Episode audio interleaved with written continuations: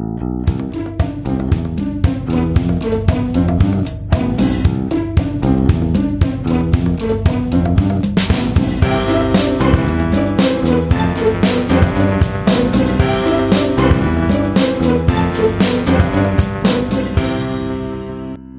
Es ist der 21. Mai 2020. Hier ist der Sendegarten. Ihr hört die Stimme von Martin Rützler. Und heute ist nicht nur der 21. Mai, sondern auch Himmelfahrt.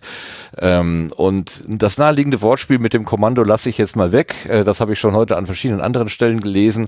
Aber ähm, das mit dem Bollerwagen finde ich eigentlich ganz nett. Wir haben sozusagen den Bollerwagen gepackt und sind in den Sendegarten gefahren. Und wenn ich wir sage, dann meine ich damit erstmal meine lieben Sendegärtner und sage guten Abend und hallo an die Claudia. Hallo Claudia. Hallo, guten Abend. Und an den Lars. Guten Abend, Lars. Schönen guten Abend allerseits. Oh, so gut gelaunt und energiereich. Das ist toll. Das und, lässt äh, der dritte. okay. Ähm, dann grüße ich äh, an den Sebastian, äh, schicke ich Grüße an den Sebastian. Hallo ja. Sebastian. Guten Abend zusammen. Und wir haben einen lieben Gast im Garten, der von vielen wahrscheinlich längst äh, also dessen Name vielen Menschen sehr bekannt ist, aber der noch nie hier im Sendegarten war. Und jetzt haben wir endlich Gelegenheit, ihn in der 102. Ausgabe hier begrüßen zu dürfen, nämlich den Holgi. Hallo Holgi. Guten Abend. Ja.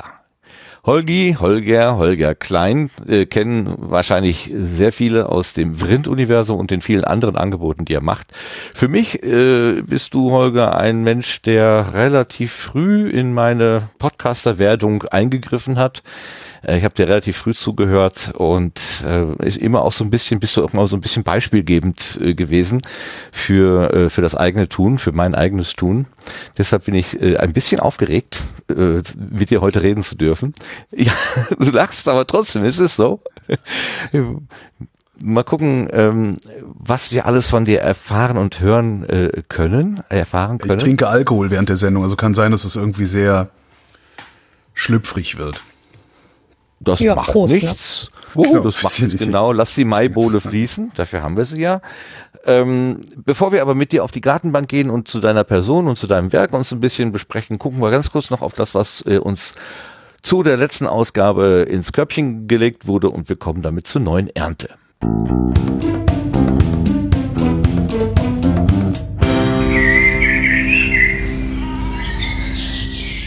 So, und da haben wir eine Zuschrift von Oliver aus Rosenheim bekommen. Claudia, hast du das vorliegen? Kannst du das vielleicht mal zum Hören geben? Du hast mich gerade total erwischt. Sekunde. Macht ja nichts. Jetzt. Wenn, wenn ich, ja. Aber das schneidet um, ihr hinterher raus, ne? Vielleicht, vielleicht auch nicht. Warum? Also ich bin großer Freund von Live on Tape. Alles, alles, was hier so ein bisschen schräg läuft, darf auch gehört werden. Ja, ich das ist das. der Faulheit. Faulheit hier ist alles Beta. Das, hm? Nein, hier ist alles ja, ja, Beta. Das, das ist Programm. Das ist Absicht. Okay, wer, wer schneidet? Ich nicht. das, das ist authentisch. Genau, authentisch. Authentisch. Zweiter Versuch. Grüße von Oliver aus Rosenheim. Liebe Sendergärtnerinnen, ich möchte mich einmal ganz herzlich bei euch ähm, für euren tollen Podcast bedanken. Er hat mir schon so viele unterhaltsame Stunden bereitet und ich genieße es immer und speziell in der jetzigen Zeit, mit euch zusammen aus dem Alltag abzutauchen und ein paar entspannte Stunden zu verbringen. Auch beziehungsweise besonders Kleinigkeiten können glücklich machen. Eure menschlichen und moralischen Grundwerte sind mir dabei sehr sympathisch, ebenso der vielschichtige Humor. Also noch einmal meinen herzlichsten Dank an euch für die kurzweiligen Stunden. Ich freue mich schon jetzt auf hoffentlich viele weitere Podcast-Folgen des Sendegartens. Bleibt alle gesund, zuversichtlich, fröhlich und passt gut auf euch auf. Liebe Grüße aus Rosenheim, Olli. Warum hast du bei vielschichtigem Humor so lachen müssen? Hast du nachgedacht, hat sie nicht lachen müssen, dann hat sie eine Pause gelassen, damit die anderen lachen können. Ich fragte mich, an welchem Podcast das eigentlich gehen sollte. Nein, ich habe tatsächlich nur noch mal kurz geguckt, ob ich mich nicht verlesen habe. Alles gut.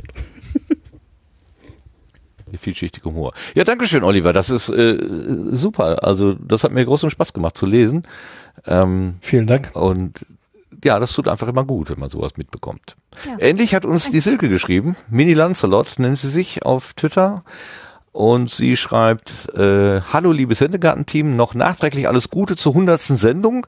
Von der ersten Folge an höre ich euch hier und freue mich jedes Mal, wenn eine neue Folge im Podcatcher erscheint.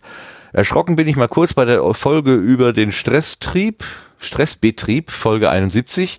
Ich freue mich jedenfalls, dass es weitergeht und bin entspannt, ohne Druck aufzubauen, auf die nächsten weiterhin mindestens 100 Folgen. Naja, mit Ansage keinen Druck machen. Danke, Silke. Viele Grüße steht hier noch, Mini Lancelot. Ganz herzliches Dankeschön auch dafür.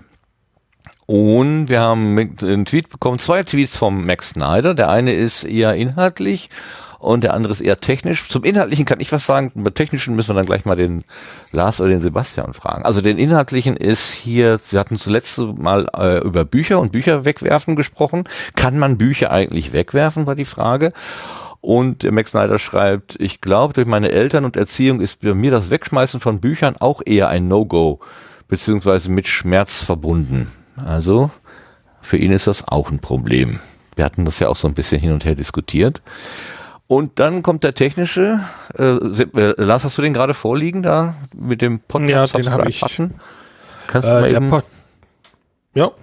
Der Podlove Subscribe Button nimmt den Feed und packt davor ein entsprechendes URL-Scheme, auf das dann die App reagiert und diese daraufhin öffnet.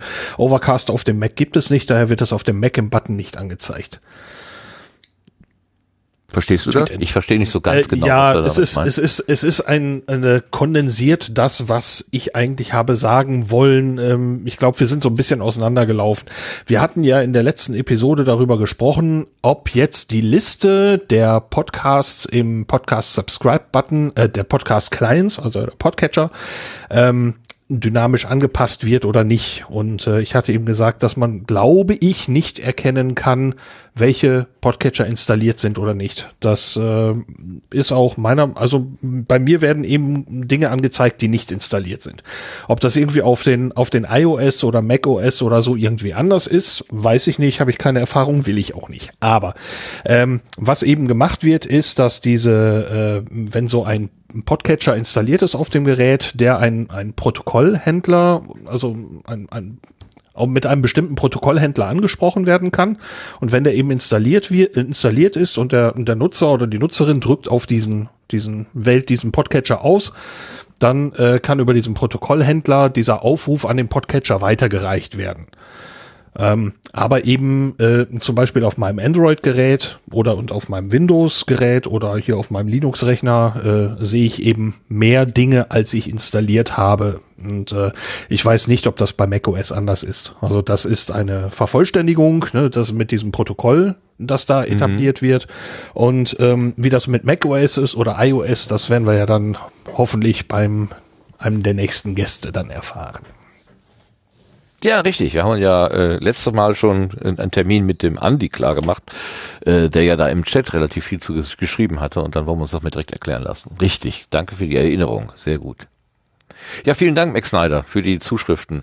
Äh, ich, ich merke beim Max Snyder, dass er das äh, immer beim, beim während des Hörens so zusammenschreibt und dann fehlt manchmal so ein bisschen der Zusammenhang. Äh, dann kommt so ein Tweet und ich muss überlegen, wo könnte der denn eigentlich hingehören?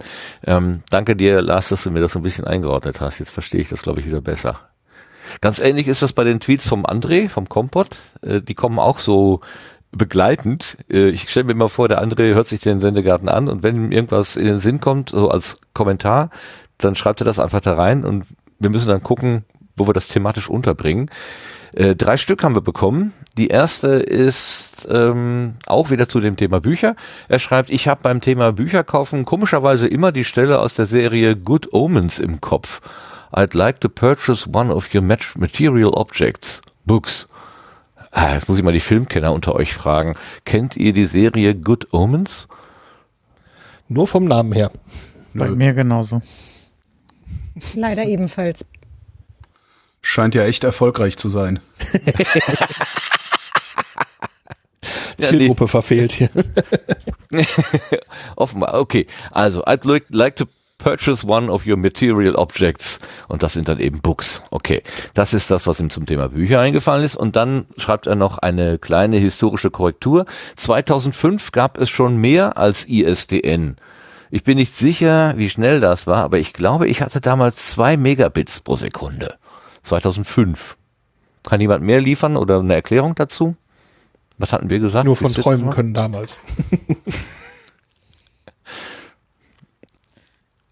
Ja, also DSL gab's da definitiv schon, aber wo es halt ausgebaut wurde, ne? Also das war ja noch alles in der Anfangsphase. Ähm, ähm, aber ich kann mich Was auch erinnern, wann, wann hatte ich das erste Mal DSL? Das war so 2006. Ja, das war dann auch so um die 2 Mbit. Das kommt schon hin. Ja, doch, ne, genau.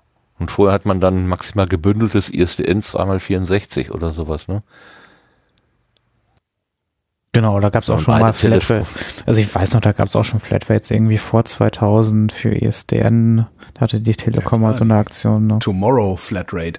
Mhm. 19, 29 Mark, 29,99 waren das, glaube ich. Äh, Flatrate ISDN ähm, als DVD oder CD damals, noch CD-ROM auf Ja, ja. der Titelseite der Tomorrow, was so eine Zeitschrift war, damals in der New Economy. Ich meine 99 Ja. oder 2000 war das.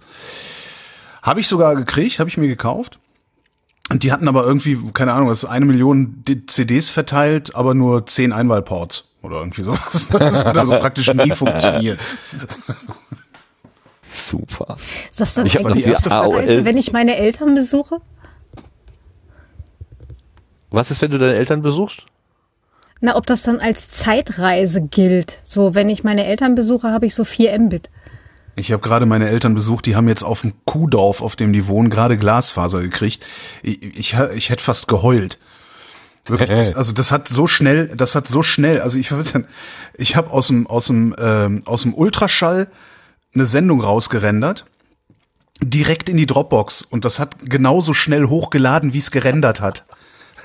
Das war echt, das war echt bitter, ey. Das war, ich hab Hattest du nicht erst das Gefühl, da ist was schiefgegangen? Ja, ja, genau. Ich so, hä? So, jetzt erst noch zwei Minuten warten, damit's hochgeladen wird und dann kannst du den Rechner zumachen, ja, denkst du. Das war echt klasse. Neuland, ich höre Ja, der. Trapsen. Hätte ich auch gerne. Und das in- so. Und das an äh, in, im tiefsten Westdeutschland. Ja. Das der ist das da, ne? Voreifel. Ja, äh, die Wikipedia sagt, du bist in Weilerswist aufgewachsen. Ist das das, Weilerswist? Ist das die Ecke? Das ist die Ecke, aber da leben meine Eltern nicht mehr. Okay.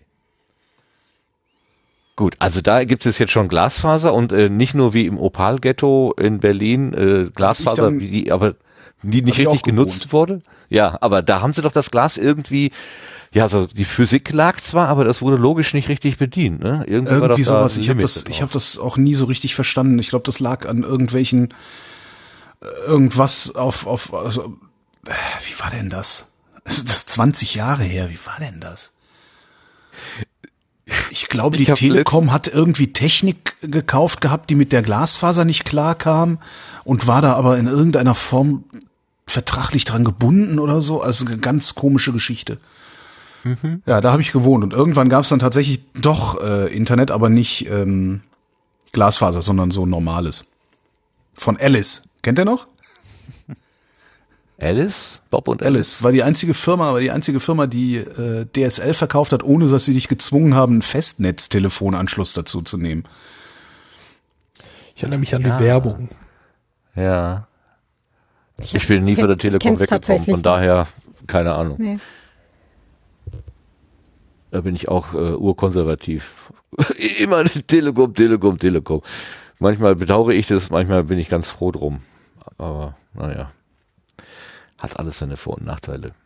Aber ich musste gerade lachen, äh, weil ich äh, gestern noch jemandem erzählte, dass ich irgendwie ein Gerät von äh, mit einem Treiber von 2006 installieren wollte. Und äh, naja, der ist ja auch schon vier Jahre alt, habe ich dann gesagt. Vielleicht funktioniert das heute nicht mehr so richtig. Und dann guckte mich die Person an und sagte, wie alt ist der? Naja, äh, vier Jahre. Nein, 14! Ach du Scheiße. Irgendwo sind die letzten zehn Jahre äh, spurlos an mir vorübergegangen. Anscheinend Nee. auch die letzten 20 Jahre. Naja, nee, an- nicht spurlos schon. an dir vorüber. Du Nein. merkst nur nicht, was die Spuren sind. Ja. Genau. Außerdem die Schmerzen, die du morgens hast, das ist das ist äh, Ausdruck dieser Spuren, die da an dir Oh, ja, ja, äh, das, das merke ich schon. Also das Reißen und das Zerren hat schon zugenommen und Hast du die- äh, Spaz dieses- Spaziergänge, hinterlassen ähm, üble Wirkungen. Mhm. Gibt doch diesen Spruch, wenn du mit 50 aufwachst und dir tut nichts weh, bist du tot. Ne? Ja, Stellt sich raus, das stimmt. aber absolut. Damit habe ich echt Ja, nicht gerechnet gehabt, ey. Es ist, Und was Also mache ich jetzt äh, mit meinen verbleibenden acht Jahren? genießen ordentlich- Sie, auf Sie die einfach. Brause hauen, genau. Naja, man kann auch, äh, hier, ich habe das letztens gesehen, hier dieser, dieser amerikanische Präsidentenberater, der Virologe Fauci, Fau- Fauci, Fauci, der ist ja irgendwie über 70 und joggt immer noch täglich. Da habe ich auch gedacht, mein lieber Scholli, wenn ich das in 20 Jahren noch könnte, Nee, vor allen Dingen nicht, dass der, nicht, dass der hinfällt und die Knochen verheilen in dem Alter ja nicht mehr so gut. So denke ich mittlerweile. Das ist doch, super. Marathon gelaufen, aber Oberschenkel-Halsbruch, der nicht Ja, mehr genau, genau. reparabel ist. Ne? Ja. hm. ja, dann doch lieber. Dr. Fauci, seit wann sind Sie denn am Rollator? Seit ich einen Marathon gewonnen habe. Genau. Aber das war so. Hoher, hoher Preis. Das war's wert. Hoher Preis. Das war's wert, ihr Maden. Ihr Loser. Ah, ja. Nein, noch lachen wir. Wenn ich morgens die Treppe runtergehe, lache ich nicht. Mehr Alkohol. immer gut festhalten. Also man ist schneller umgefallen, als man denkt. Also ich habe das ja, ich habe das hab ja gerade erzählt, ich bin hier umgefallen zu Hause ähm, und ich ähm, Äh, äh, das Einfach so. dieses Ach so, die Sache mit dem, mit dem, äh, mit dem Fahrrad. Fahrradmeter. Äh, Ja, okay. mit dem Fahrrad. Ich dachte, du hättest da Genau. gestanden und wärst einfach so umgefallen. So, pff. Nein, Das ist dann gerne zum mal ein Das noch nicht passiert. Das kann ja auch mal passieren, aber das zum Glück halt nicht. Ähm, ich fand es halt nur so interessant, äh, diesen Moment äh, des Umfallens und dann zu begreifen, jetzt ist hier nichts mehr, wo ich mich festhalten kann. Also ich habe wirklich so, so, so Sekundenbruchteile, ist mir das so richtig langsam äh, bewusst geworden, hier ist nichts mehr, wo ich mich halten kann. Und ich konnte nur noch abwarten, bis ich dann unten aufgeschlagen äh, Das ist war. dann auch so wie im Film, so Bullet Time. Weißt du, so Ja. die Zeit dehnt sich Ja. unendlich lange aus und du Ja, kannst über genau. wahnsinnig viel nachdenken, während du auf die Fresse fällst. Genau. Antizipierst alles, die Schmerzen, das Blut. Nee, das ging eigentlich noch. Also ich habe ich hab nur, ich, das war mehr so ein Erstaunen, so, oh, Aber wehe, du musst irgendein normales Problem lösen, ne? Da denkst du eine Stunde und kommst nicht ja, ja. drauf. Kommst du, nee, Was, kommst was du ist drauf, das mit dem genau. Gehirn? Das ist doch, Ja, das, doch falsch. Das Gehirn ist falsch. es macht irgendwie merkwürdige Dinge. Es macht irgendwie merkwürdige. Es ist so ein bisschen wie in, in diesen Cartoons, äh, was weiß ich äh, hier, äh, wenn wenn da so die Katze und der Vogel Tweety und wie heißt er denn noch hintereinander herrennen und die rennen dann gelegentlich über so eine Klippe hinüber, dass sie im Moment so, in der Luft ist ja stehen bleiben, bis sie dann runterfallen. Ne? So Roadrunner ist es eher, ne? Ja, ja. Genau. Wie, wie, wie heißen die denn? Silvester, die Katze bei und Tweety heißt? Silvester, Tom und Jerry. Ah, Silvester, genau. Tom und Jerry, richtig, das suchte ich, Tom und Jerry. Aber das mit der Schlucht, So. das ist ganz klar, das ist Coyote. Wie heißt der Coyote? Der heißt nur Coyote, ne? Oder? Er ist ja. Wiley, Wiley Coyote. Wiley, genau. ah, danke. Das ist ja der Klassiker, wenn der Coyote dann über der Schlucht steht und guckt. Hm. Ja. Genau, und dann gucken, gehen die. Augen so auf und oh, oh Scheiße, Scheißsituation. So, so habe ich mich auch gefühlt, so für einen Moment.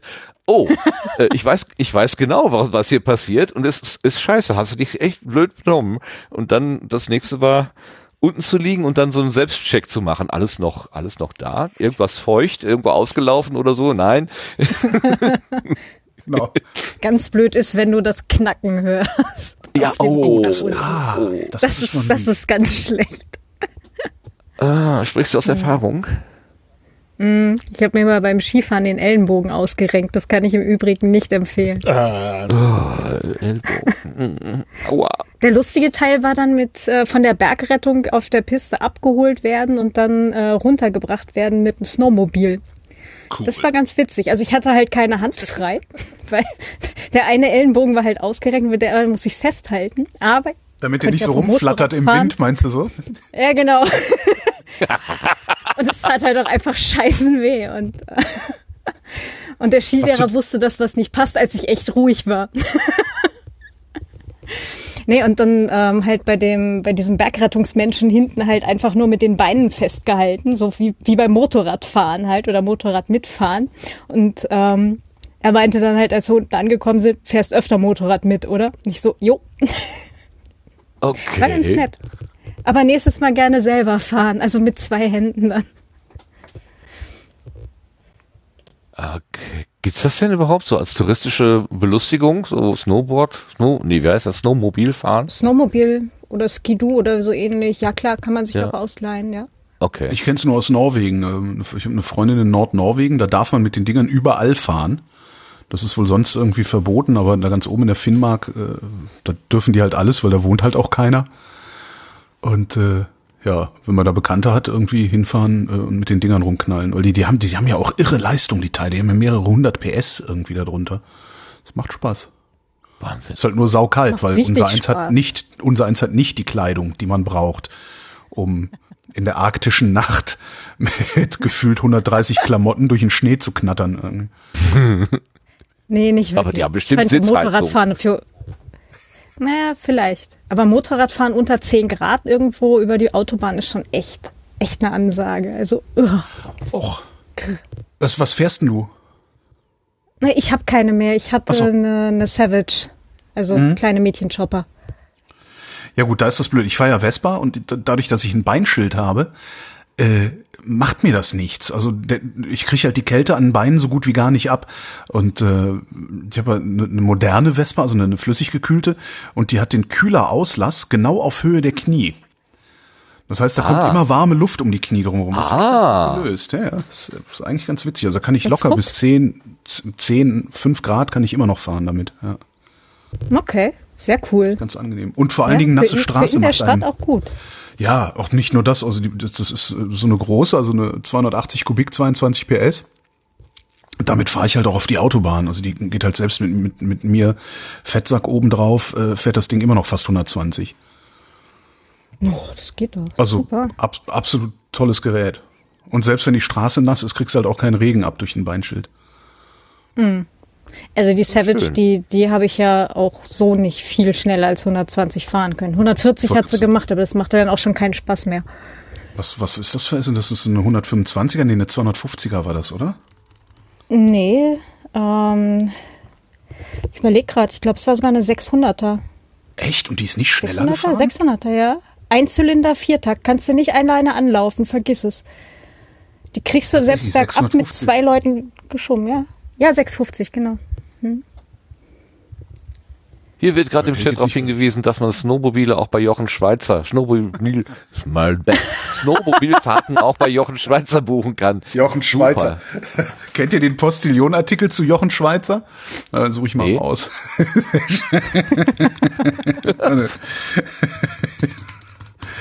sehr schön, sehr schön, sehr schön. Hier. Moment.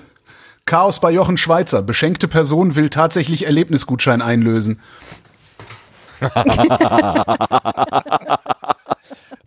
Okay. Du wolltest Abenteuer, du kriegst Abenteuer. Oh oh. Dun, dun, dun. Ich kenne das nur Wer als von, euch hat denn, wer, wer von euch hat denn noch keinen Jochen Schweizer Gutschein geschenkt gekriegt? Ich hatte noch keinen. Glaube ich auch. Ich kenne das Ding nur von diesem keinen. komischen äh, Verkaufsständer in der Post. Genau, das ist das Ding, wo man die ganze Zeit immer drauf starrt. Ja, also diese Blechdose liegt in der Ecke. Ach, müsste ich eigentlich auch mal machen. Na, komm mal, nächstes Jahr. Und dann ist es abgelaufen irgendwie. Jetzt hänge ich auf dem Postillon fest. Niederländer geben endlich zu, dass ihre Sprache nur ein ausgefeilter Witz ist, um Deutsche zu veralbern. Gott von Domme.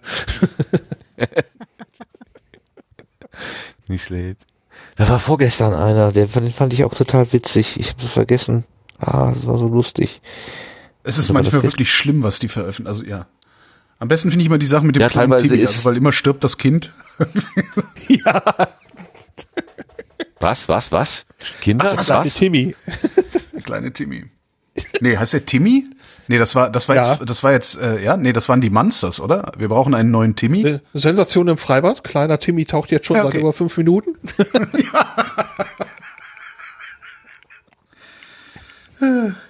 Da bleibt mir die Lache im Hals stecken. Ja, der ist böse. Mein Gott, they killed Kommen wir lieber zu was Lustigem. Kennt ihr das Spiel Animal Crossing? Ja. Tatsächlich ja. Tatsächlich aus dem letzten Sendegarten, wo das nämlich äh, deine Beschreibung von Animal Crossing, also deine Holger Beschreibung von Animal Crossing hat zum Blütenschatz äh, geführt. Also wir, wir sagen uns am Ende der Sendung immer so, so Sachen, die uns irgendwie besonders zum Lachen gebracht haben oder zum Nachdenken oder so. Und da war deine Beschreibung, wie du dem Tobi Bayer gegenüber Animal Crossing beschrieben hast, war ein Blütenschatz von Lars. Der fand das so ah, großartig.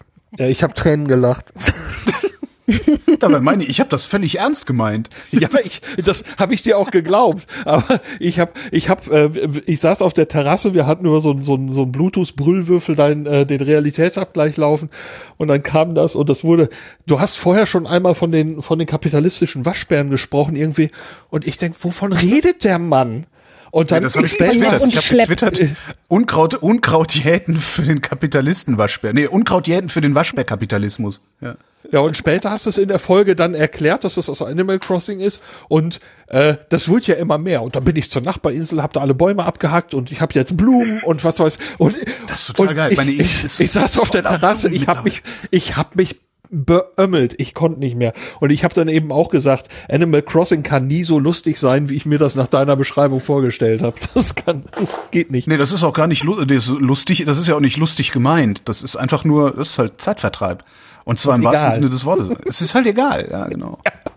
Gibt halt Leute, die lassen sich dann so triggern, weil diese blöde Eule im Museum immer sagt, so, ja, wenn sie Fossilien finden, bringen sie sie doch zu mir. Und dann rennst du halt rum und denkst, oh, oh, ich kann ein Fossil ausgraben. Aber das kannst du halt auch lassen. Ja? Ich ignoriere zum Beispiel seit Wochen den Schiffbrüchigen, der am Strand liegt. Schon wieder los hier. Diese besoffene Möwe. Ja. Ja, genau. Einmal habe ich den Fehler gemacht. Groß. Einmal habe ich den Fehler gemacht, mit dem Arschgesicht irgendwie was anzufangen. Danach musste ich dann irgendwie, hat er gesagt, äh, mein Handy ist kaputt, kannst du mal die Teile suchen gehen? Dann habe ich ihm die Teile zusammengesucht und dann war er auf einmal wieder verschwunden. Ein paar Tage später liegt er schon wieder da und seitdem lasse ich den halt einfach liegen, stell mich da so zehn Minuten hin, guck mir den an und denk mir, und dann gehe ich Blumen pflanzen. Spoiler, er hat wieder sein Telefon kaputt. Ja, natürlich hat er wieder sein Telefon kaputt. Genauso wie der Geist. Hast du den Geist schon mal gesehen? Mhm. Wenn du nachts da rumläufst, so nachts um eins oder so, dann ist da so ein Geist. Da gehst du dann hin, dann krieg, erschreckt der, der erschrickt jedes Mal und erzählt dir dann, er hätte gedacht, du wärst ein Geist und ähm, hat dann Seelenfragmente verloren. Die schwirren dann auf der Insel rum, die musst du mit dem Kescher einfangen. Kann man ja alles machen. Aber das Geile ist halt, kann man halt auch alles lassen. Richtig. Das ist super Spiel. Ja, wir hatten das auf jeden Fall erwähnt in der letzten Ausgabe, aus eben von, äh, von Lars angeregt und dazu hat auch der Kompot, also der André, etwas geschrieben und zwar schreibt er zu Animal Crossing fällt mir ein, dass die US-Abgeordnete AOC wohl auch mal Inselbesuche per Twitter angeboten hat, wo ihre Figur mit selbstgemaltem T-Shirt, äh, mit selbstgemaltem Shirt unterwegs war. Äh, die Zeile lässt mich irgendwie komplett ratlos zurück. Äh, Vielleicht also kann man ein Geschäftsmodell ist, draus machen. Mich, mich ratlos zu machen, ja, das Nee, auch so mit sowas. Ich komme euch bei auf Animal Crossing, weil ich spare ja auf den Bus. Ich hätte ja gerne einen Bus und vielleicht können wir ein Geschäftsmodell draus machen. Ja, ich komme auf du eure Insel und hack alle, hack alle Bäume um. ein Erpressungsmodell, das ist es. Okay. Okay.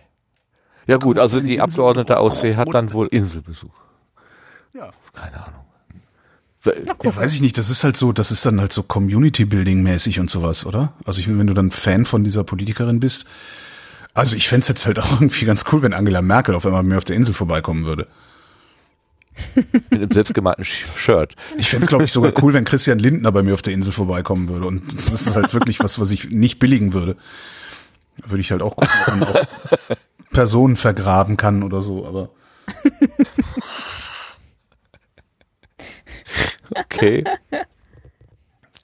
Na gut, ähm, überlassen wir diese, diese Art zu denken dem Postillon und äh, wenden wir uns lieber wieder unserer, unserem Sendeplan zu und kommen jetzt ganz regulär auf die Gartenbank. Mit dem Dank erstmal an alle, die uns geschrieben haben, also André und Silke und Max Snyder und Oliver nochmal. Dankeschön für eure Zusendungen. Ähm, äh, das macht immer Spaß, Hörerkommentare auch wahrzunehmen. So, jetzt aber auf die Gartenbank. Juhu!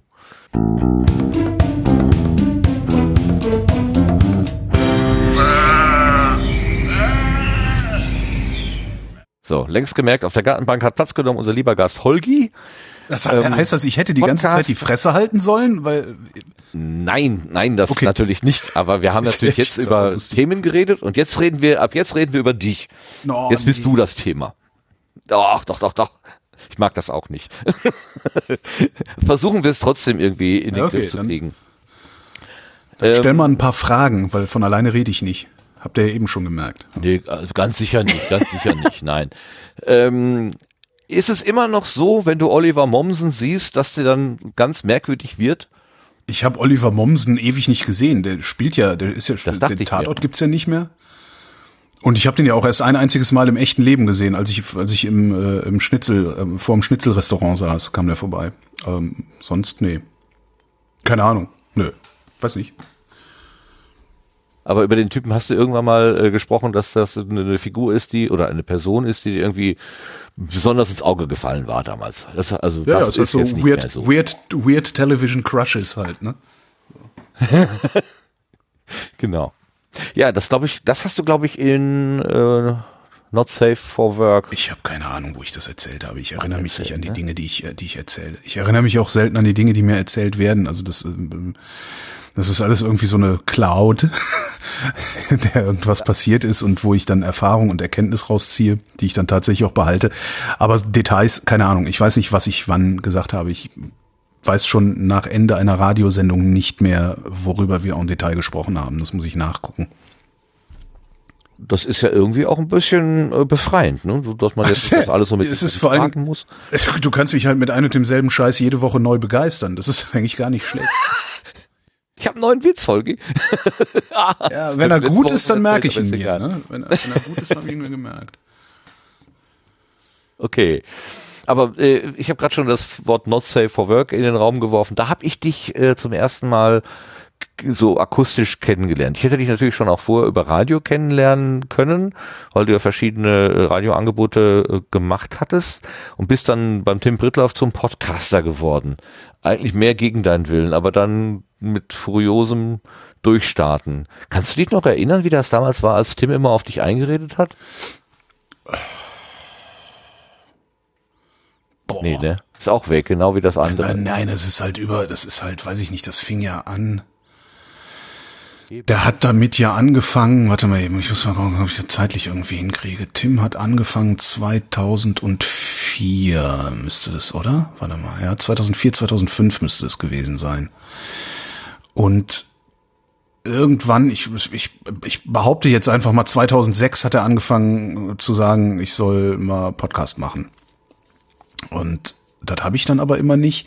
Bin dann auch nach Frankfurt am Main umgezogen, zumindest für äh, zwei Drittel der Woche. Also ich habe lange beim, beim, also vier Jahre beim Hessischen Rundfunk auch gearbeitet und bin zwischen Berlin und äh, Frankfurt hin und her gependelt und Tim hat halt immer weiter agitiert und äh, als Ja. ich längst in Frankfurt war, äh, meinte er halt auch, ja, das kann man auch irgendwie per Leitung machen, das kann man remote machen und mir war das aber alles irgendwie, mir war das nix. Es ist mit dem Podcasten, das ist nicht, äh, das ist ja alles nix. Ne?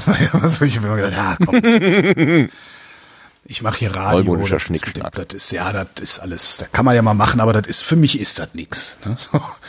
Ähm, und irgendwann, und da weiß ich aber ehrlich nicht mehr, wann und wie und wat. Irgendwann war ich dann mal, hat, hat Tim halt eine Sendung gemacht, wo ich zu Gast war. Und ich weiß gar nicht, ob die dann schon Not Safe for Work hieß. Aber es wahrscheinlich musste das eher Tim fragen. Also es, ich krieg das, ich krieg das echt nicht mehr zusammen. Ich weiß gar nicht, wann haben wir denn damit angefangen?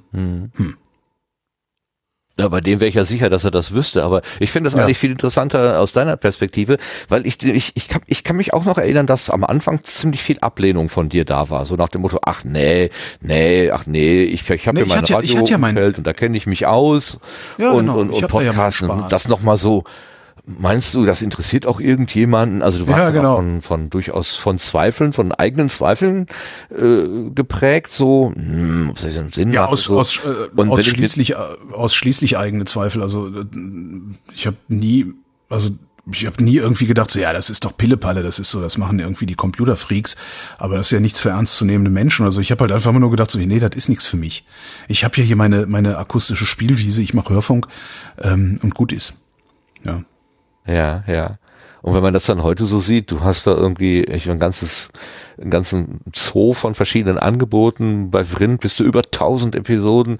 Mhm. Das ist einfach unglaublich, wie, wie sich das dann doch äh, verändert hat. Also diese, diese Entwicklung, die, die, da stehe ich einfach ganz äh, staunend daneben und sage, boah, guck mal, äh, von der, also manchmal sind es eben die Sachen, wo man eher denkt, nee, das ist nichts für mich und die dann trotzdem irgendwie aufgehen. Das finde ich so faszinierend an der ganzen Sache.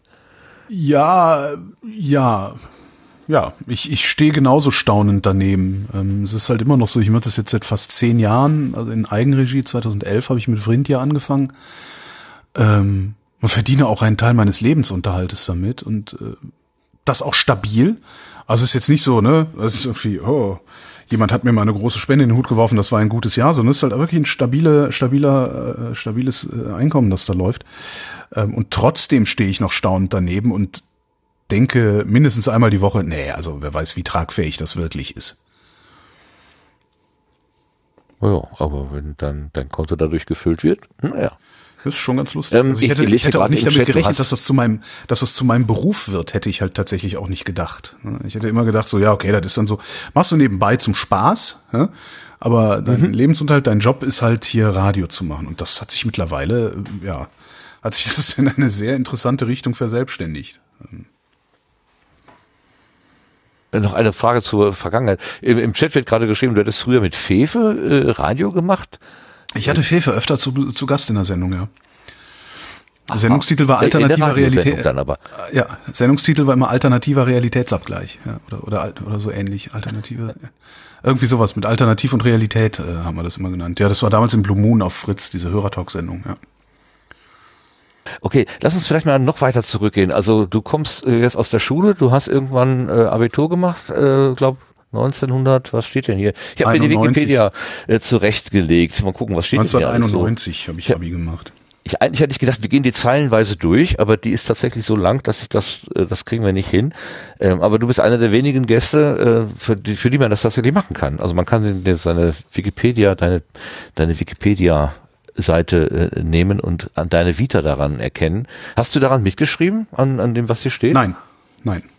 Ich habe, warte mal, ich habe äh, eine Sache habe ich mal editiert. Da stand dann noch, dass ich mit Nancy Fischer zusammen die äh, Sendung bei Radio 1 moderieren würde. Das habe ich ersetzt durch Katja Weber. Alles andere habe ich selber nicht da reingeschrieben. Okay, ja. Okay, hier stand, dass du mit äh, 1991 das Abitur in ja, Erfstadt ja abgelegt hast. Da habe ich natürlich wieder nicht hingehört. Das natürlich. ist übrigens meine große geheime Kraft. Ne? Also ich höre ja. nicht, nicht, nicht immer alles. Ähm, ja, ja, ich, ich habe mir damit schon tolle Interviews kaputt gemacht, indem ich einfach nicht gehört habe, was mein Gegenüber gesagt hat. Aber weil ich es ja, wirklich das ist der Trick beim Interviews machen. hatte. Ja, dann frag nicht mal halt zuhören. Nach. ja, eben, genau. ja, ähm, es, es, es war mal, ähm, ich hatte mal für unsere Universitäts- und Universitätspodcast gemacht und äh, hatte mich da mit jemandem, der da so forschend unterwegs äh, ist, äh, auch so aus über die Vergangenheit ähm, unterhalten und der, und da war immer die Frage, ja, wie haben Sie denn den Weg zur Universität gefunden und so weiter?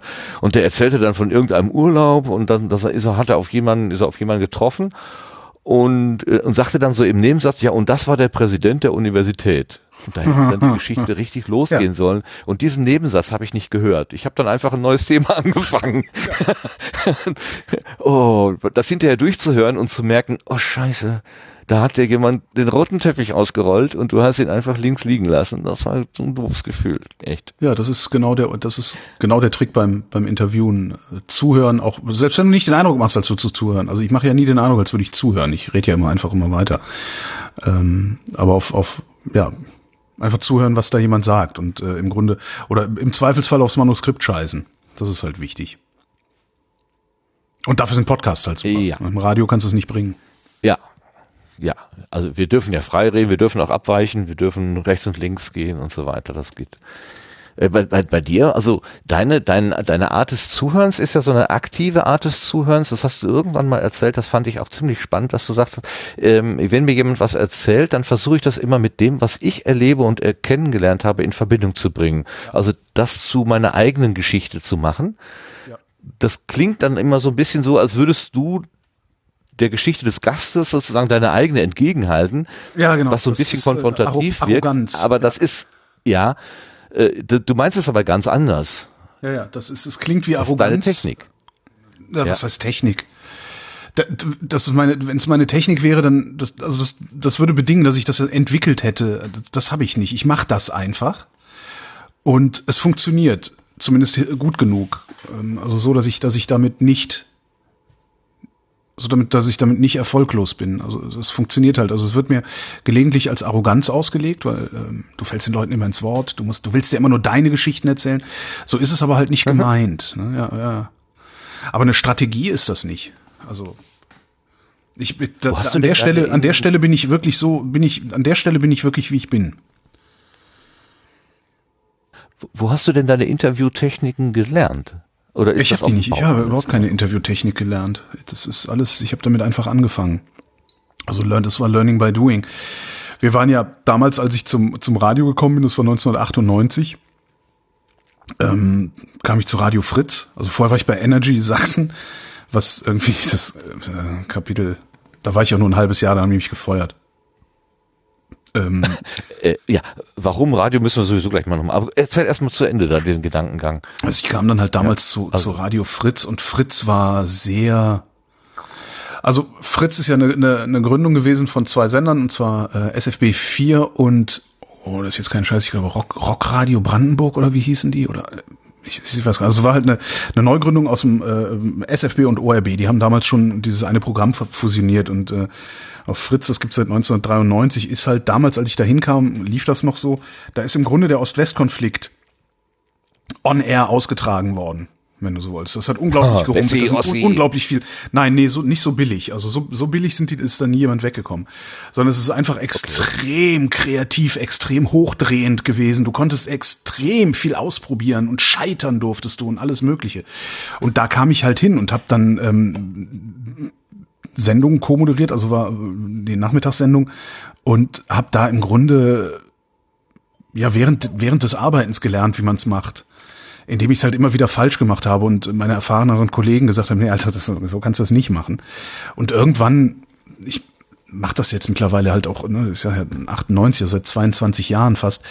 Äh, irgendwann wächst du da halt rein und dann, dann kannst du das halt. Du guckst halt immer zu und äh, weißt halt irgendwann, wie es klingen soll und sorgst dann dafür, dass es so klingt. Das ist wahrscheinlich, als würdest du dich genauso, äh, so wie beim, beim Japaner, wo du, wenn du dann Schmied lernst, erstmal fünf Jahre die Werkstatt fegen musst. so, guckst halt so und irgendwann kannst du Ja, das diffundiert dann. Das ist ja auch ein Ausbildungskonzept, dass man äh, das auf den Auszubildenden oder die Auszubildende das Wissen irgendwie so hindiffundiert, ohne klar, Ja, genau. ohne klares Konzept. Irgendwie kommt das dann da so an. Ähm, aber gerade so das Moderieren ist, hat ja auch, also es gibt ja auch tatsächlich äh, so Do's and Don'ts, ähm, an denen man sich orientieren kann, aber das hast du dann quasi als, äh, als Feedback dann eingesammelt, dass dir die alten Hasen und Häsinnen gesagt haben, wenn du das so machst, dann wirst du immer Schiffbruch erleiden, also mach's lieber anders, dann hast du eine Chance, aus der, aus der Nummer wieder rauszukommen oder so. Ja, genau. Und du, Äh, du, so hab ich das jetzt machst dann natürlich verstanden. auch, du, du, du machst dann natürlich auch Sachen, du moderierst Dinge vor dich hin, die äh, der öffentlich-rechtliche Rundfunk nicht erträgt und auch nicht ertragen darf. Also zum Beispiel Demonstrationsaufrufe ähm, darfst du im öffentlich-rechtlichen Rundfunk nicht machen. Das äh, habe ich halt gemacht und danach wirst du dann halt einmal ordentlich eingestielt. Ich weiß nicht, was heute wäre. Vielleicht würdest du heute sogar deinen Job verlieren. Damals war das nicht so. Ne? Damals hast du dann hat, hat der Chef mich mal ordentlich gescheuert. Äh, dann habe ich ein Honorar, also ein Tageshonorar an irgendeinen gemeinnützigen Verein spenden müssen und dann war die Sache auch wieder gegessen. Aber so lernst du dann halt, dass du Demonstrationsaufrufe entweder nicht machst oder so sehr verklausulierst, dass dir hinterher keiner unterstellen kann, dass du es gemacht hast, also dass du dich immer rausfinden kannst. und so ist das in Interviews, in Interviews auch, weil das, das die Art Radio, die ich mache, das ist ja im Grunde auch äh, immer wieder ein Interview mit irgendwelchen Experten oder oder äh, ja Experten halt oder Politikern oder so. Ähm, du lernst dann einfach nach und nach, welche Fragen du stellen kannst und welche Fragen du nicht stellen kannst oder nicht stellen solltest. Also das, das Einfachste, was du, was du dir äh, da immer wieder sagen kannst oder was du lernen kannst, ist einfach äh, für jedes Interview so, dass du diesen Menschen auch nochmal interviewen kannst. Ja, selbst wenn du jetzt irgendwie irgendeinen, irgendwie einen von einer Nazi-Partei interviewst, äh, für das Interview so, dass der Typ hinterher nicht das Gefühl hat, mit dem rede ich nie wieder. Weil das führt halt Oh, auch zu nichts. Das aber schon, das ist aber schon ein hoher Anspruch, gerade wenn äh, dann vielleicht auch eine kontroverse Position im Raum steht. Ich habe ja kein Problem mit kontroversen Positionen. nee, ich muss das ja nicht, der, nicht. Ich aber muss ja nicht der Meinung des Gesprächspartners sein. Nee, aber Wenn ich das will, also ja wenn ich der Meinung sagen, meines Gesprächspartners sein will, dann, dann mache ich einen Podcast, weißt du? Weil in meinem Podcast, da, da rede ich nur über Sachen, die mich interessieren und die ich gut finde. Auf die eine oder andere Weise. Mhm. Ähm, aber äh, im, im, im Hörfunk, äh, ja, da rede ich halt mit demjenigen, der gerade was zu sagen hat zu dem Thema. Ja, der, der, dem öffentlichen Bildungsauftrag und ja, so, wo, Braucht man gar nicht wonach, so hoch wonach richtet ihr euch eigentlich? Äh, Chronistenpflicht. Chronistenpflicht ist auch, das funktioniert nicht. Also Chronistenpflicht ist eher was, was beim Deutschlandfunk hängt. Die machen so ein, so ein, ja, so ein Protokolljournalismus, würde ich es mal nennen. Ohne das despektierlich nennen, ohne despektierlich sein zu wollen. Aber die bilden halt ab, was, was der politische Betrieb so macht. Ne? Da darf jeder halt dummes Zeug reden. Ab und zu ist da mal eine Kollegin oder ein Kollege, der dem dummen Zeug auch was entgegenzusetzen hat, aber äh, oft passiert das halt auch nicht. Wir, wir machen da ein Tagesbegleitprogramm. Ne? Also du, wir, wir, bei uns läuft halt Musik, da gibt's einen Wetterbericht, da gibt's Verkehrsdurchsagen, ähm, alle halbe Stunde Nachrichten und zwischendurch Interviews zum Zeitgeschehen. Und die sind dann halt auch äh, immer so, was weiß ich, irgendwo zwischen vier und sechs Minuten lang. Da kannst du so viel gar nicht machen. Da kannst du auch Themen gar nicht erschöpfend besprechen. Da hast du Platz für drei, vier Fragen. Ähm, und dann war's das. Äh, das äh, wir richten uns ja im Grunde nach dem Zeitgeschehen. Also wir gucken halt, äh, was, was passiert heute oder was, was ist heute passiert. Wir fangen ja 16 Uhr erst an. Beziehungsweise, was wird um 16 Uhr passiert sein? Du hast ja noch viel so äh, um, weiß ich nicht, wir haben dann irgendwie Redaktionskonferenz um 13 Uhr und wir wissen, um 15 Uhr ist Pressekonferenz des Außenministers oder irgendwie sowas. Ähm, Ja. Dann guckst du und sagst, okay, das ist interessant genug. Wir gucken mal, dass wir äh, für 18 Uhr irgendwas, ähm, weil dann ist die PK auf jeden Fall zu Ende, dass wir dann eine, eine Schalte zum Hauptstadtstudio kriegen und da mit dem Korrespondenten reden können oder so. Also wir gucken halt, was wird, was wird irgendwie interessant gewesen sein, was wird wichtig gewesen sein. Ähm, das machst du nach den ganz normalen Nachrichtenkriterien, die kannst du in der Wikipedia nachlesen, guckst du, ne, ist es aktuell, ist es nah, äh, also geht's die Leute was an, äh, für die wir zu senden glauben. Ist ja auch immer noch, du hast ja auch immer so deine, deine Zielgruppe irgendwie so ein bisschen im Kopf, ne? Ähm, passt es auch zum Anspruch, den du als, als Radiowelle da hast, weil jeder hat halt auch so seine, seinen Anspruch, die Leute, die sie ansprechen und auch das, was sie repräsentieren wollen, was sie nach außen tragen wollen. Also Radio 1 beispielsweise, wo ich jetzt bin, ist halt sehr kulturlastig. Ja, das heißt, äh, du würdest, du würdest ein Kulturthema, wenn das schön aufzubereiten ist, wahrscheinlich ja, zumindest wenn du es wenn du es abwägst, fast genauso schwer wiegen wie ein Politthema, was vielleicht nicht gerade so so schwer. Also klar, wenn die Kanzlerin jetzt sagt, ich trete morgen zurück, tritt alles andere in den Hintergrund. Aber äh, wenn jetzt die Berliner FDP der Meinung ist, dass äh, mit der Schließung des Flughafens Tegel ein Stern am Firmament Berlins für immer erlischt, haben die gerade wirklich geschrieben, so ein Quatsch. Äh, gleichzeitig aber ähm, in der Volksbühne ein neuer Intendant kommt, werden wir auf jeden Fall das Volksbühnenthema machen. Weil es einfach okay, interessanter ist ja. als die Berliner FDP. Ähm, du guckst halt immer, was, was könnte die Leute interessieren? Dann hast du irgendwie, äh, wir haben begrenzte Sendezeit, also wir können, mal, äh, ja, vielleicht so, wenn, wenn wir uns sehr anstrengen, zehn verschiedene Themen machen in so einer Nachmittagssendung. So, wir haben aber 20, 25, 30 Ideen, die man machen kann und das wird dann halt diskutiert. Ähm, wird diskutiert, wollen wir es machen, wollen wir es nicht machen, warum machen wir es, können wir es überhaupt machen? Also wir haben sehr oft das Problem, dass wir ähm, keine Gesprächspartner zum Beispiel kriegen auf die Schnelle. Das ist eine Antwort auf die Frage, warum eigentlich immer nur dieselben Leute zu Wort kommen, weil die ans Telefon gehen. Die wollen. Das ist so einfach ist das. Das ist Oder die äh, können. Ne? Ich meine, wollen die wollen. ja Das ist die, äh, Wolfgang Bosbach, äh, CDU, bestes Ja. Beispiel. Den Bosbach konntest Genau. du nachts um drei anrufen. Der ist rangegangen und hat dir ein Statement gegeben. So, wenn du das weißt, Lauterbach. ja, dann rufst du, dann rufst du als erstes den Bosbach an. Genau. So, und was halt oft passiert ist, Na ja, du hast klar. dann ein Thema und sagst, wir würden dieses Thema unheimlich gerne machen. Wir finden das sehr wichtig, diese Idee auch äh, zu transportieren, den Leuten zu zeigen, diese, diese, diesen, diese Ecke der Realität gibt es auch noch. Und du findest ums Verrecken niemanden, mit dem du drüber reden kannst.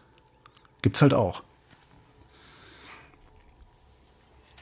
Ja, dann ist ein schöner ausgewogener Plan, ein schöner Plan, aber der lässt sich halt nicht realisieren, ja. Genau, genau. Das ist dann schlecht. Mhm.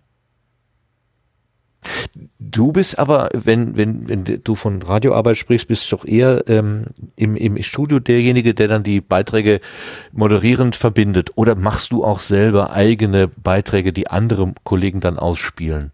Wir, wir sind kein Beitragsradio, sowas machen wir nicht. Gar nicht. Immer nee, nur ja, live. Das eins ist das, das, das höchste der Gefühle. Das höchste der Gefühle ist tatsächlich das Kollegengespräch. Also du kommst halt rein, bringst O-Töne mit, hast irgendwas recherchiert und erzählst den Moderatoren äh, die Geschichte, die du da recherchiert hast und ja, ja. droppst so ein paar O-Töne vielleicht. Das ist das äh, höchste der Gefühle. Aber richtige Beiträge produzieren wir nicht, senden wir nicht.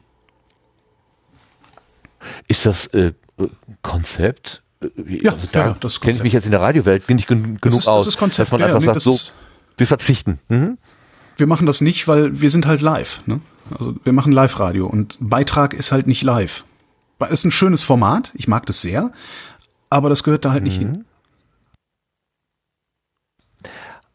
Okay, das Live steht also quasi als Leitgedanke ganz oben drüber. Also das ja, die, das genau, war der, das, in dem das, Moment, wo ich dich höre, sprichst du das Wort auch. Ja, genau, ah. genau, darum geht's. Der Gründungsclaim war auch Leben live. Ah. Ja, okay. Damit bist du natürlich wirklich im schnellsten Medium. Also du kannst ja dann wirklich unmittelbar reagieren auf alles Mögliche, was passiert. Also wenn die FDP dann kannst du das, ja. äh, Tegel äh, eröffnet oder schließt oder was auch immer tun will, äh, dann kannst du natürlich sofort sagen, das ist jetzt in diesem Moment passiert.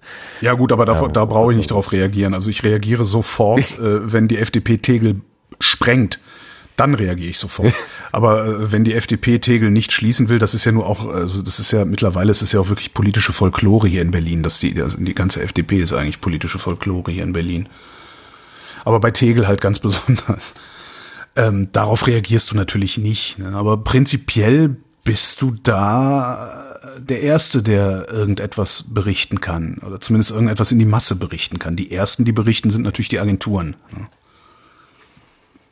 dann, dann, also wenn, wenn sowas passieren würde, andere Sender müssten dann quasi ihr reguläres Programm unterbrechen durch eine Sondersendung.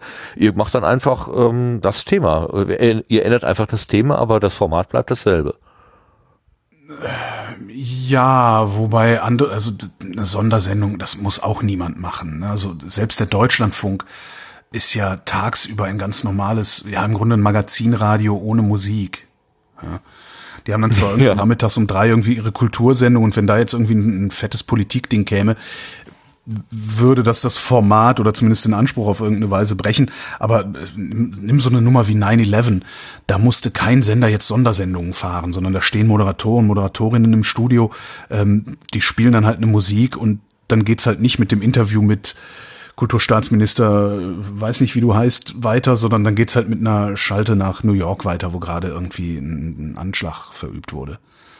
Das ist jetzt ja, nicht. Kommen über 24 Stunden immer dieselben Bilder und selben Texte. Das, das war, ich habe ja. das damals sehr intensiv mitverfolgt und äh, ich habe konnte mich von diesem von diesem Fernsehgerät nicht lösen, in, immer in der Hoffnung, ich würde irgendwas Neues erfahren, aber es war dann irgendwann der Punkt erreicht, wo es einfach nichts Neues mehr gab und man das wurde immer und immer wieder mit denselben Konservenbildern äh, äh, bedient. Es gibt nichts Neues. Ähm, ähm das das ja. ist so eine so eine sehr unangenehme und und auch wirklich sehr wie ich finde kontraproduktive Entwicklung, die das Internet mitgebracht hat, dass du permanent auf Sendung sein kannst und darum auch zu viele Menschen erwarten, dass du permanent auf Sendung bist und du hast halt die, du steckst ja in einem Dilemma, wenn du wenn du sendest, also wenn du, am einfachsten kann man das an Nachrichtensendungen abbilden. Du, du hast dir selber zum Ziel gesetzt, alle 30 Minuten eine Nachrichtensendung zu senden, also ne, so Schlagzeilen. Ähm, in dem mhm. Moment, wo du damit anfängst, also die erste gesendet hast, verdammst du dich dazu, in jeder nächsten etwas Neues zu erzählen. Ja. Ja. So. Kannst ja nicht die, ja, manchmal wird die ne, Zeile wiederholt, ne? Du könntest, ja klar, oder anders angeordnet, manchmal gibt's ja wirklich eine neue Entwicklung, ja. aber äh, jetzt hast du das Problem, äh, eigentlich würdest du sagen wollen, nichts passiert, hier ist eine, hier ist eine interessante Musik. Ja, das ist ja eigentlich, was du sagen willst, weil es ist ja, es ist nichts passiert. Natürlich passiert ständig Genau, was, aber nichts die passiert. Frage ist ja auch, wie, wie relevant ist das denn eigentlich für dein Leben? Ja, wie relevant ist, dass das, äh, äh, weiß ich nicht, wenn ich jetzt mal in die Deutschlandfunk-Nachrichten gucke, warte, ich mach das mal zum Spaß. Ähm, so. Open Skies, die, äh, die eins, ja, die erste Meldung in den 20 Uhr Nachrichten im Deutschlandfunk ist Open Skies, US-Regierung steigt aus weiterem internationalen Vertrag aus. Ja, hey, wie relevant ist das denn eigentlich für einen, der gerade in seinem, in seinem auf Pump gekauften Auto auf dem Heimweg von seinem Job in einem kleinen mittelständischen Unternehmen ist, wo er irgendwie Werkzeuge hergestellt hat oder so. Das ist ja, ne? Das brauche ich dem nicht zu erzählen. Also interessiert den halt nicht. Ähm, so. Das Jetzt könntest du dem eigentlich sagen, ey, die Welt ist völlig in Ordnung, ja? Deine Welt ist völlig in Ordnung. Du fahr nach Hause, hier ist eine schöne Musik, damit die Fahrt ein bisschen angenehmer ist. Kannst du aber nicht machen, weil du dich entschieden hast, ich sende Nachrichten. So. Und ähm, aus, das ist das eine, das ist das, das, das prinzipielle Problem. Ähm, und dann kommt da drauf das Internet, das es möglich macht, dass du kontinuierlich Nachrichten sendest. Also dass du noch nicht mal mehr Musik dazwischen spielst. Wer hat denn da seine Systemsounds nicht aus? Icke, Icke, Icke war selber. Entschuldigung, ich hab's verkackt hier. Entschuldigung. So Übe noch. Professionelles. Ja, ist völlig unprofessionell. So, ja, ja, ja. Dann, dann kommt da, dann kommt da das Internet dazu, das, das dich in die Lage versetzt, kontinuierlich zu senden, die Nachricht also in, in Dauerschleife zu bringen. Und es gibt ganz, ganz viele Menschen, die das gar nicht so weit reflektieren. Wozu sollten sie auch? Ja? Das ist ja nicht deren Job. Ähm, die dann aber von dir erwarten, dass du die ganze Zeit sendest. Und dann kriegst du so ganz komische, ganz komische Vorwürfe hinterher wie, warum, warum habt ihr, äh, wa warum ist die, die Lindenstraße erst zu Ende gelaufen, obwohl es doch äh, da das und das gab? Da hättet ihr doch sofort umschalten müssen. Wo ich dann immer denke, nee, eigentlich nicht, weil es ist halt nichts passiert. Das Ding, da- das Flugzeug ist da reingeflogen und dann ist erstmal drei Stunden lang gar nichts passiert. Und dann ist das Ding zusammengebrochen. Das ist eigentlich, was passiert ist und das ist eigentlich, was die Nachricht gewesen wäre. Aber das Internet macht heutzutage, dass sie von dir erwarten, dass du im Grunde einen Livestream aus allen Blickwinkeln, ja, also rund 360 Grad Livestream äh, sendest von allem, was jemals irgendwo passiert. Und das braucht halt niemand. Und es ist halt auch egal. Das, man kann das prima als Experiment machen, einfach mal eine Woche lang gar keine Nachrichten konsumieren. Geht auch. Oder eine Woche lang nur eine Tageszeitung kaufen und nicht sonst konsumieren. Und du wirst feststellen, du bist am Ende dieser Woche nicht schlechter informiert als jemand, der den ganzen Tag vor irgendwelchen sozialen Netzwerken gesessen hat. Ja, ich mache das äh, manchmal, dass ich mir ähm, morgens auf dem Weg zur Arbeit einfach die Audioaufnahme der Tagesschau vom Vorabend anhöre, die 15 Minuten. Und dann fühle ich mich eigentlich ziemlich gut äh, im Bilde. Ja. Und Ja, es das ist das ist interessant, wenn- wenn das so regelmäßig ist, dass man dann quasi auch die Veränderung von einem Tag zum anderen, also auch in der, äh, bei manchen, man ist ja wie so eine Fortsetzungsgeschichte irgendwie, ne? Ähm, da gibt's irgendwie Diskussionen, Debatten äh, um irgendwas und dann am, am ersten Tag ist es so und am zweiten Tag steht es anders, am dritten wieder anders oder so. Genau, und dann Hat holst du dir so freitags, dann kaufst, kaufst dir freitags den Spiegel oder, oder donnerstags die Zeit oder irgendwie eine, eine, eine Wochenendzeitung. Die Taz am Wochenende ist ja irgendwie einer meiner Lieblinge. Ähm, und da kriegst du das Ganze dann nochmal aufbereitet und ein bisschen mit, mit etwas weniger Hektik und ein bisschen Abstand nochmal irgendwie ein bisschen eingeordnet. Das ist eigentlich so, wie man Nachrichten konsumieren sollte, finde ich. Weil diese konstante Beschallung mit vermeintlichen Neuigkeiten, ist wertlos. Das ist halt in so Pandemiezeiten wie jetzt. Da ist das okay, ja, dass dir gesagt wird, so Alter, ey, die, die Fallzahlen, die steigen gerade so schnell äh, und die sind seit gestern so krass gestiegen. Bleib mal lieber zu Hause, fahr mal lieber nicht mit dem Bus. Da ist das wichtig. Aber wenn irgendwo ein Flugzeug reinrauscht und erstmal nichts passiert, Ja, selbst bei diesen Pandemiezahlen, also dieses, dieses tägliche Starren auf den Pegelstand sozusagen wie beim Hochwasser, äh, das ist mir jetzt inzwischen auch nicht mehr so ganz geheuer. Ich habe das Gefühl, ob ich da jetzt drauf starre oder nicht, das hat für mein Leben im Moment jetzt keinen macht keinen Unterschied. Ich Nee, sitze Moment sowieso hier in meiner äh, Kemenate und ob da jetzt draußen irgendwie 100 oder 200 Fälle unterwegs sind, hat für die Entscheidungsträger, diejenigen, die daraus irgendwelche äh, Regeln ableiten müssen oder so, für die ist es interessant, aber ich höre mir hinterher dann nur die Regeln an, die dabei rauskommen. Was, was Okay. bedeutet das denn jetzt für mich? Ja, okay. äh, Die, die, die möchte ich dann aber trotzdem auch ähm, vor mir selbst begründen können. Und darum finde ich diese Zahlen schon ganz interessant. Heute, also jetzt Ende Mai äh, 2020, ist das natürlich nicht mehr so interessant wie Mitte März 2020. Mitte März fand ich Ja, das aber schon ja. sehr interessant, um wenigstens zu Oh, ja. versuchen, für mich selbst abzuschätzen, was mache ich eigentlich, nachdem ich einkaufen war? Ja, desinfiziere ich mir sofort die Hände? Atme ich nicht mehr ein, solange ich im Laden bin oder so? Weißt du, dass du, dass du Ja, genau. Das da finde ich das, da finde ich das äh, wichtig. Mittlerweile ist das Quatsch. Mittlerweile reicht es mir, weil mittlerweile wissen wir auch ein bisschen was über diese, über die Verbreitung dieses Virus.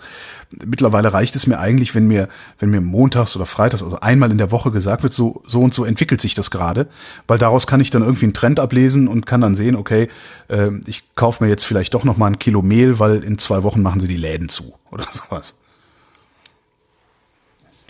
Ja, kannst du das wirklich ablesen? Also ich, ich kann es nicht. Ich, bin auch na- so ein bisschen natürlich in meiner. nicht. Äh, natürlich kann ich das nicht ablesen, aber ich, ich man, man möchte ja selbstwirksam sein.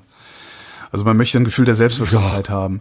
Und ähm, das ist ja, warum die Menschen äh, hingehen und Mehl kaufen und Klopapier kaufen, um, um sich selbst handlungsfähig zu fühlen in einer absolut unübersichtlichen Phase eigentlich. Wobei das auch nicht so viel unübersichtlicher ist als das Leben sonst, was auch nochmal an einer anderen Stelle zu diskutieren wäre.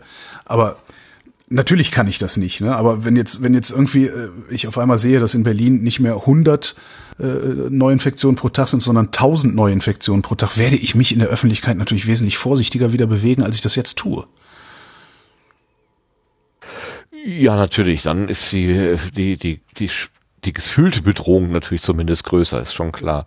Ich habe jetzt genau das Gegenteil. Ich habe, hier- ich gucke gelegentlich bei uns hier im Kreis, da werden die äh, die Fallzahlen der Städte, die zum Kreis gehören, auch im Internet dokumentiert und da ist jetzt tatsächlich die Zahl null aufgetaucht. Also von einem Tag zum anderen äh, äh, null äh, neu ähm, Infizierte und es ist alles rückläufig.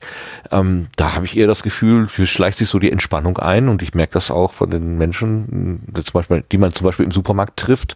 Jetzt haben zwar alle brav die Masken auf, aber dafür steht man quasi Schulter an Schulter am Regal, was mich wahnsinnig macht. Die sollen bitte Abstand halten, genauso wie ich versuche Abstand zu halten. Aber wenn dir jemand in den Rücken tritt, dann kannst du ja gar nichts- dran ändern. Also das ist schon sehr merkwürdig im Moment. Das verunsichert richtig, mich aber gerade sie mehr als das Virus. Sie machen es aber auch ohne Masken trotzdem. Das ist zumindest das, was, was ich so in meinem Alltag äh, immer wieder erlebe. Sie, sie pfeifen halt regelrecht drauf. Und da finde ich das mit den Masken dann schon ganz schön. Einfach auch, also ich habe gerade mein, darum, darum bin ich, hatte ich ja erzählt, dass ich zehn Kilometer zu Fuß gegangen bin, obwohl ich mir den Fuß verstaucht hatte und das nicht gemerkt habe und mir den Fuß jetzt erst recht verstaucht habe. Das habe ich gemacht. Ich habe mein, mein, meine Vespa aus dem Winterschlaf geholt und bin sofort damit in die Werkstatt gefahren, weil die braucht TÜV und eine Inspektion. Und vor mir, also in der Werkstatt stand ein Schild, bitte einzeln eintreten und mit Gesichtsmaske. Vor mir geht ein Typ ohne Gesichtsmaske in diese Werkstatt und steht da am Tresen und äh, macht irgendwas. Und das Schöne ist dann halt, der weiß ja ganz genau, dass er Scheiße baut gerade. Das Schöne, wenn du dann da mit der Maske in der Schlange stehst, ist, du kannst den die ganze Zeit, ich hab, das habe ich gemacht, ich habe den die ganze Zeit fixiert. Also ich habe mich die ganze Zeit angeguckt, so als würde ich eine Schlägerei anfangen wollen. Und der hat sich halt nicht getraut, mir blöd zu kommen, weil er genau wusste, dass er halt gerade der Unterlegene ist, so moralisch, weißt du? Und eigentlich froh sein kann, dass er bedient wird. Dafür finde ich das mit den Masken ja dann schon ganz gut. Und, und auch vor allen Dingen als, als so Daily Reminder, dass wir mitten in einer Pandemie sind. Auch Ja, das, das das fühlt sich halt nicht so an. Ne? Ja, ja, ja, ja, ja. Ich muss mich da auch dran erinnern, ja. Ich hatte hier gestern ein lustiges Encounter. Wir waren halt auch einkaufen. Im Supermarkt ist äh, einer rumgelaufen, der hatte sich vorne an dieser äh, Bäckertheke halt irgendwie so ein belegtes Brötchen geholt. Ähm, Hat dann die Maske runtergezogen und ist einfach so äh, fröhlich pfeifend äh, mit dem Brötchen essend durch diese Gänge marschiert im Supermarkt. Arschloch. Eigentlich muss man dem sofort eins später- auf die Nase geben. Ne? Genau, zehn Minuten später stehe ich halt noch in der Apotheke, weil ich etwas abholen wollte. Ähm, ist eine Frau neben mir an dem, an dem nächsten Schalter halt, die haben das eh so schön auseinandergezogen alles. Also, ne? Und ähm, lässt, äh, lässt sich dann da halt von der Apothekerin eine, eine Maske geben. Ja, also sie sagt, ich möchte gerne eine Maske haben, ich brauche aber nur eine für den Eigenschutz, weil der Fremdschutz, den brauche ich nicht. Und das war so der Moment, wo ich mir kurz sagte, Aber das ist doch, das hat sie eher missverstanden, oder? Das, da, da, Nee, nee, ich glaube, das war ihr Ernst, aber das war dann, da, die, die Apothekerin hat ihr dann eh irgendwie so ein Pack mit FFP2 ohne Ventil in die Hand gedrückt, aber das war so ein, wa, was sage ich jetzt? ja. Ich, war- ich war kurz echt am überlegen. Krass. Und ich, was ich so, was ich so irre finde an dieser ganzen Sache ist, das ist doch überhaupt kein Problem, sich, wenn man in innen geschlossenen Raum zu fremden Menschen geht, sich eben so ein Ding überzuziehen. Ich verstehe wirklich nicht, was da ein Problem dran sein soll. Also das, das demonstrieren Menschen dagegen. Äh, wo, gut, die, die haben ja. auf ganz andere Weise noch einen an der Klatsche. Aber das daraus jetzt irgendwie eine so große Einschränkung meines Alltags und meines meines meines bisherigen Lebensstils zu drehen und so, das, ich, das gelingt mir nicht. Ich also nee. Nee. Ich, wenn, wenn, wenn ich wenn ich zusammenrechne, dann trage ich vielleicht 30, 40 Minuten am Tag diese Maske. Das ist doch, das tut mir doch nichts. Wobei ich jetzt auch in der glücklichen Situation bin, dass ich, dass ich nicht äh, äh, gezwungen bin, irgendwo anders arbeiten zu gehen als in meinen eigenen vier Wänden momentan. Das ist ja auch nochmal ein, ein Privileg sondergleichen, was ich hier habe. Ne? Du kannst die Sendungen alle von zu Hause fahren? Ja. Oh. Hätte vor einem halben Jahr noch aber, keiner mit gerechnet im öffentlich-rechtlichen Rundfunk. Ich bin, äh, ich, also wir machen Doppelmoderation, also der, der muss, muss ich auch mal sagen, also der Rundfunk Berlin-Brandenburg geht mit dieser Krisensituation in einer Weise vorbildlich um. Ich, also ich wüsste nichts, ich wüsste nicht, was, nichts, was man daran verbessern könnte. Aus meiner Perspektive. Jetzt kriege ich natürlich auch nicht alles mit. Die haben sehr, sehr früh, schon im März, Anfang März, haben sie Teilen, also haben sie, haben sie die, die Kollegen und Kolleginnen, die dann so irgendwie so diese, diese nachgelagerten Jobs machen, so Marketing und sowas alles, denen haben sie gesagt, äh, jeder, der nicht unbedingt hier in Potsdam arbeiten muss, sofort Homeoffice. Und dann haben sie die Moderationsteams getrennt. Ähm, der Vormittag wird aus Potsdam gesendet, der Nachmittag wird aus Berlin gesendet. Wir haben ein zweites kleines Studio in Berlin. So eine, so eine sehr kleine, muffige Bude, äh, wo eigentlich sonst die Abendsendung um 19 Uhr gemacht wird. Da sitzt dann eine Kollegin, ein Techniker und es kommt mal ein Gast vorbei. Ähm, die haben halt gesagt, okay, ab 16 Uhr wird aus dem Babylon, so heißt das Studio, aus dem Babylon gesendet dass äh, die, die Berlin-Teams dürfen nicht ins Babylon, die, äh, die Berlin-Teams dürfen nicht nach Potsdam, die Potsdam-Teams dürfen nicht ins Babylon. Also so absolute räumliche ah. Trennung haben sie gemacht. Ähm, mhm. So dass ich dann mit meiner Co-Moderatorin, ähm, einer Technikerin und einer Redakteurin oder einem Redakteur, die wechseln sich immer ab, äh, im Babylon gesendet haben, montags, dienstags und dienstags abends kam dann schon die Order, okay, wir trennen noch weiter. Alles, was doppelmoderiert ist, ist einer im Studio, einer zu Hause und per Leitung zugeschaltet. Und das machen wir seitdem. Seit Mitte März äh, machen wir Doppelmoderation so, dass ich per MuPro, worüber wir vorhin geredet haben, diese Software von der ARD, mhm. die auch Christian Drosten äh, da liegen hat, dass ich per MuPro ins Babylon verbunden bin, direkt, und von da aus ein, die, das gesamte Signal, ne, da wird dann, äh, werde ich dann zur Kollegin äh, Katja Weber gemischt, die Musik wird dazu gemischt und das Signal geht dann in den Schaltraum nach Potsdam und wird von da aus äh, auf die Antenne gegeben. Und das funktioniert erstaunlich gut. Also es ist nahezu latenzfrei. Und diese nonverbale Kommunikation, die ihr normalerweise vielleicht durch Chat. Finger, Gesten Chat. oder sowas habt? Das ist, Über jetzt Chat? haben wir den Vorteil, wir, wir, machen das schon seit drei Jahren zusammen. Äh, du hast so nach zwei, zweieinhalb Jahren stellt sich so, eine, so eine Eingespieltheit ein. Da merkst du schon, was kann man machen, was, mhm. geht, was geht, was geht nicht. Äh, ich höre manchmal am Einatmen, ob Katja was sagen will oder nicht. Und sonst mhm. Chat. Ja. Also wir arbeiten, wir arbeiten okay, also gemeinsam in einem Google Doc, also unsere Manuskripte stehen in einem Google Doc. Das heißt, wir schreiben auch während des Interviews, schreiben wir einander äh, die Fragen um und sowas alles. Es funktioniert wirklich gut. Ja. Okay. und alles andere auch. Also der restliche Umgang des Senders ist auch super. Also die schaffen es sogar, der RBB schafft es sogar seinen freien Mitarbeitern, wo jetzt sehr viele auch nichts zu tun haben. Gerade ne, so diese ganzen EB-Teams, die unterwegs sind und sowas. Ähm, der ABB hat gesagt. Was, was ist EB? Was, was äh, elektronische EB? Berichterstattung. Ähm, das, die Kamerateams, die so rumfahren, Reporter und sowas. Ähm, die aber die sind halt gerade stark eingeschränkt und so. Also alles ist irgendwie eingeschränkt. Es gibt sehr viele, also ich glaube die Hälfte ist, äh, oder so ähnlich sind, sind freie Mitarbeiter. Und ähm, normalerweise würdest du ja sagen, ja, freie Mitarbeiter, wenn der nicht arbeitet, kriegt er halt kein Geld. Und der ABB hat gesagt, nee, ihr kriegt Geld, ähm, einen reduzierten Satz. Dafür müsst ihr uns so viele Tage zur Verfügung stehen, wie ihr durchschnittlich letztes Jahr pro Monat gearbeitet habt. Das heißt, äh, ne, habe ich zehn Tage gearbeitet, sage ich halt hier, äh, ich habe zehn Tage gearbeitet, dann gebe ich, sage ich denen, an welchen zehn Tagen ich theoretisch für den RBB arbeiten könnte, und die kriege ich dann bezahlt, egal ob ich arbeite oder nicht. Was ich, mhm. also ich finde das vorbildlich für einen Arbeitgeber, wirklich. Auf jeden Fall. Aber kann das denn auf Dauer so durchgehalten werden, wenn, wenn das jetzt noch mal so ein halbes Jahr, noch ein ganzes Jahr so geht? Wahrscheinlich Nein. nicht, ne? Nein. Ähm, das ist, das Geld ist ja jetzt schon knapp. Das fehlt ja also in der ARD, im, im RBB auch. Äh, wir sind noch ganz gut dran, weil wir die letzten zehn Jahre im Grunde sehr gespart haben. Ähm, aber es, das Geld fehlt an allen Ecken und Enden. Also es gibt halt immer wieder die, die Gewerkschaften handeln Tariferhöhungen raus und ähm, der Kuchen wird davon ja nicht größer. Also wir, wir bekommen halt einen Rundfunkbeitrag und der ist fix. Das heißt, unser, unser Anteil daran, also das, das, das Budget ist immer gleich groß, aber alle, was weiß ich, anderthalb Jahre gibt's zwei Prozent mehr an, an Honoraren und Gehältern. Und das ist natürlich nicht durchhaltbar. Ne? Also da musst du dann irgendwie gucken, dass du irgendwo anders Geldquellen findest, dass du irgendwo was einsparst und so. Ähm, Also alles, es, es wird halt alles teurer. Der Strom wird teurer, den wir verbrauchen. Der, der Sprit wird teurer. Es müssen, muss alles mögliche Zeug muss neu angeschafft werden. Also wir sind schon sowieso knapp bei Kasse und ich würde mal vermuten, dass wir das nicht lange durchhalten. Wie lange wir das durchhalten können, wage ich nicht zu, zu sagen. Das, das weiß ich nicht. Also ich kenne die Haushalte nicht.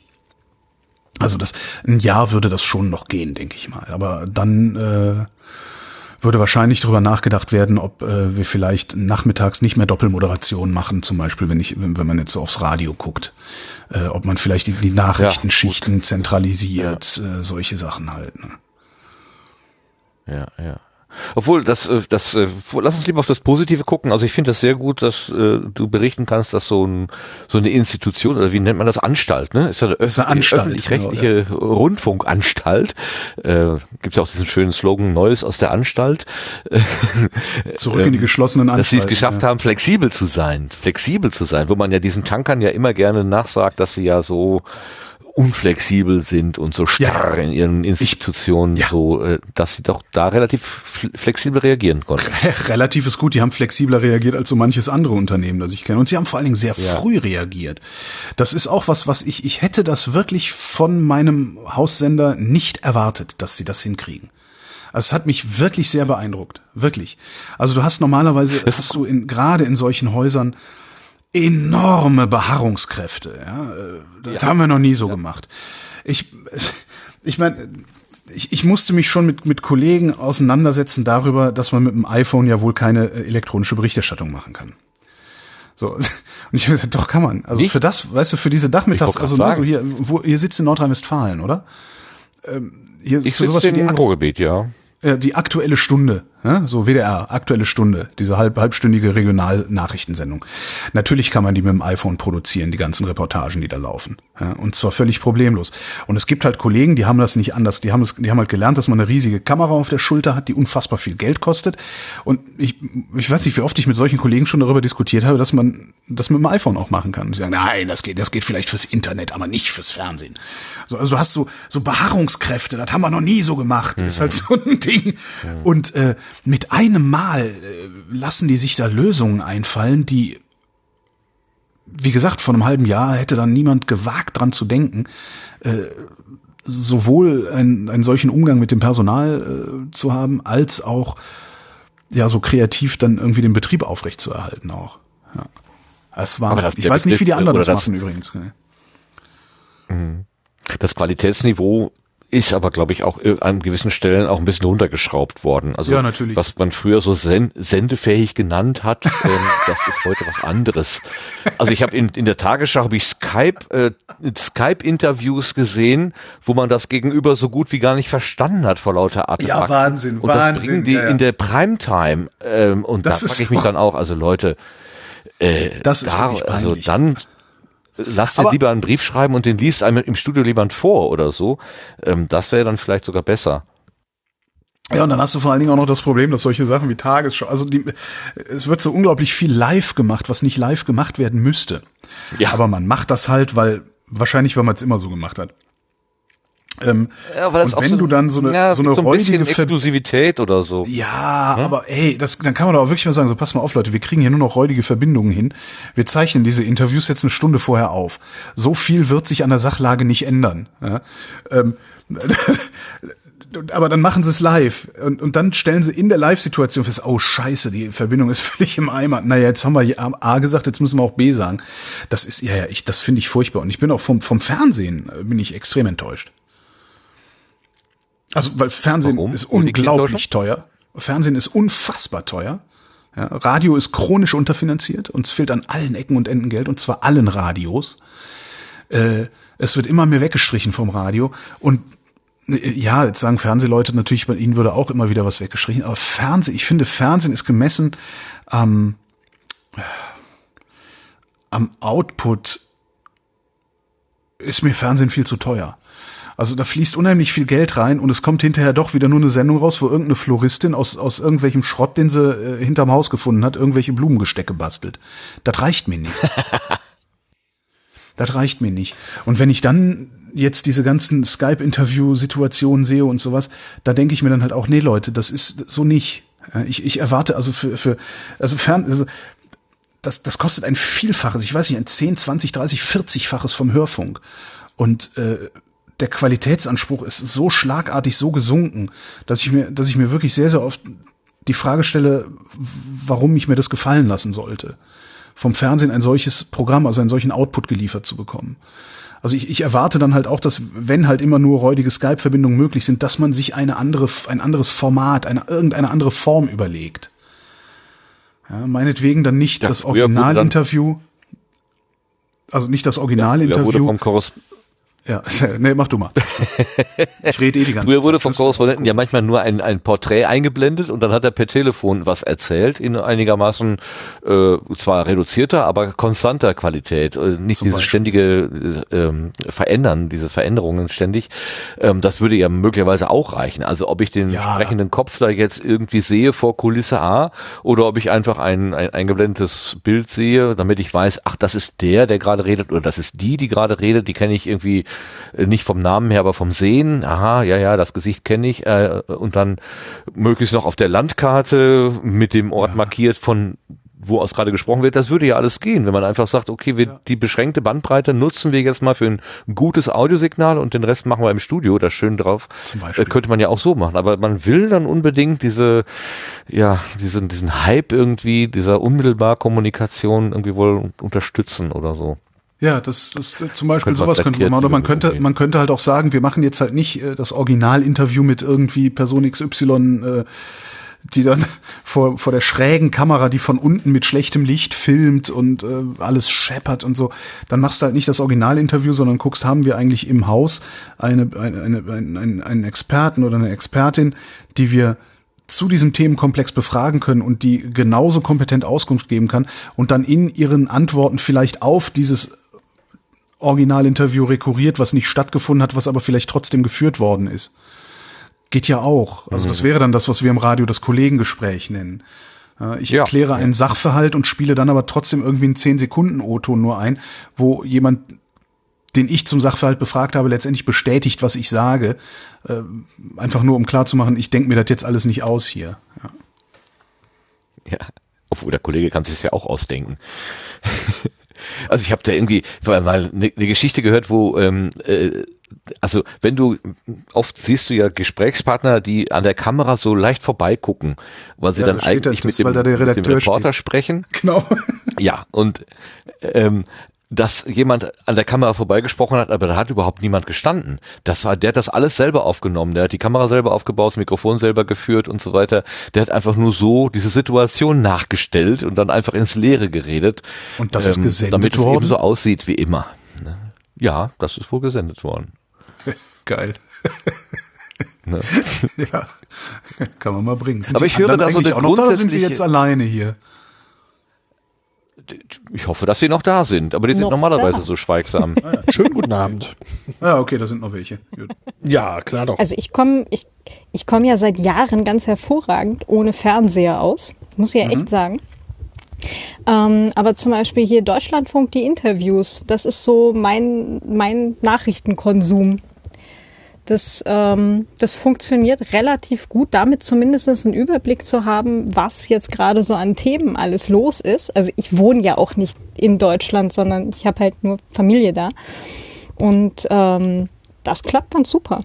Aber Fernsehen brauche ich auch echt nicht mehr. Das sind die, was, sind das für Interviews? Sind das die aus, aus Informationen am Morgen, wo sie dann die Interviews nochmal einzeln genau. schneiden und verbreiten? Ah, okay. Mhm. War Ja. Fernsehen machen für dich denn niemals irgendwie Thema für, äh, für dich? Ich meine, abgesehen von den äh, Produktionen Lindenstraße und was hast du noch im, im Gefängnis, wie hieß denn das? Das dann ist ja noch? nochmal, ja, das, das, also Hinter Fernsehen- Gittern. Hinter Gittern, ja, ja. Nein, also da habe ich ja hinter der Kamera gearbeitet. Das ist ja auch nochmal was ganz anderes. Und das war ja auch Ah, nicht unmittelbar Fernsehen. Postbote. Ja, aber das ist ja, Und das, Koch. das war ja Spielerei. Ja, das war aber, aber Spielerei. ähm, ich habe ja nie wirklich gespielt. Also ich bin ja nicht als, das als äh, mein, mein Selbstverständnis war auch nie, nie Schauspieler zu sein. Ähm, ich war damals halt erster Aufnahmeleiter und das ist auch nochmal was anderes. Das ist nicht Fernsehen machen, sondern das ist Film produzieren. Es ist letztendlich ist es ich sage mal, der, der gedrehten Szene, also der gesamten Produktionslogistik hinter der gedrehten Szene, egal wo die Szene hinterher ausgestrahlt wird, ob die jetzt im Kino kommt oder ob die im Fernsehen kommt, ist eigentlich erstmal egal. Die Straße muss so oder so abgesperrt werden. Ja. Natürlich drehst du einen Kinofilm dann irgendwie auf, auf 35 oder 70 Millimeter Film und nicht auf irgendwie räudigem Videomaterial und so weiter. Aber es muss eine Straße gesperrt werden, es müssen Komparsen über die Straße laufen und äh, Schauspieler müssen den Text sagen und ihre Marken treffen. Äh, das, das unterscheidet sich kaum und ich habe das nie als ich mache Fernsehen verstanden oder ich mache Kino verstanden oder sowas, sondern einfach immer nur, wir produzieren halt fiktionale, bewegte Bilder letztlich. Ähm, das einzige echte Fernsehen, das ich jemals gemacht habe, war eine kleine äh, Low-Budget-Talkshow, die hieß Drei Linden. Die haben wir 2002 produziert, zehn Folgen lang, obwohl es eigentlich nur Geld für fünf Folgen gab oder so. Oh, wie habt ihr das denn äh, gemacht? Ja, wir haben halt alles billig, maximal billig. Unser Studio war ein alter, alter NVA-Wachturm auf dem Campingplatz in Drei Linden. Das ist äh, von Potsdam. Also, ja. Hart an der Alter- Grenze. Hart an der Grenze, genau. Das war das einzige Mal, wo ich, wo ich unmittelbar Fernsehen gemacht habe, also auch, auch äh, wusste, dass ich Fernsehen mache und es fürs Fernsehen mache. Und das war auch ganz schön, hätte ich auch gerne weitergemacht, also weil da konnte ich halt auch so im Wesentlichen machen, was ich wollte, also ein bisschen auf die Brause hauen, ein bisschen, ein bisschen Faxen machen und so ein paar Interviews.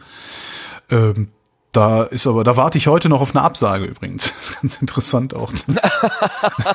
Wie auf eine Absage. Ja, wir wissen noch nicht, ob es weitergeht. Wir sagen euch, äh, wir sagen euch im, im Januar Bescheid. das ist jetzt halt Aber nicht in welchem Jahr. Ja, auch, genau, welchem ist Jahr. jetzt halt mittlerweile auch 17 Jahre her. Ja,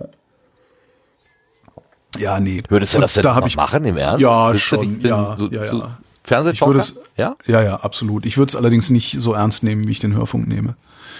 Ähm, Fernsehen du bist beim Fernsehen, du hast beim Fernsehen noch mal so ein bisschen das Problem. Also erstmal habe ich das Problem, dass man mich sieht. Ich bin kein Freund von Video, also ich mag das nicht. Ich mag nicht gesehen werden, ich mag gehört werden. Ähm, aber da könnt, kann ich mit leben. Also ich kann auch gut mit der Kamera umgehen. Ist jetzt auch nicht so, dass ich kamerascheu wäre, ganz im Gegenteil. Ich habe dann im Zuge dieser Talksendung auch von einem, von einem Theaterregisseur äh, bin ich gecoacht worden. Der hat mir beigebracht, wie man mit Kameras spielt. Ähm, das kann ich, kann ich sehr gut. Also das ist es nicht. Ich finde einfach nur, man, ich, ich brauche kein Bild. Für das, was mich interessiert zu, zu tun oder zu veröffentlichen, brauche ich kein Bild. Da reicht mir eine Stimme. Ähm, Nee, aber ich, also das, das Problem beim Fernsehen ist, ist so ein bisschen ambivalent. Also das, die zahlen halt unglaublich viel Geld. Ja, das ist wirklich, das war der bestbezahlte Job meines Lebens. Es war eine Low-Budget-Produktion und es war der bestbezahlte Job meines Lebens. Okay. Das ist halt schon, ist halt schon echt nochmal krass. Wenn das so, so Moderationshonorare im Fernsehen ist, ist wirklich, also selbst die miesen Honorare, da kannst du sehr komfortabel von leben. Ähm, du wirst damit nicht reich. Jetzt, dass man mich nicht falsch versteht. Also es ist jetzt nicht so, dass du dann irgendwie äh, pro Sendung, weiß ich nicht, also so eine Barbara Schöneberger wird wahrscheinlich pro Sendung irgendwas fünfstelliges bekommen. Das war bei mir dann irgendwie niedriger, vierstelliger, was ich glaube irgendwie 1500, äh, waren das Euro oder Mark? Ich, ich glaube, es waren noch Mark damals. Siehst, du, ich krieg's noch gar nicht mehr richtig hin. War das? Ich habe nach diesen, ich weiß Ja, noch, ja, ich habe nach diesen, nach diesen zehn Folgen hatte ich knapp 20.000 mehr auf dem Konto. So. In Geldeinheiten und es war Ende 2002. Womit hat man 2002 bezahlt? Waren das schon Euro oder waren das noch Mark? Das müssten schon Euro gewesen sein. Ja. Und es war eine Low-Budget-Produktion. Also Fernsehen ist gut bezahlt. Also gerade die Leute, die vor der Kamera stehen. Das ist halt, das ist halt das Verlockende, ne? Also du kriegst halt das Geld reingeschoben. Zumindest für meine Begriffe. Äh, Ich weiß, Jürgen von der Lippe hat mal gesagt, dass Fernsehen unglaublich schlecht bezahlen würde. Der kommt vielleicht, der kommt vielleicht auch aus einer anderen Richtung. Ähm, Äh, das ist das eine, also das, das ist das Verlockende daran. Was es wirklich fürchterlich macht, ist, dass du im Fernsehen unter enormer Beobachtung stehst. Ähm, mhm. Das stehst du natürlich auch, wenn du, wenn du ähm, Radio machst oder auch wenn du Podcasts machst, wenn du hinreichend Reichweite hast, stehst du natürlich auch unter einer starken Beobachtung. Aber die ist nicht so scharf, die Beobachtung. Im Fernsehen ist da, da ist ja, da, da passieren die, die, die Sachen im Fernsehen passieren auch sehr selten spontan und ungeplant. Klar, wenn du jetzt irgendwie keine Ahnung, äh, Thomas Gottschalk bist oder so, dann machst du, was du willst. Und das ist äh, okay. Aber so, wenn du, wir hatten dann so eine kleine Show, da haben wir Gäste gehabt, es gab immer so einen Stand-Up-Teil am Anfang. Äh, und alles, was ich in diesem Stand-Up-Teil gesagt habe, das ist vorher mit der Redaktion durchgesprochen worden. Ähm, mhm. Ich hatte einen super Witz, äh, bei dem ich Manfred Stolpe, dem damaligen Ministerpräsidenten oder, oder Ex-Minister, ich weiß gar nicht, war der noch Ministerpräsident von Brandenburg? Ich weiß gar nicht mehr. Echt super ans Bein gepinkelt hätte. Und das war wirklich ein witziger Witz da ging es um Ordensverleihung und so. ähm, den durfte ich nicht bringen.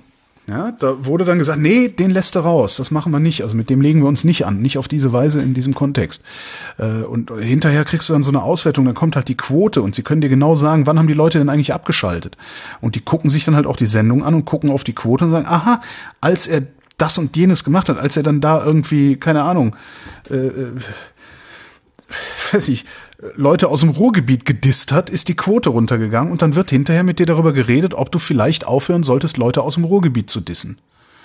Und das finde ich sehr unangenehm. Da musst du, wahrscheinlich musst du da durch, um irgendwann an so einen Punkt zu kommen, wo Harald Schmidt dann war, der auch machen konnte, was er wollte. Aber ich finde die, die Vorstellung, wie lang die Durststrecke ist, da hinzukommen, dass du machen kannst, was du willst, die fand ich immer sehr unattraktiv. Aber die Honorare, mein lieber Herr Gesangs. Im, Im Moment müssen ja ganz viele Leute in, in, in Kameraaugen reingucken, äh, die das eigentlich gar nicht gewöhnt sind, weil sie irgendwie was so Videotelefonie machen oder Videokonferenzen oder Webinare aufzeichnen oder was auch immer. Und du hast gerade gesagt, es Allein dieses äh, hätte Wort, jemand oder? Webinar. Ey. Webinar. Ist so ein bisschen wie, äh, hast du auch einen Vlog? nee, habe ich Muss nicht. man auch drüber ich habe nachdenken. Ja. noch nicht mal einen richtigen, einen Vlog, genau. Äh, Ja, es gibt ja das Wort Vodcast gibt es ja auch. Ne? Nein. Doch. Also, äh, ja. im erweiterten äh, Sprachgebrauch ist das irgendwo mal aufgetaucht. Vodcast. Äh, fand ich witzig. Aber du hast gesagt, ähm, du hast einen Tipp bekommen, wie, du, wie man mit der Kamera spielt. Äh, vielleicht haben wir jetzt hier einen ganz praktischen Tipp für alle die, die jetzt quasi neu ähm, unter Beobachtung gestellt werden, weil sie irgendwas für äh, Videokonferenzen oder so produzieren müssen, entweder live oder in der Konserve. Wie spiele ich denn mit der Kamera? Was muss man denn da machen? Äh, das kann ich dir nicht sagen. Das ist, äh, du, du, du, ähm, du musst halt mit der Kamera spielen. Und das ist natürlich Okay. es ist, es ist eine, eine, eine, eine, eine Show, eine, eine Publikumsshow äh, mit Stand-up-Teil zu produzieren, ist was ganz anderes als ein Webinar zu machen oder sowas. Also das Problem ist ja, dass wenn du, wenn du aus der Fiktion kommst, also aus der, aus der, aus der Fiction, aus der fiktionalen Produktionsweise kommst, dann ähm, ist das Schlimmste, was jemand machen kann, in die Kamera zu gucken. Ne? Das ist, das ist ein, Ja. gerade so die Komparsen, denen sagst du halt auch immer, wenn sie da lange, gucken sie nicht in die Kamera. So. Machen die dann halt trotzdem, Wo soll manche ich auch, nicht hingucken? Da. Genau. genau. manche auch, weil es Trolle sind. Ähm, und äh, wichtig ist dann halt, wenn du so eine, ja, so eine Publikumssendung machst, also wo du tatsächlich die Menschen, die vor dem Fernseher sitzen, direkt ansprichst, das auch wirklich zu tun. Und die Kamera als eine, im Grunde eine Person zu begreifen, die deinen Befehlen gehorcht. Ne? Also in die Linse gucken, komm mal mit. Und dann folgt dir die Kamera auch, wenn du das sagst. Solche Sachen, das, das so, muss man mhm. lernen. Das, das, das ist eigentlich ist das, ist das ein No-Brainer, aber man muss es trotzdem lernen. Man muss da, ne, weil während du Mhm. das machst, hast du ja auch das Publikum, das vorm Fernseher sitzt, irgendwo im Kopf. Du weißt also ganz genau, im Zweifelsfall gucken das jetzt mehrere Millionen Menschen und alles, was ich hier mache, Mhm. sehen die unmittelbar. Also ich spreche die unmittelbar an und das, das ist, äh, da baut sich in deinem Kopf dann auch so eine Distanz auf. Aber daraus jetzt irgendwas für einen äh, Vlog, obwohl für einen Vlog könnte das noch funktionieren, aber für ein Webinar äh, wahrscheinlich eher nicht. Also da weiß ich nicht. Ich bin nur dankbar, dass ich mit sowas nichts zu tun habe, weil ich mag das überhaupt nicht. Also Okay, du bist also quasi ein durch und durch Radiomensch, aber wie bist du denn überhaupt dahin gekommen? Du hast doch am Anfang mal, steht hier auch in der Wikipedia, äh, ein Studium in VWL angefangen und nach zwei Ach, Semestern was abgebrochen. Alles, was ich alles Ähm, zu studieren Nach zwei Semestern habe. ist man ja gerade erstmal so ein bisschen angekommen am Studienort. Da hast du schon wieder gesagt, ach nee, will ich dann doch nicht. Äh, wie, wie, wie ist denn der Weg zum, zum Radio eigentlich gekommen? Na, ich bin ja gar nicht, ich bin ja nicht zum Radio, Zum ich bin ja zum. Film gegangen. Ich bin ja zum Film gegangen Ja, damals. oder wie ist das ja, gekommen? äh, Hast du zufällig. jemanden kennengelernt? Zufällig? Ja. Ja, zufällig. Mein ganzes Leben ist eine Aneinanderreihung von Zufällen. Ähm, also nichts von dem, was ich gerade tue, habe ich jemals geplant. Ja. Das ist, äh, ich habe ähm, ich habe angefangen zu studieren und habe nebenbei für einen Kurierdienst gearbeitet. Unter anderem, ähm, ich habe auf einer Galopprennbahn gearbeitet und für so einen Kurierdienst. Und für den Kurierdienst, da ist ja auch, kann man sich heutzutage, ich weiß gar nicht, vielleicht machen die das immer noch so. Ähm, ich habe, der Job war, abends irgendwann, keine Ahnung, 20 Uhr, 21 Uhr oder sowas, am Rechenzentrum der, ich glaube, waren Volksbanken damals oder waren Sparkassen. Siehst, ich weiß es noch nicht mehr. Am Rechenzentrum äh, in, in Köln-Porz mit so einem kleinen äh, Kastenwagen hinzufahren. Dann kam irgendwann, wurde dein Kastenwagen beladen mit so großen, äh, diesen Pilotenkoffern mit, mit so Zahlenschloss dran. Und dann bin ich losgefahren und habe die halbe Nacht damit verbracht, mit diesem Kastenwagen durch die Eifel zu fahren und diese Pilotenkoffer in Banken abzustellen, wo ich Schlüssel für hatte.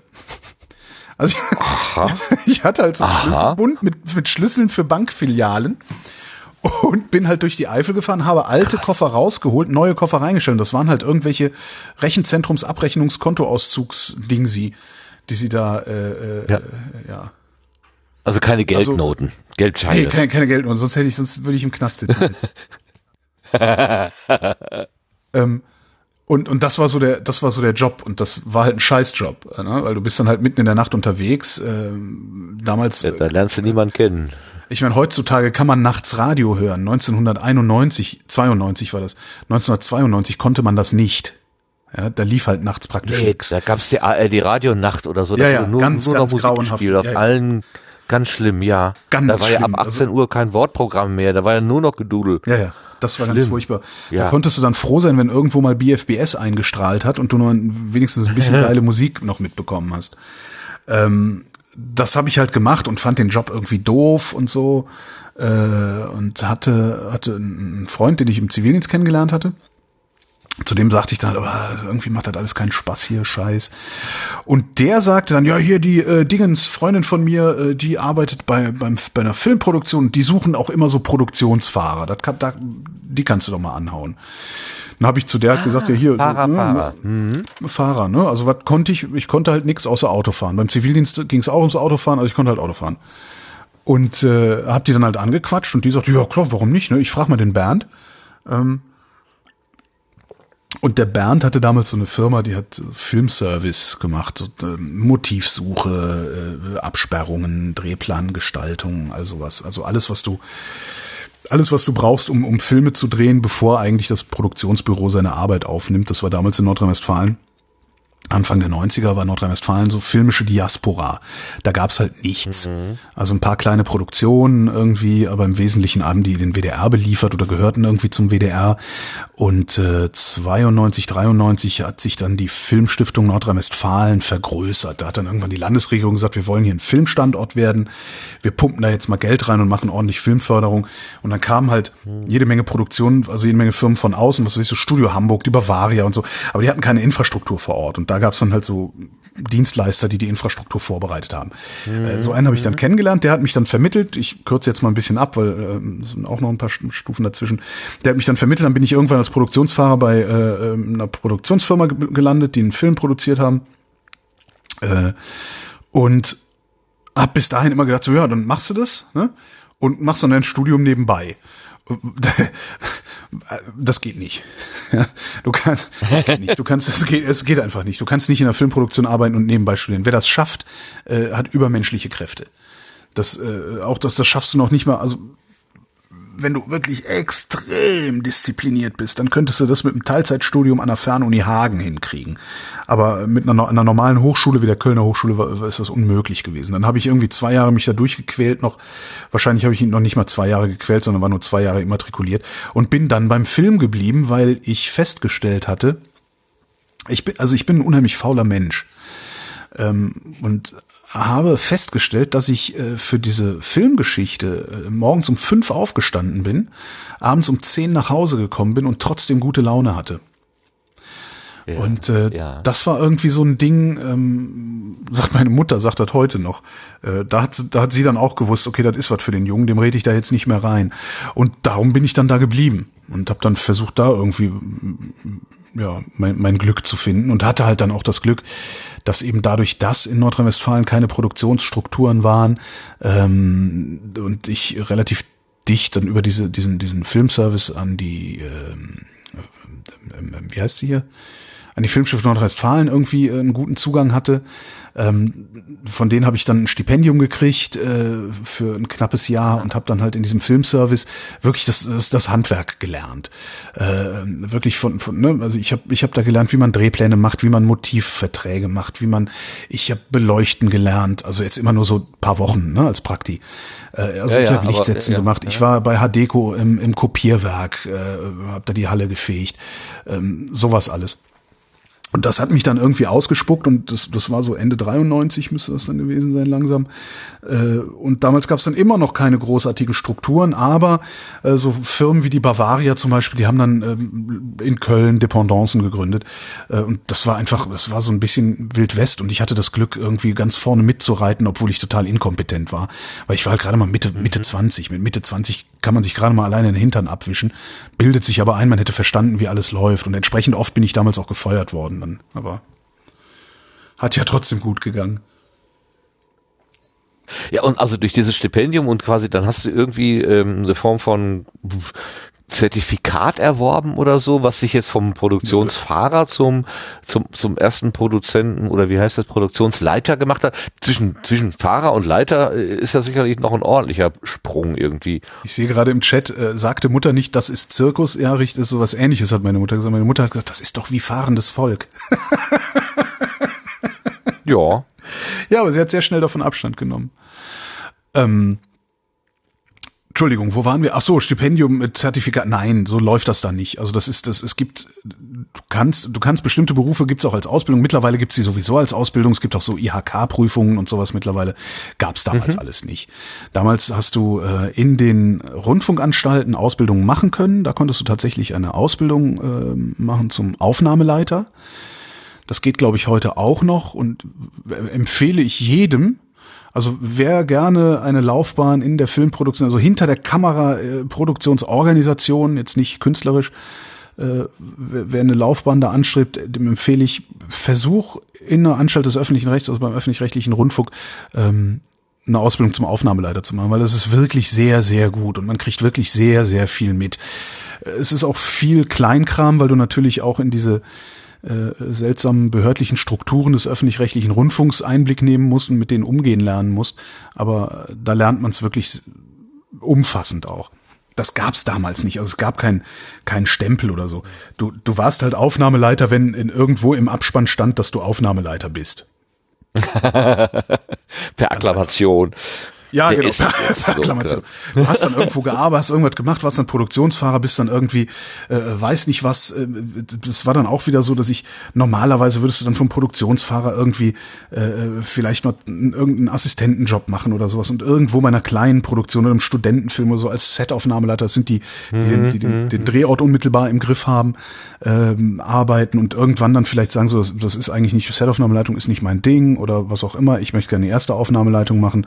Ähm, das ist jetzt nicht eine, eine hierarchische Gliederung, erste, zweite Aufnahmeleitung, sondern es ist ganz einfach, der erste Aufnahmeleiter fängt früher an zu arbeiten. Also in der gesamten Produktionszeit fängt er früher an zu arbeiten. Mhm, ähm, mhm. so, das, das habe ich alles irgendwie übersprungen auf magische Weise, weil damals halt so Wild West war. Irgendwie. Und, und äh, also ich habe nie als Setaufnahmeleiter gearbeitet, immer nur aushilfsweise. Ähm, sondern bin halt äh, damals meine Fresse, ey, was war, wie war denn das so lange her? Damals hat sich gerade neu gegründet aus äh, diese Holländ aus aus zwei holländischen Firmen aus JE Entertainment und Demol Produxie Bedrijf oder wie die hießen. Ähm, JE Entertainment. Das war so eine nee Endemol Entertainment, so hießen sie. Ähm, die gibt's glaube ich heute Ah, noch. Große Endemol. Produktion aus Holland in Ja. Köln haben die äh, sehr viel Zeug gemacht und die haben damals eine Serie angeschoben, ähm, sehr ambitionierte Krankenhausserie, äh, die dann leider mangels, ich weiß gar nicht was, Buch, Regie, irgendwas äh, ewig nicht ausgestrahlt und dann nachts um elf oder so, obwohl es eigentlich eine Primetime-Serie werden sollte. Ähm, da bin ich hin geklappt. und zwar als Produktionssekretärin. Ähm, ja, ich habe halt so, so Assi-Jobs gemacht vorher, so Produktionsassistentenjobs und, ähm, dann haben die irgendwie diese Produktion dann neu gegründet. Also du hast halt nicht, du hast nicht ein festes Produktionsbüro, das dann Filme abwickelt, sondern es ist in der Regel so, dass du, das, das gibt halt eine, eine, eine kleine Firma, da gibt es eine Herstellungsleitung, vielleicht sitzt da noch ein Produktionsleiter und sobald gesagt wird, okay, wir produzieren einen Film, wird alles andere Personal zugekauft. So, und dann wird gerne mal so ein temporäres Büro angemietet und da sitzen die dann alle. So, und dann wurde halt diese Serie gestartet. Ähm, es gab die, es, gab- es gab zwei Autoren, es gab die ähm, Produzentin oder Producerin, es gab äh, gab's schon, nee, einen Produktionsleiter gab's noch nicht. Es gab mich als als Produktionssekretärin, Produktionsassistent. Ähm, und irgendwann kamen dann so die anderen Gewerke hinterher. Dann kam irgendwann ein erster Aufnahmeleiter dazu, dann kam irgendwann ein Produktionsleiter dazu. Äh, dann stellte sich irgendwann raus, dass ich der Einzige in dieser Produktion war, der äh, mit dem Computer umgehen konnte. Ähm, es, gab damals, es gab damals so eine Software, die gibt's heute wahrscheinlich immer noch.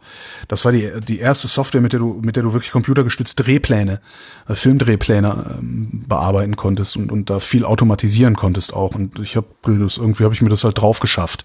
So einmal installiert, geguckt, drauf geschaut. Damals hat das noch funktioniert, dass man so Software relativ zügig begreift. und außer mir wusste in dieser ganzen Firma niemand damit umzugehen nur einer der Autoren noch, aber der war, der war halt schon beschäftigt, der musste halt die Drehbücher schreiben. Ähm, und dann haben sie mich da zum ersten Aufnahmeleiter gemacht. Äh, womit ich natürlich Derjenige warst, kolossal der das konnte, klar. ja, aber damit bin ich natürlich kolossal gescheitert, weil außer dieser Software konnte ich nichts. ne? äh, und bin dann auch sehr schnell, sehr schnell da gefeuert worden auch wieder. Ich weiß gar nicht, wie viele Folgen ich da durchgehalten habe, sechs Folgen oder acht Folgen oder so. Also das, das, das, äh, ja. Aber ich stand im Abspann als Aufnahmeleiter und äh, damit gehst du dann hausieren. Ja, so. Und das hat halt funktioniert. Haben Sie Ihren Abspann mitgebracht? Ja, du, du hast dann, ne, du, du, es gibt auch keine Zeugnisse und so, ne, so wie in der normalen Arbeitswelt, sondern es gibt ja auch überhaupt keine Maßstäbe zu beurteilen, ob jemand seinen Job gut macht oder nicht. Ne? Darum hast du dann in so Medienberufen und in vielen Medienberufen äh, gibt es ein, ein äh, wenn du dann halt fragst, so, äh, wie ist denn der? Ne, Also es ist halt alles über Empfehlung. Ne? Du sagst halt, ich habe bei dem und dem Produktionsleiter gearbeitet, dann ruft der neue Produktionsleiter den alten an und fragt, wie ist denn der? Und dann sagt der alte Produktionsleiter entweder äh, ist eine Pfeife oder er sagt, der ist sehr professionell. Ah, okay. professionell zu sein, professionell zu sein, ist halt das Qualitätsmerkmal in, in solchen Medienberufen gewesen. Es ist über 20 Jahre her. Ich weiß nicht mal ansatzweise, wie es heute läuft. Naja, aber äh, zu merken, wann, wann du nichts, äh, also dass du nichts taugst oder so, das, das konnten sie ja schon. Sonst hätten sie dich ja nicht dann teilweise auch, äh, wie du sagst, rausgeworfen. Ja, klar. Ja, Also eine gewisse, eine gewisse Qualitätserwartung war schon da, aber ja natürlich. Also wie ähm, genau? Du, ne? man könnte es sicherlich auch formulieren. Also man könnte sicherlich so eine Art Pflichtenheft oder sowas formulieren für erste Aufnahmeleiter. Du bist da halt, ähm, wer es nicht kennt, vielleicht äh, aus der Werbung kennt man so einen Beruf, das ist in großen Werbeagenturen, ist es der Kontakter. Ähm, du bist halt im Grunde so die Informationsverteilungsmaschine. Also du sammelst alle, alle, du, du versuchst aus allen Gewerken alle Informationen einzusammeln und die strukturiert an alle Gewerke wieder zu verteilen. So kann man das kurz zusammenfassen. Gleichzeitig legst du fest, was wann wo gedreht wird.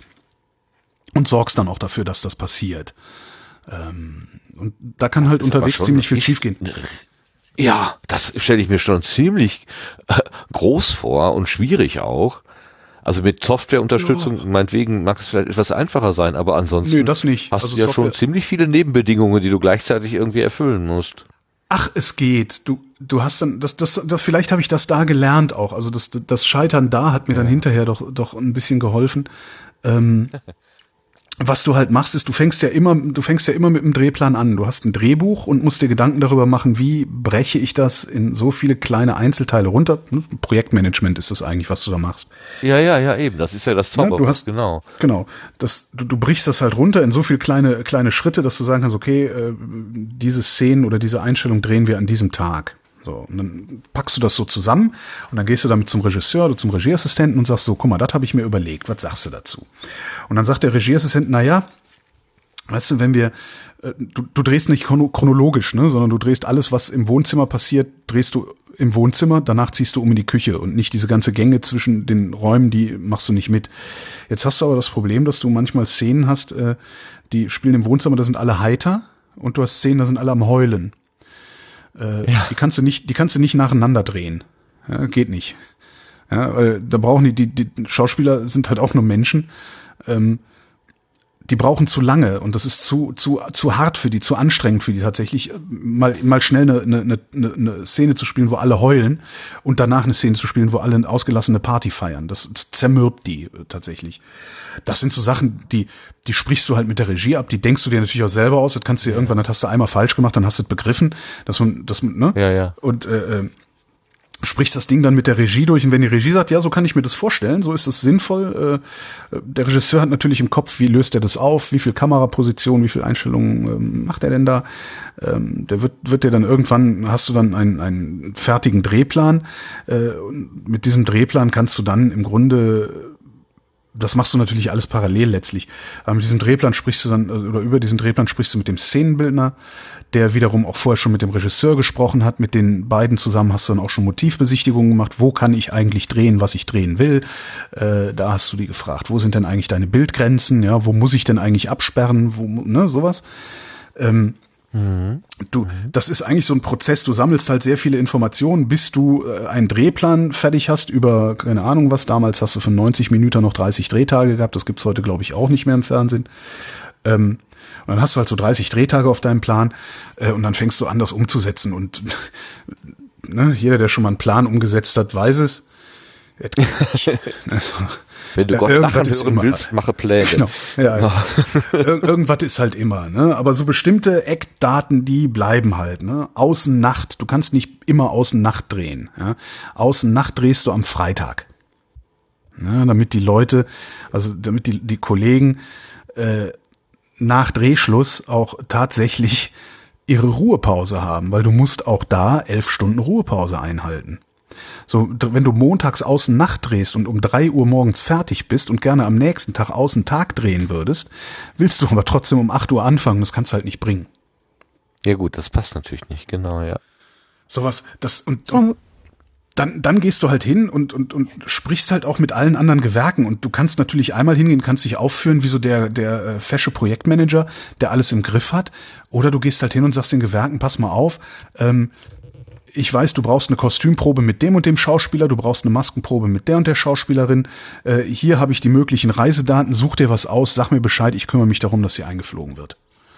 So, also du, äh, ab dem Moment, wo du dich, wo du dich als Dienstleister an, an allen Gewerken verstehst. Ab dem Moment wird das auch relativ simpel, weil die Gewerke dann auch Eigenverantwortung übernehmen. Ich bin auch irgendwann hingegangen und habe nicht mehr gesagt, so Fahrer A holt Schauspieler A dann und dann ab, sondern habe zum Fahrer, hab die Fahrer geholt, habe gesagt, hier sind die die fünf Schauschis für heute. Äh, der muss dann da sein, der muss dann da sein, der muss dann da sein. Ihr sagt mir, wann ihr wo losfahrt. So. Und dann funktioniert das eigentlich relativ entspannt.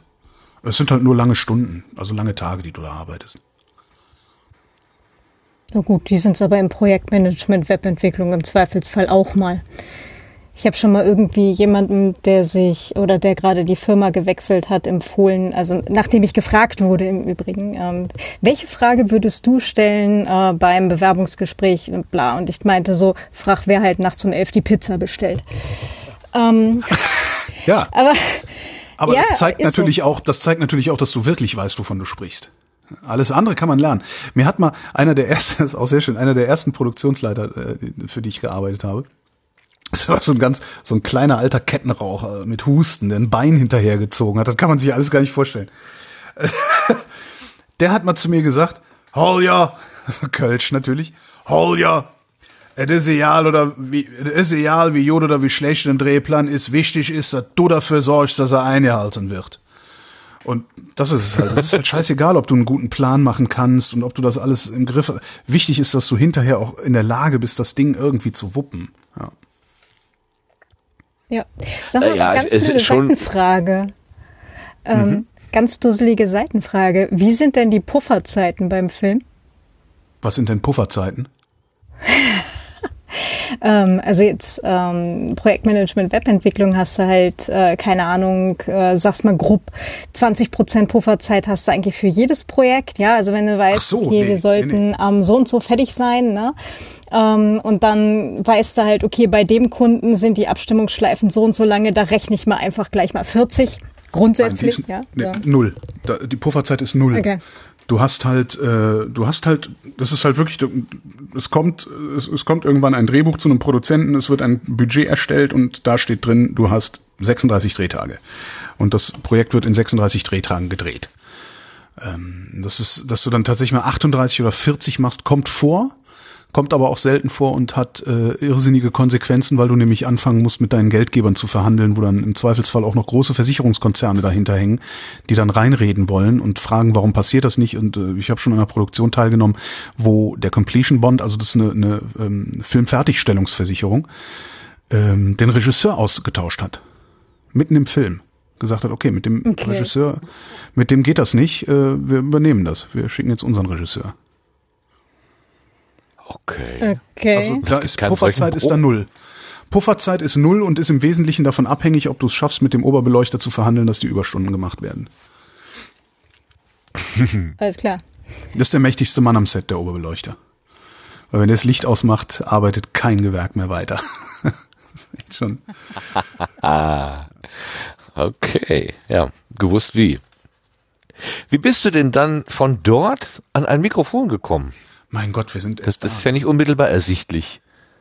Ich bin nach Berlin umgezogen. Ähm, hab dann hier in Berlin weiter beim Film. Also hier in Berlin habe ich bin ich bin nach Berlin gekommen, um hinter Gittern zu machen. Das war so eine Knastserie für RTL, wo wir alle gedacht haben, naja, so ja, ein zwei Jahre wird das laufen. Ist dann am Ende, ich glaube, sieben gelaufen oder sowas. Sehr spannend. Ähm, und habe also ich hatte schon immer eine Schwäche für, für Radio. Ich habe irgendwann in, in jungen Jahren mal Fernsehverbot gehabt, mehrere Wochen, zwei Wochen oder so, was glaube ich mit 14 Warum? oder 15. äh, Was hast du Weiß ich angestellt? nicht mehr, das weiß ich nicht mehr. ich weiß nur, es war Fernsehverbot und ich musste irgendwas anderes machen, habe Radio gehört und äh, habe damals äh, festgestellt, dass da ja nicht nur irgendwie Schlager gespielt werden, die meine Eltern dann hören, so auf S SWR, SWR 2 oder was sie damals gehört haben, ich weiß gar nicht mehr. Ähm, sondern dass da auch wirklich Geschichten erzählt werden und interessante Sachen erzählt werden und lustige Sachen erzählt werden. So Elmar Hörig und so, bevor der äh, nach rechts außen abgedriftet ist und so. Ähm, fand ich immer faszinierend. Ich habe immer gerne Radio gehört. Ich habe, also bei mir spielt auch immer ein Radio. Ich habe in allen Räumen mehrere Radios. Äh, Irgendeins ist immer an. War mein Leben lang schon so. Also ich hatte immer eine große, eine große Liebe dazu. Ähm, hatte auch irgendwann mal überlegt, dass ich das, dass ich das gerne mal machen würde. Ähm, also gerne beim WDR. Damals gab es nur ein WDR. Da war ich noch Schüler. Und habe dann aber feststellen müssen, dass du beim WDR noch nicht mal Kabelhilfe wirst, wenn du dein Grundstudium nicht abgeschlossen hast. Und habe das dann Ja. verworfen gehabt halt. Und war dann halt in Berlin, habe hier meinen meinen Filmscheiß gemacht und habe äh, auf einer privaten Party in Leipzig die beste Freundin der Gastgeberin oder eine, eine gute Freundin der Gastgeberin kennengelernt, die damals bei Energy Sachsen gearbeitet hat. Und der habe ich im Suff halt irgendwas erzählt. Ja, soll immer mal Radio machen, total geil, ich beneide dich für so. Und die hat dann irgendwie gesagt, ja, wenn du Radio machen willst, wir suchen immer Leute, komm doch mal vorbei. Ja, dann bin ich da mal vorbei und äh, habe dann mit dem Programmchef von Energy Sachsen geredet damals. Ein unfassbar inkompetenter Mensch. Wahnsinn. Wahnsinn. Äh, äh, habe ich damals natürlich nicht gemerkt, ne, weil war halt der große Zampano, wie er da saß. Und, hä? aber der, hat- der hat halt so keine, der, boah, hat der keine Ahnung gehabt. Ey, das kann man, das darf man, ich kann ihm erzählen. Naja, ähm, und äh, aber gesagt, ja, Radio äh, würde ich gerne machen und so. Und, äh, und meinte halt auch so, ja, ich habe ja genug Moderatoren und sonst was. Und dann habe ich irgend, dann habe ich die, das ist eine meiner genialsten Ideen wahrscheinlich aller Zeiten gewesen, habe ich zu ihm gesagt, ja, pass mal auf, ähm, ich moderiere hier nachts, ne, ich mache die Nachtstrecke von Freitag auf Samstag und Samstag auf Sonntag weil kann man dann auch nebenbei machen. Ich habe dann Montag bis Freitag Fernsehen gemacht, also hinter Gittern und bin dann nach Leipzig gefahren, habe da moderiert. Dann habe ich ihm gesagt, und dann bist du der einzige Sender in ganz Sachsen, der nachts eine Live-Moderation hat. Alle anderen, bei allen anderen spielt der Computer. Und das fand er super. Für 10 Mark brutto die Stunde allemal. Mhm. Und dann, dann äh, habe ich damit, ja. habe ich damit angefangen. Habe das ein paar Monate gemacht, die Wochenenddinger. Und äh, hab's dann geschafft, mit ihm ja zu verhandeln, dass ich, dass ich ganz kommen kann. Also dass ich dann auch im Tagesprogramm, ins Tagesprogramm kann, weil man muss die Leute ja auch irgendwo immer mal ausprobieren und so. Und habe dann auch eine sehr, sehr erfolgreiche äh, Sendung zum 75-jährigen 75 Geburtstag des Radios gemacht, damals bei Energy Sachsen. Ähm, mit zwei Kollegen zusammen, äh, Alex Huth und Ingolf Kloss. Alex Huth ist mittlerweile, glaube ich weiß gar nicht, ob der immer noch beim Kinderkanal ist. Also der ist dann zum Fernsehen gegangen. Ingolf ist, glaube ich, zu irgendeinem Privatsender gegangen und was wir da gemacht haben, ist, es war auch so was, wo ich gedacht habe, das können wir besser. Es gab hier auf Energy, Energy Berlin, Energy Berlin gab es immer so eine Sendung, wie ich glaube, die hieß der Osterhammer. Da haben sie halt das gesamte Osterwochenende durchmoderiert, was ich irgendwie total total geil fand. Und dann habe ich irgendwann festgestellt, hey, Moment mal, die moderieren gar nicht durch, sondern die Hälfte der Sendung ist aufgezeichnet und die pennen. Und dann habe ich halt gesagt, ey, Jungs, das können, das können wir besser, oder? Das kriegen wir besser hin. Und dann haben wir zu dritt an Pfingsten zum 75-jährigen Geburtstag des Radios 75 Stunden durchmoderiert. Ähm, und zwar wirklich live und zwar so, dass immer zwei von uns dreien im Studio am Mikrofon standen. Haben so richtig so Schichtpläne, ne? So du schläfst dann vier ja, Stunden. Ja, ja, ja. Also, und das hat funktioniert. Und das hat richtig gut funktioniert. Mir, mir kolportierte dann später ein Kollege äh, von, vom, vom Mitteldeutschen Rundfunk, die haben, äh, damals war Sputnik, war damals noch ein sehr, sehr gutes Radio, kann man sich gar nicht vorstellen heutzutage. Also ein sehr engagiertes, sehr äh, kopflastiges, wortlastiges, engagiertes Radio. Ähm, die haben halt so 75 Jahre Hörfunk in Deutschland, haben die äh, 75, also jede Stunde ein anderes Jahr abgebildet. Also ein total geiles Programm gemacht. Und mhm der, der, der, der damalige Chef, der war halt sehr verhasst in der ganzen Branche. Also alle fanden den scheiße, weil es so ein Choleriker war und so. Aber er war halt der Chef.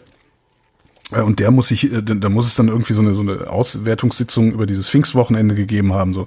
Und wie war es? Ja, wir hatten so und so viele Anrufer, so und so Interaktionen. Hm, hm, hm.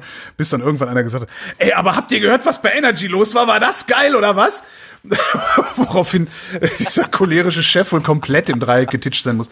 Das, das finde ich heute noch toll ähm, naja, das, das haben wir halt gemacht und das war halt sehr erfolgreich und äh, wir haben halt auch, äh, also ich habe dann halt damit irgendwie bewiesen, dass ich mich auch im Tagesprogramm behaupten kann und so äh, und äh, hatte dann mit dem mit dem Chef ausgemacht, dass ich ganz dahin komme, äh, habe meinen Job beim Film, also bei Hintergittern gekündigt, äh, habe drei Viertel meines Honorars, also auf drei Viertel meines meines Gehaltes verzichtet. Also ich habe beim Film viermal so viel verdient, wie ich bei Energy verdient hätte.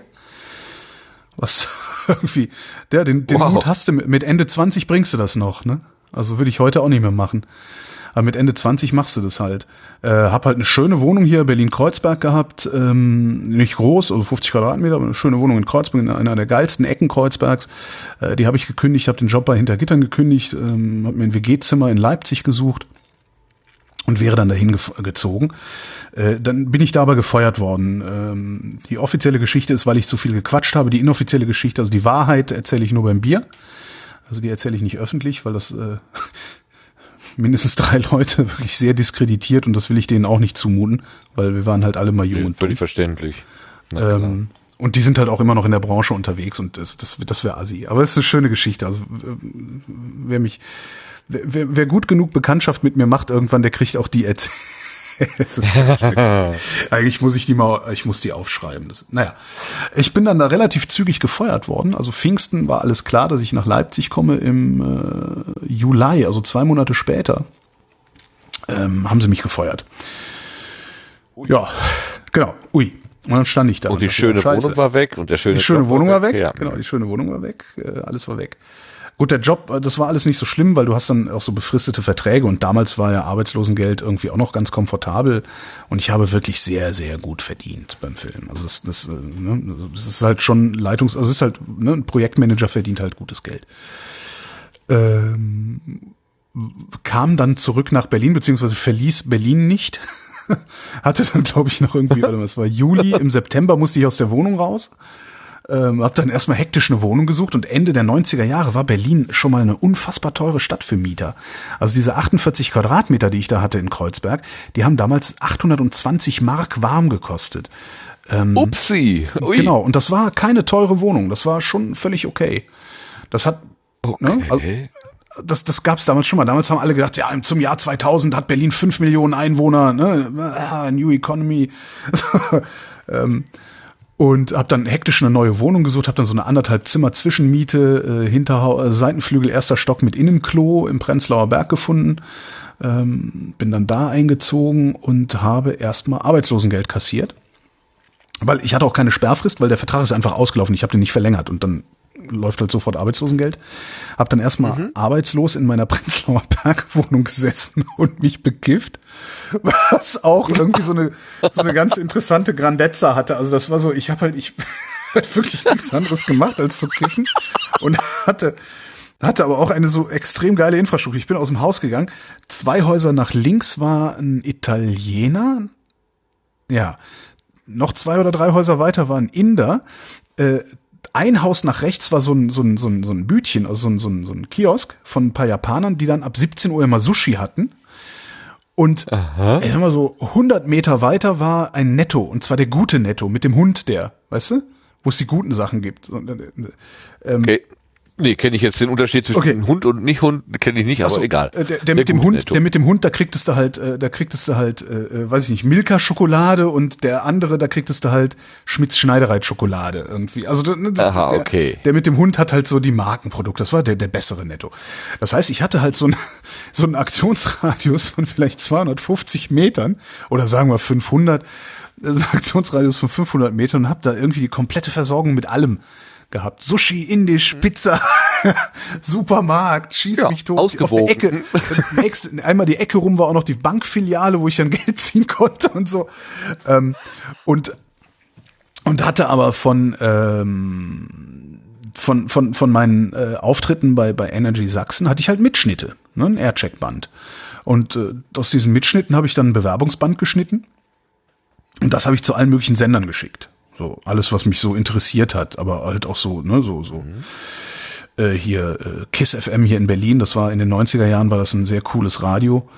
Ähm, ja, zu Kiss FM habe ich es geschickt, äh, zu, ach, unter anderem dann, weil ich einen Producer von der Landeswelle Thüringen in Erfurt kannte, habe ich mich da beworben und so. Und unter anderem ähm, hat äh, der Sohn eines Fritz-Moderators damals bei Hintergittern mitgespielt. Mhm. Und den habe ich angerufen, habe gesagt, hier, hör mal, kannst du nicht, also nicht den Sohn, der war irgendwie erst sechs oder acht, hab gesagt, hier kannst du nicht mal deine Tür aufmachen für mich. Ich dachte, ja klar, schreib eine Bewerbung, schreib meinen Namen rein. Und das habe ich gemacht. Mhm. Und dann habe ich äh, Einladungen gekriegt zum Vorstellungsgespräch, einmal bei Fritz, also damals der ORB, und bei der Landeswelle Thüringen. Und äh, ich hatte erst das Gespräch bei Fritz und hab dann den Typen, den Chef von, von, von dem Thüringer Privatsender angerufen und hab gesagt, hier, pass mal auf, ähm, ich habe gerade ein Forschungsgespräch bei Fritz gehabt. Ich, äh, wir sind jetzt zwar nächste Woche verabredet, aber ich würde gerne abwarten, ob die zu oder absagen, bevor ich jetzt runterfahre, weil wenn ich ehrlich bin, wenn die mir zusagen, dann komme ich zu euch nicht. Und der mir doch, ja, um Gottes Willen, äh, mach das bloß nicht, komm bloß nicht zu uns. Irgendwie ganz nett auch. Und dann äh, kriegte ich, kriegte ich irgendwann die Zusage von Fritz, was auch ganz witzig war. Äh, also mein, mein erster Chef war so ein also ich, also ich, liebe ihn sehr, aber er ist einer der schlimmsten Soziopathen, die ich je kennengelernt habe. Ähm, der dann auch meinte, ja, äh, können Sie sich vorstellen, ähm, alle zwei Wochen nachmittags von 16 bis 19 Uhr in der Doppelmoderation die Sendung zu machen. Aber ich musste halt gar nicht überlegen, bis ich Ja schreie. Ähm, ja, und so bin ich dann dann dahin und äh, habe das dann gemacht. Konnte das halt überhaupt nicht, weil das, äh, ne, also äh, hör dir einfach, äh, geh heute mal hin, was, was habt ihr denn da in Nordrhein-Westfalen? Big FM, gibt's das noch? Ich weiß gar nicht. Also hör dir einfach irgendeinen beliebigen, einen beliebigen, äh, überhypten jugendlichen Privatsender an und daneben hörst du nee, dir dann WDR. Nicht. Ertrag ja, ich nicht. Und dagegen hörst du dann mal WDR 5. Ungefähr so war der, war der intellektuelle Abstand ja. damals, ja, zwischen Energy ja, okay, und, und ja. 1 Live. Ähm, äh, nicht 1 Live, äh, äh, Fritz. Und äh, da hat der Kollege hat mich halt einfach an die Wand moderiert. Ich, ich hatte ihm überhaupt nichts entgegenzusetzen. Und dann kam irgendwann der Chef und sagte so, pass mal auf, äh, ihr könnt das jetzt weitermachen. Ist natürlich schön hier so die Primetime-Sendung für dich und sowas, aber das geht noch drei Monate so, dann bist du verbrannt, dann schmeiß ich dich raus. Umschlag zwei ist, du machst die Wunsch- und Grußsendung. ich habe die Wunsch- und Grußsendung gemacht und so vor mich hin deletiert äh, am Abend und in der Nacht und sowas. Und äh, irgendwann ging es dann darum, genau, da hörte dann wieder ein Kollege auf und ging zum Fernsehen und dann ging es dann äh, darum, dann nachmittags ein neues Team zu besetzen. Und da haben sie mich dann irgendwie auserkoren, haben gesagt, der Holger, der Holger soll das machen und wir gucken jetzt mal, mit wem er das machen kann. Und da bin ich dann damals mit äh, Steffen Halaschka äh, angetreten, der heute Stern TV moderiert. Ja. Ja. Und da fing das an. Also da, da, das ist eigentlich so der, der, das Geheimnis meines Erfolges ist die Doppelmoderation mit Steffen Halaschka. Also von dem habe ich das meiste gelernt, was Radio angeht. Ja, tatsächlich. Also dem verdanke Ja, ich, dem, dem, dem verdanke ich, äh, es gibt noch einen, das ist Arno Köster. Äh, auch ein alter, ganz alter Radiohase, der kommt noch von Radio, ich glaube Ton oder oder so, also aus aus aus aus, aus Baden-Württemberg irgendwo. Ähm, der war auch mal Chef bei Energy Sachsen, aber nicht mehr als ich da gearbeitet habe. Aber bei dem konnte ich wohnen, als ich da gearbeitet habe. Und der hat mich in meinen ersten Monaten geaircheckt. Also ist tatsächlich so, auf Arno Köster und Steffen Halaschka sind die Menschen, von denen ich gelernt habe, wie man Radio macht, letztendlich. Das war alles noch vor dem Jahrtausendwechsel. Also hier steht, äh, ich lese das gerade parallel nach, im Oktober 98 kamst du dann zum Radioprogramm Fritz. Genau. Und ich glaube, mit Ja, Steffen müsste ich dann Ende 99, Anfang 2000 oder sowas angefangen haben, glaube ich. Ja, das äh, schließt sich hier nicht. Es geht nur, steht nur bis März 2005. Zunächst mit Stefan Halaschka, anschließend zusammen mit Momo Falthauser. Dann Faltel. hast du die Radiofritzen am Morgen gemacht. Immer Faltelhauser, schönsten Sendungen. Kann ich nicht richtig lesen. Ja gut, dann ist das natürlich Ich weiß noch, äh, der, die vorvorletzte Sendung, die vorvorletzte Sendung, die ich mit Steffen gemacht habe, haben wir komplett auf Helium moderiert. ich, ich hatte, glaube ich, noch nie in meinem Leben so Kopfschmerzen. Das war echt schön. Gibt's keinen, gibt's keinen Mitschnitt von. Das ist eigentlich das Tragische. Wir haben damals wirklich, wir haben damals wirklich, also wir im Sinne von Fritz, wir haben damals wirklich dramatisch geiles Radio gemacht. Das äh, äh, wirklich dramatisch. Also wirklich so, dass, dass man, dass man weinen möchte, dass es sowas heute nicht mehr gibt, dass heute sowas nicht mehr möglich ist. Da sind Sachen passiert. Also ich meine, wie gesagt, du konntest eine ganze Sendung auf Helium machen. Ja? Und Ja, das einzige Wahnsinn. Hindernis war, dass der Redakteur nicht spontan wusste, wo er jetzt so viel Helium herkriegt. Also nicht irgendwie Ja. ein, ein Chef, der sagt, nein, da müssen wir mal gucken, sondern nee, ja, geile Idee, machen wir. Also alles war, alles war irgendwie eine geile Idee. Alles, du hast einfach gemacht. Und es ist auch unfassbar viel in die Hose gegangen. Ich bin auch echt oft wochenweise suspendiert worden, weil wir es übertrieben haben und, und, und so. Ähm, aber wir haben unglaublich äh, auf die Kacke gehauen. Ich meine, solche Typen wie Jürgen Kuttner ist ja wahrscheinlich auch bei euch bekannt. Äh, äh, so, so jemand wie Tommy Wosch. Ja, ich meine, du musst dir vorstellen, Tommy Wosch hat hat eine Talksendung. Ich glaube immer donnerstags abends war die. Ja, und dann waren Olympische Spiele in Nagano. Und der hat jede Sendung bei einer Frau Nagano, die er irgendwo aus dem Telefonbuch rausgekramt hat, angerufen. Einfach spontan, um mit der über die Spiele zu reden. Und die hat da mitgemacht, obwohl die nur, nur gebrochen Deutsch gesprochen hat, weil sie nämlich Japanerin war und so. Also solche Sachen konntest du da, konntest du da reißen, das war äh, wirklich, äh, dass ich, dass ich da noch ein paar Jahre mitmachen durfte, ist das größte Glück meines Lebens. Äh, Ja, das, also, zumindest, zumindest was beruflich angeht. Ja. Also, Großartig, großartig. ja. Das ist ins, insbesondere deswegen Wir so hatten eine Blaskapelle, eine Blaskapelle, die uns Jingles eingespielt hat, die ganz normalen Jingles von einer, äh, ne? Also, ja. Ich sag, das ist deswegen finde ich das gerade so spannend, dass du das so erzählst, weil äh, als du damals mit NSFW, also Not Safe for Work, mit dem Tim, äh, das Podcastland sozusagen äh, dir erobert hast, so, da habe ich das Gefühl gehabt, äh, du du sprühst über vor ähm, vor Ideen und auch vor ja, äh, also dass dass von bei dir so ein paar Ketten abgefallen sind. Also da waren ja so Begriffe wie Ficken und Hitler, äh, die die Ach quasi ja, in das jeder ja- Episode das ja vorgekommen sind, pubertär, weil das ja, etwas war. aber- ja, aber ich hatte so ein bisschen das Gefühl, da kannst du endlich äh, diese ganzen Regeln Kann und, ich endlich und mein Tourette rauslassen, meinst du? ja, genau, einmal so Ja. richtig Holger sein. So, und nicht so wie auf dem Sender, wo dir immer gesagt wird, was du tun und lassen darfst. Mir wird ja nicht gesagt, was ich tun und lassen darf, sondern das ist ja ein selbst, das ist ja selbstregulierend. Ähm, niemand sagt mir, wochenweise was ich zu sagen. suspendiert wirst, äh, Ja, dann werde ich halt hat das suspendiert. ja schon eine Konsequenz. Ja, Mai. Äh, Da muss man es halt auch mal drauf ankommen lassen. Ja? Ähm, niemand, niemand sagt mir, auch heute nicht, niemand sagt mir, was ich zu tun und zu lassen habe, sondern das ist halt so ein, du, du arbeitest da halt nicht allein. Ja? Du arbeitest nicht allein, du hast einen anderen Anspruch. Fritz war damals, es gab damals ein Adjektiv, das hieß fritzig. Ja? Alles, was überhaupt nur on air ging, musste fritzig sein. Und niemand konnte dir sagen, was ist das denn? Was, was ist fritzig? Was, Ja. Füll, füll das mal. Und gemeint war damit, Ja. den anderen Ansatz zu finden. Immer den anderen Ansatz zu finden. Und jetzt bin ich halt, jetzt, jetzt arbeite ich halt in einem Radio, das eben nicht immer den anderen Ansatz finden. Gar nicht, das, das ist gar nicht der Anspruch, den wir da haben bei Radio 1. Ne? Ja, ähm, ja, und ja. das heißt, das reguliert sich von selbst in der, in, der- in der Diskussion. Also ich, ich bin da ja keine Insel. Äh, Ich kann da nicht einfach raushauen, was ich raushauen will, sondern ich diskutiere ja die ganze Zeit Themen und Umsetzungen und sowas alles. Ähm, aber letztendlich ist es meine Sache, wie ich, wie ich, wenns Rotlicht an ist, dann gibt's nur noch eine einzige Sache, die mich stoppen kann, und das ist Katja, meine Co-Moderatorin. Ähm, und ich bin aber jetzt auch älter geworden, ja, also ich bin 20 Das wollte ich Jahre älter. fragen. Ich bin 20 Jahre Ja, älter als das macht doch auch was. Ich bin 10 Jahre älter als NSFW. Natürlich macht das was. Irgendwann ist, irgendwann ist auch der, der, der, der Bufo ist auch irgendwann auserzählt. Ja. Auch der Drang vielleicht nicht mehr so da, Natürlich. dass man sagt, ich will jetzt der Welt vielleicht irgendwie was Neues bringen oder so, was das Neues ist ja zeigen, was Neues ausprobieren.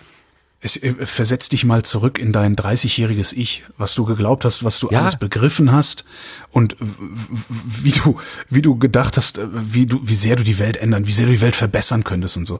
Und jetzt guck dich an mit, mit, mit Anfang 50, äh, wie sehr du gelernt hast, dass das eigentlich alles Hirngespinste waren. Das spielt da natürlich auch eine Rolle. Ja, ja. Und Ich Ficken Hitler, mich vor allen Dingen jetzt so, ja, Mei, kann, kann man ja mal machen, aber ist halt auch auserzählt. Ja, und wenn man, wenn man mal ganz ehrlich ist und sich, ich sag mal, die letzten sechs, acht, vielleicht zehn Folgen NSFW anhört, die hätten wir nicht produzieren brauchen. Nein, da war, da war der Spirit schon weg. Das stimmt. Also das war dann im Prinzip ähm, aus guter Tradition und guter Genau, da haben wir es gutem- abgewickelt. Aus guter Erinnerung, genau, habt ihr so runtergekurbelt. Aber dieses ganz Verrückte am Anfang, ähm, das war dann nicht mehr da. Kann man denn NSFW als erledigt betrachten? Kann man NSFW als erledigt betrachten? Weiß ich nicht. Weiß ich nicht. Halt, Weiß ich halt nicht. Das Problem ist halt, ähm, der Zähler, also der Sendungszähler, der kann nur zweistellig. Und äh, wenn wir jetzt von 99 auf 100 umspringen, 99 dann- habt ihr. Das ist so ein bisschen wie der Year-2K-Bug. Ja? Ähm, wir wissen halt nicht, was dann passiert. Ob dann vielleicht die Podcasts implodieren oder so. Also von daher sind wir da sehr vorsichtig. Wahrscheinlich. Ja.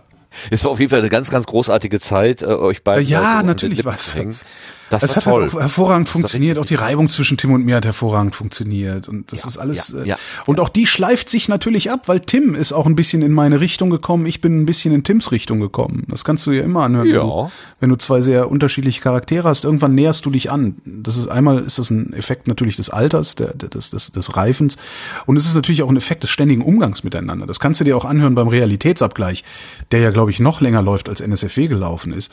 Äh, Tobi und ich sind uns ja praktisch wir sind ja praktisch immer einer Meinung. Und das waren wir in den ersten Sendungen halt überhaupt nicht. Ja. Da, ja. Ist halt ein Effekt der Zeit.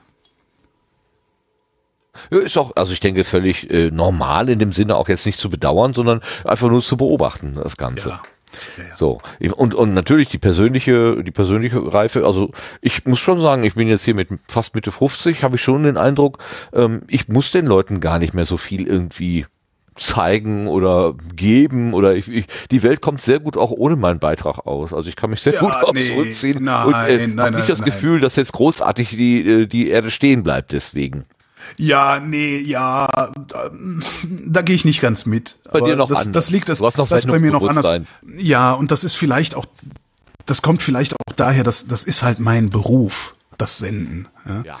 Ähm, und du hast ja einen richtigen Beruf. Glaube ich zumindest. Also ich, ich, Ja. ich lebe halt, ich lebe halt davon, öffentlich zu sein. Und ich, ich mache das auch gerne, ich lebe gerne davon, öffentlich zu sein. Ich äh, denke auch, dass ich auch, auch jetzt, wo ich nicht mehr Ficken Hitler schreie, der Öffentlichkeit immer noch ein bisschen Spaß bereiten kann. Und das finde ich auch schön. Und, ne, ähm, da, so, so würde ich das jetzt nicht sagen. Also ich würde nicht sagen so, ja, nee, die Welt hat nicht mehr auf mich gewartet. Doch hat sie. Vielleicht nicht mehr die ganze Welt, aber ein Teil. Okay, ja, schön. Davon verabschiedet. Ja, schön. das ist natürlich dann am Ende auch der Grund, warum Roberto Blanco Möbelhäuser eröffnet, ne? Ja, vermutlich. Und da hoffe ich, Hast du auch schon mal ein Angebot bekommen für ein Möbelhaus? für ein Möbelhaus noch nicht. Nee, sowas noch nicht. Nee. Also kommen so gelegentlich mal Angebote, irgendeine Veranstaltung. Also gerade äh, Ende letzten Jahres, Anfang dieses Jahres sind halt äh, mehrere Anfragen gekommen, Veranstaltungen zu moderieren, wo ich auch gesagt habe, yes, Honorar, weil Veranstaltungsmoderation ist auch extrem gut bezahlt. Dann kam Corona. Ah. ja. Klasse. Bam, bam, Ja, bam, genau. bam, düt, bam. Ja. Nee, aber sowas, so, so Möbelhaus, also so, so der, der prominenten Auftritt, das habe ich erst ein einziges Mal in meinem Leben gehabt, was auch irgendwie sehr bizarr war. Ach, das ist auch Beim lange her. FDP-Parteitag? nein, nein, nein, nein, das war bei einer, einer äh, Stell dir das mal vor. Uha. das war, das wäre mir egal. Also das, ich bin, ich, da bin ich, Echt? ich bin, ich bin an bestimmten Stellen extrem schmerzfrei. Wenn die FDP meint, ja, dass sie was davon hat, dass ich bei ihnen auf der Bühne stehe, ja, dann komme ich, wenn die mir genug Geld dafür geben. Weil der, der Witz ist doch, ich mache doch gar keinen Unterschied. Ich, weißt du, ob ich da stehe na- oder nicht, nein, du- ändert überhaupt gar nichts daran, was für ein Scheiß Christian Lindner in den Tagesthemen erzählt. Das ändert gar nichts daran. Und dann sage ich mir wirklich, nö, dann, nehmt, dann gebt mir mal wenigstens euer Geld. Ja, davon kann ich es mir nämlich dann wieder erlauben, in meinen eigenen Podcast mich über Christian Lindner lustig zu machen. Also da, da wäre ich komplett schmerzfrei. Also meine Grenzen sind sehr, sehr weit draußen. Ich bin käuflich. Ich bin, also ich bin sehr käuflich. Ja, ja. Es hat dann, dann je, je, je moralisch fragwürdiger das Ganze ist, desto höher ist der Preis. Aber äh, ja, wenn ich ehrlich bin, so hoch ist er auch nicht. ähm, wo war Jetzt ich? Ach so, ja, genau. Äh, genau. Einmal- einmal mal- hast du das genau, schon gemacht. Genau, es war, es gab mal das, was war, das war eine Veranstaltung in, in, in, in, äh, ähm, äh, unten in der, in der Nieder, in der Lausitz, Niederlausitz, in der Lausitz eine Veranstaltung von irgendwie so einem, das war irgendwie, eine, eine, eine, was war denn das? Eine Veranstaltung von einem Eishockey-Club. So, und da sagte ein Kollege, hier komm, ey, die machen da eine Party. Hast du Bock mitzukommen? Ich so, ja, warum denn nicht? Ne? Mal was anderes sehen. Alles klar. 400 Mark, okay. Ich so, was? Stellt sich raus, dafür, dass wir auf die Party gekommen sind, haben wir jeder 400 Mark gekriegt. Was? Das ist, ja, das habe ich noch nie in meinem Leben. Also so, so, läuft irgendwie dieses Business anscheinend. Ist mir danach auch nie wieder passiert. Aber, aber völlig so. Das hat mich, das hat mich richtig verstört. Also wirklich auch nachhaltig verstört. Also ich habe mich wirklich gefühlt wochenlang dafür geschämt, dass ich Geld dafür genommen habe, irgendwo hinzukommen, wo ich sowieso umsonst ein Bier kriege. Aber anscheinend äh, Ja, ist, ist das so, wenn man dein prominent Gesicht ist. eingehalten. Ja, genau. Und das, ja, ich genau. war halt damals, das war halt so auf dem Zenit äh, meiner, meiner, meiner Aufmerksamkeit oder sowas, ne, auf dem Höhepunkt meiner Karriere, wo, wo dann irgendwie viele Menschen meinen Namen kannten. Und anscheinend, ja, das hätte ich heute auch noch mal gerne. Also ihr könnt mir gerne alle Geld geben, dann komme ich vorbei. Weil ich spare ja auf dem Bus. Ja, genau. Hast ja ein Ziel, richtig. Ich habe ein Ziel, Aber genau. woran hast du, woran machst du denn sowas wie Höhepunkt von Karriere oder äh, absteigende oder aufsteigender Zenit? Äh, woran machst du das denn fest? Woran merkst du Reich, Reichweiten unter anderem, ähm, Reichweiten. das? Also an Zahlen, die dir vorgehalten An Zahlen, ja, ja. Es, es gab halt Phasen, es gab Phasen beim Radio, da habe ich im Jahr über, über 220 Sendungen moderiert. Ja, und das äh, ist sehr, sehr viel. Ähm, es gibt auch immer mal Du treibst auch ein Umfragen. bisschen Raubbau mit deiner, mit deiner Gesundheit, oder? Ja, mein Chef Bist hat mir so das damals auch verboten. jemand- also der hat, Ja. der hat halt, der hat halt gesagt, so, äh, dich gerne. das genau, du hörst jetzt damit auf, äh, am Wochenende machst du, ich setz dich jetzt nicht mehr am Wochenende ein, weil du musst auch mal ein bisschen leben, damit du hinterher wieder Geschichten zu erzählen hast. Ähm, ne? äh, und, und ja, ich, aber ich betreibe da, also was heißt Raubbau? Also es ist ja, es ist ja körperlich nicht anstrengend. Es ist also ein intellektueller Raubbau dann schon irgendwo. Aber ich, das, das bin halt auch ich. Ne? Ich unterscheide halt nicht wirklich zwischen Arbeit und, und, und Freizeit an der Stelle, sondern das ist halt so ein Leben. Ähm, und es gibt, es gibt halt auch immer mal wieder so Umfragen, also Marktforscher machen Umfragen, da werden dann solche Fragen gestellt wie, äh, was ist Ihr Lieblingssender? Wenn Sie an Ihren Lieblingssender denken, welche Namen von Moderatorinnen und Moderatoren fallen Ihnen da ein? Und es gab eine Zeit, da ist mein Name genannt worden als einer von dreien. Und äh, das ist dann schon Zenit. Okay. Ne? Das, das ist, das ist dann schon Zenit. Also das war, äh, ja, und das war so kurz nach der Jahrtausendwende dürfte das gewesen sein. Und da, da, da, äh, äh, da fühlst du dich dann schon echt geil, ne? wenn sowas kommt. So, ja, hier, äh, dein Name ist einer von dreien, der mit diesem Sender assoziiert wird. Das war schon geil. Ja. Also Ruhm Ja, ist schon eine tolle Sache. echt. Also Ruhm ist echt cool. Und wenn das dann auch noch so ein Hörfunkruhm ist, ja, dass du also über die Straße laufen kannst und kein Arsch erkennt dich. Perfekt. Ja, außer wenn du beim Bäcker dann eine Bestellung aufgibst. Sind sie nicht der? Ja, das ist gelingen, das ist passiert, ne? Also ich meine, es ist halt auch das einzige Mal, dass meine Eltern mich hier in Berlin besucht haben, weil denen ist das alles viel zu groß, viel zu hektisch und so, und die sind natürlich jetzt mittlerweile auch alt. Das einzige Mal, dass sie mich besucht haben, sitze ich mit denen im Restaurant und das war nicht gestaged. Ich sitze im Restaurant, wir bestellen was, die Kellnerin fragt, entschuldigen Sie, darf ich, darf ich mal eine Frage stellen? Sag ich, ja, sind Sie Holger Klein? Und äh, in dem Moment war meine Mutter versöhnt mit aller Scheiße, die ich je in meinem Leben gebaut habe. Das war wirklich Es schon ist Zirkus. spektakulär, ja, spektakulär. Es, es ist zwar Zirkus, aber der Junge hat sich bewährt. Genau. genau. Schön. Naja, ähm, was mich immer, was mich immer so ein bisschen äh, wundert, ähm, bei all dem, was du so auch politisch wahrnehmen musst, um das auch ein bisschen einordnen zu können oder auch bei der Wochendämmerung das ja auch bewerten zu können in, in eurer eigenen, in eurem eigenen Format. Ähm, man könnte ja leicht zynisch werden ähm, an dem, was an der, in der Welt so passiert. Wie schaffst du es, dir diesen Zynismus vom Leib zu halten? Ich halte mir den Zynismus nicht vom Leib, ich äh, äußere ihn halt nicht. Okay. Also Den schluckst du dann runter oder stellst ich verzweifle, ich verzweifle genauso an der Welt, wie alle anderen auch an der Welt verzweifeln. Ähm, gleichzeitig gehöre ich sicherlich zu den Profiteuren der Zustände. Und damit meine ich jetzt nicht die, diese Corona-Pandemie, sondern insgesamt. Also mir scheint eigentlich durchgehend die Sonne aus dem Arsch. Ich hatte zwischendurch, ich habe zwar auch so meinen, meinen Drogenabsturz gehabt im Leben, äh, inklusive äh, totaler Pleite und äh, ne, so allem Pipapo. Aber ich bin auf die Füße gekommen und ich habe es nicht, ich, es war nicht anstrengend, auf die Füße zu kommen. Es hat äh, eigentlich nebenbei mehr oder weniger funktioniert. Ähm, du, ich bewohne, ich bewohne eine Eigentumswohnung in Berlin. Das heißt, mit dieser ganzen Gentrifizierung und, und, und diesen Mietpreisproblemen, die wir haben und so, habe ich halt überhaupt nichts zu tun. Also ich kann mich jetzt hier Ja. hinsetzen und kann sagen, ähm, es geht mir gut. Äh, Ich habe äh, mein, mein Einkommen ist hoch genug, dass ich mir keine Sorgen machen muss, äh, selbst in dieser Krise nicht. Es ist nicht hoch genug, dass ich mir einfach so jetzt einen Bus kaufen könnte, was halt super ärgerlich ist, aber ne, das sind halt Luxusprobleme. Ähm, also mein Einkommen ist hoch genug, ich habe keine Probleme, mir eine Miete zu bezahlen, weil die Wohnung, in der ich wohne, die habe ich früh genug gekauft, sodass sie nicht teuer war, die gehört mir. Ähm, ich könnte mich jetzt hier hinsetzen und das Verzweifeln am Zustand der Welt zum Zynismus werden lassen, diesen Zynismus rausblasen, ähm, was halt umso besser funktionieren würde, weil ich davon gar nicht betroffen bin. Das, der, der nächste Zeitpunkt, wo ich wahrscheinlich von irgendeinem Scheiß betroffen sein werde, ist in ungefähr sechs, 16 Jahren, ähm, wenn ich in Rente muss. Dann kriege ich zu spüren, was das Problem ist. Aber bis dahin kann ich halt so tun, als wäre alles in Ordnung, als hätte ich mit der ganzen Scheiße nichts zu tun, könnte halt super Witzchen machen über äh, den Zustand der Welt, unter dem andere Menschen zu leiden haben. Aber was bitteschön hätte ich davon? Ja, gute Frage. Ich hätte den Applaus natürlich der anderen Zyniker, aber was ist der denn letztlich wert? Das ist so eine Erkenntnis, die ich auch über die letzten Jahre gewonnen habe.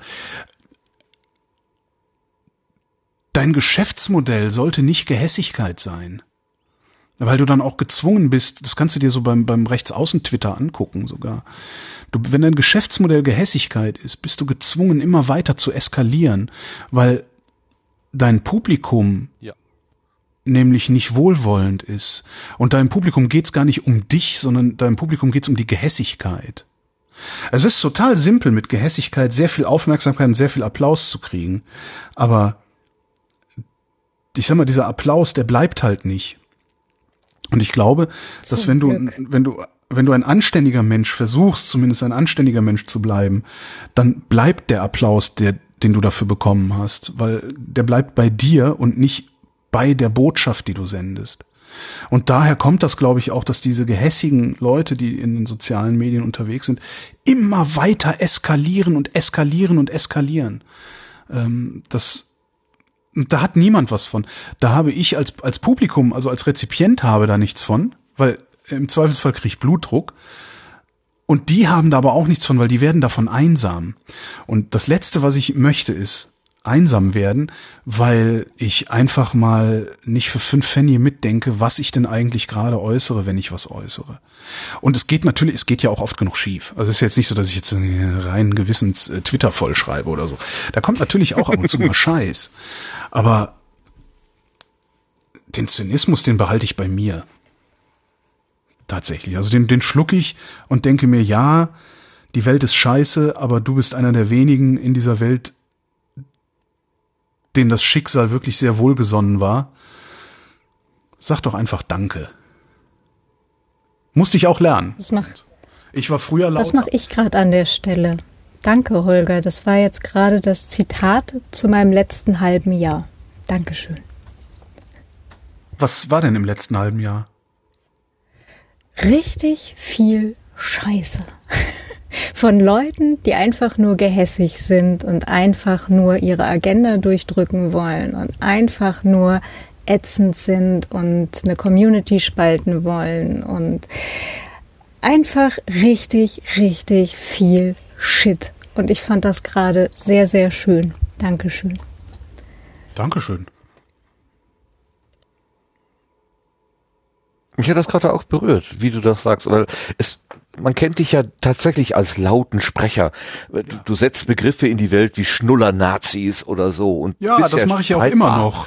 Das, ne? das mache ich auch und, immer noch. Und trotzdem, trotzdem diese, diese, äh, diese Ausgewogenheit und diese Vorsicht gleichzeitig, die in dir ist. Also das, das, das Ich- merke ich, das berührt mich gerade. Also ist toll. Ich versuche halt, ich versuche halt neuerdings auch, ne? Also das ist halt nicht, wenn du, ich habe ja irgendwann mal alle mein Twitter gelöscht, ähm, was vielleicht eine ganz gute Idee war. Mittlerweile ärgere ich mich, aber ich dachte so, hey, das ist ja eine coole Idee und dann lösche ich das immer einmal im Jahr und dann erzähle ich all die alten Witze nochmal, weil äh, kann ja keiner, kann keiner. ähm, Bis auf die Screenshots. wenn du so, also so altes Twitter von mir lesen würdest, so ich sag mal so acht Jahre alt, zehn Jahre altes Twitter von mir lesen würdest, da arbeite ich mich halt ab an Leuten, die ich weiß es gar nicht, aber die durchaus schwächer sein könnten als ich. ne? Und das nur, weil sie irgendwelche politischen, gesellschaftlichen Ansichten haben, die mir aus welchen Gründen auch immer nicht passen. Ne? Ähm, ich erinnere mich daran, als, als dieses Hashtag, dieser Hashtag Aufschrei losging. Habe ich auch gedacht, ach Gott, ey, was wollt ihr Spacken denn jetzt alle von mir? Ne? Haltet euch mal aus meiner Timeline raus, mir ist es alles egal. Und ich hätte eigentlich hin, ich, ich, ich wäre damals eigentlich hingegangen und hätte mich permanent über Aufschrei lustig gemacht. Hab's aber dann aus irgendeinem Grund nicht gemacht und denke heute, warum hätte ich es auch machen? Was wäre denn eigentlich mein Gewinn gewesen, wenn ich das gemacht hätte? Klar, dann hätte, dann hätte irgendwie, äh, weißt du, dann hätte irgendwie, dann hätten die Schnuller-Nazis, die hätten mir applaudiert, ne? Diese ganzen Normalitären, die, die glauben, dass die Art und Weise, wie sie leben, die einzig richtige ist und dass jeder, der das auch nur in irgendeiner Form in Frage stellt, prinzipiell falsch liegt und wirklich mit aller Gewalt zu bekämpfen ist. Ähm, das, das ist halt so, ja, irgend, irgendwann gab es einen Moment und der, der, der hängt mit Sicherheit auch damit zusammen, dass, dass meine Frau meine Frau ist, ähm, weil von der habe ich sehr, sehr, sehr viel gelernt, insbesondere was, was Menschlichkeit angeht, äh, dass ich irgendwann gedacht habe, nee, ich, ich, ich bemühe mich wenigstens, mich nicht an Schwächeren abzuarbeiten. Und damit meine ich noch nicht mal schwächer im Sinne von, hat weniger Follower auf Twitter als ich, sondern wirklich schwächer im Sinne von dem scheint die Sonne nicht so sehr aus dem Arsch wie mir. Ja, was soll ich denn dann, Der weißt wenn, wenn mir irgendeine, wenn mir irgendeine eine politische. Diskussion nicht passt, wenn mir irgendein Hashtag auf Twitter nicht passt, und, und natürlich, es passt mir 90 Prozent dessen, was andere sagen, halte ich für scheiße. Ja, Das glaube ich dir sofort, ja. aber muss ich mich denn dazu verhalten und dann auch noch öffentlich? Kann ich nicht einfach nur sagen, Alter, dir geht's so gut, du kannst Dinge auch einfach ignorieren. So, und das ist, was ich versuche. So. Und ich fahre damit, ich fühle mich damit besser. Ja. Ja, also es ist wirklich, glaube ich, nur eine Kopfsache. Ne? Man, manchmal möchte man auf Twitter einfach einen Gegenimpuls setzen gegen irgendwas, was da auftritt. Aber es ist genauso unsinnig wie der erste Impuls. Es versandet. Und Twitter ist längst nicht so wichtig, wie die Twitter-User meinen. Ja, darum Also, amüsiere ich mich, hab- ich- darum amüsiere ich mich auch immer so sehr. Ich blocke ja extrem viel. Ich habe über 3000 Leute geblockt. Ähm, äh, ja, das, das, das liegt aber auch daran, ne, du musst dir einfach nur mal die Replies unter einem Tweet von Georg Restler angucken.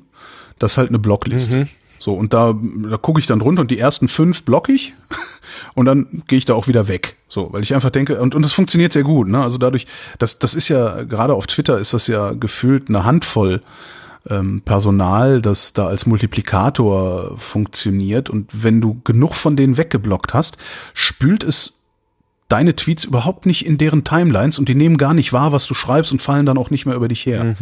Ähm, aber was ich, ich finde das dann immer so lustig, wenn sich dann Leute beschweren, so, äh, da hat mich Person XY, der Christopher Lauer, der hat mich geblockt, äh, wo ich dann auch denke, ja mein Gott, dann hat er dich halt geblockt. Ist das, ist doch so scheißegal. Äh, ja, wie du schon sagtest, das ist halt auch, das ist halt nicht wichtig. Gleichzeitig, und das ist eigentlich das Tragische daran, es ist absolut unwichtig, gleichzeitig eignet es sich aber hervorragend dazu, Menschen ins Unglück zu stürzen, indem du sie eben mit Scheiße überkübelst über Monate und und und eine Trollarmee auf die Leute hetzt äh, und das Ganze dann am besten auch noch so machst, dass du dass du hinterher sagen kannst, "Äh, ich habe nichts gemacht, ich habe nur darauf hingewiesen, dass Person XY Schwachsinn geredet hat, was meine Follower dann mit der gemacht haben, da kann ich nichts dafür. Das ist eigentlich das ich ich würde es halt auch einfach abschaffen. Naja, abschaffen ist vielleicht ein bisschen, ein bisschen, bisschen, ähm, Es gibt so ein neues Feature jetzt auf Twitter, habe ich gesehen. Du kannst jetzt sagen, also Ja. ich, ich, ich twittere was, ähm, schreibe zwei, drei Mentions rein und kann dann sagen, auf diesen Tweet dürfen nur die Leute antworten, die ich hier in die Mentions geschrieben habe. Das finde ich großartig.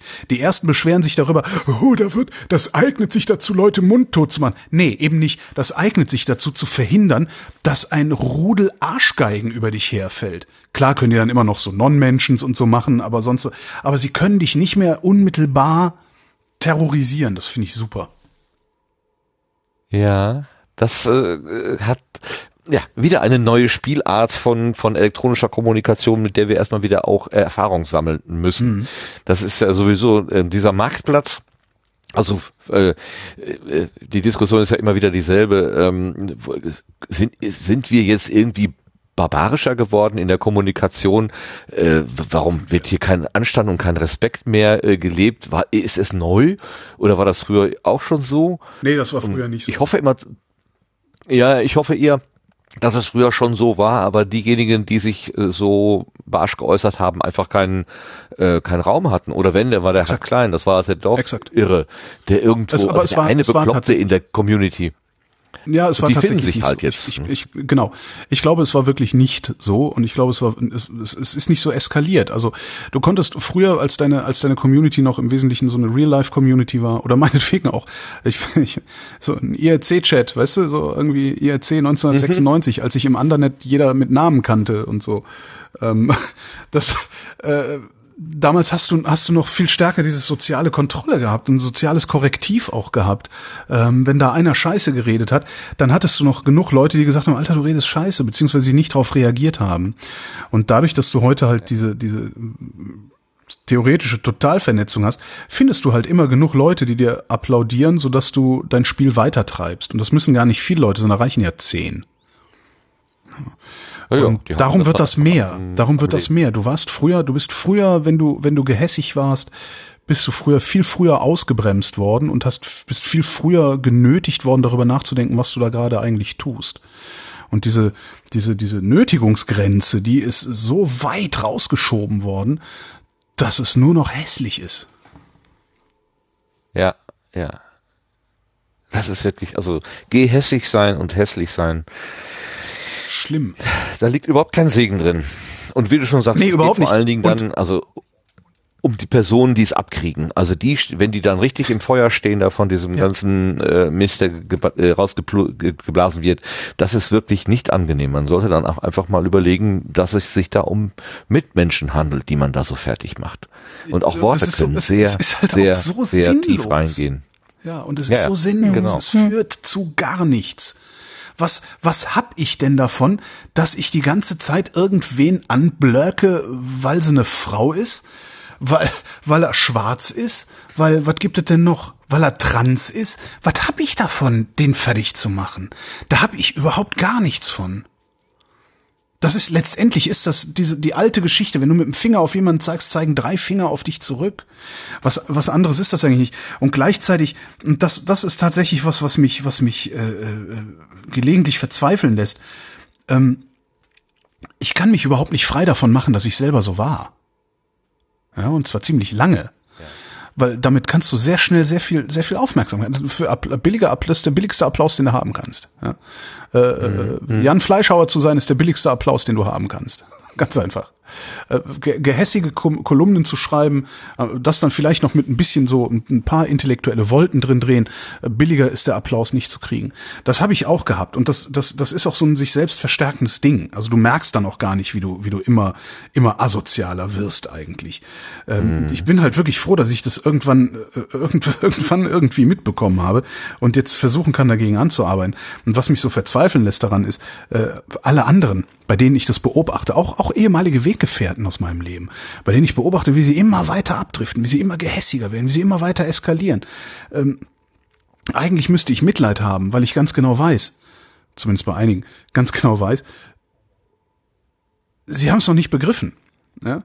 Bei, bei manchen bin ich auch der festen Überzeugung, dass sie es absichtlich machen, dass sie genau wissen, was sie da tun und äh, einfach schlechte Menschen sind, weil es gibt schlechte Menschen, auch wenn wir gerne so tun, als gäbe es das nicht, aber die gibt es wirklich.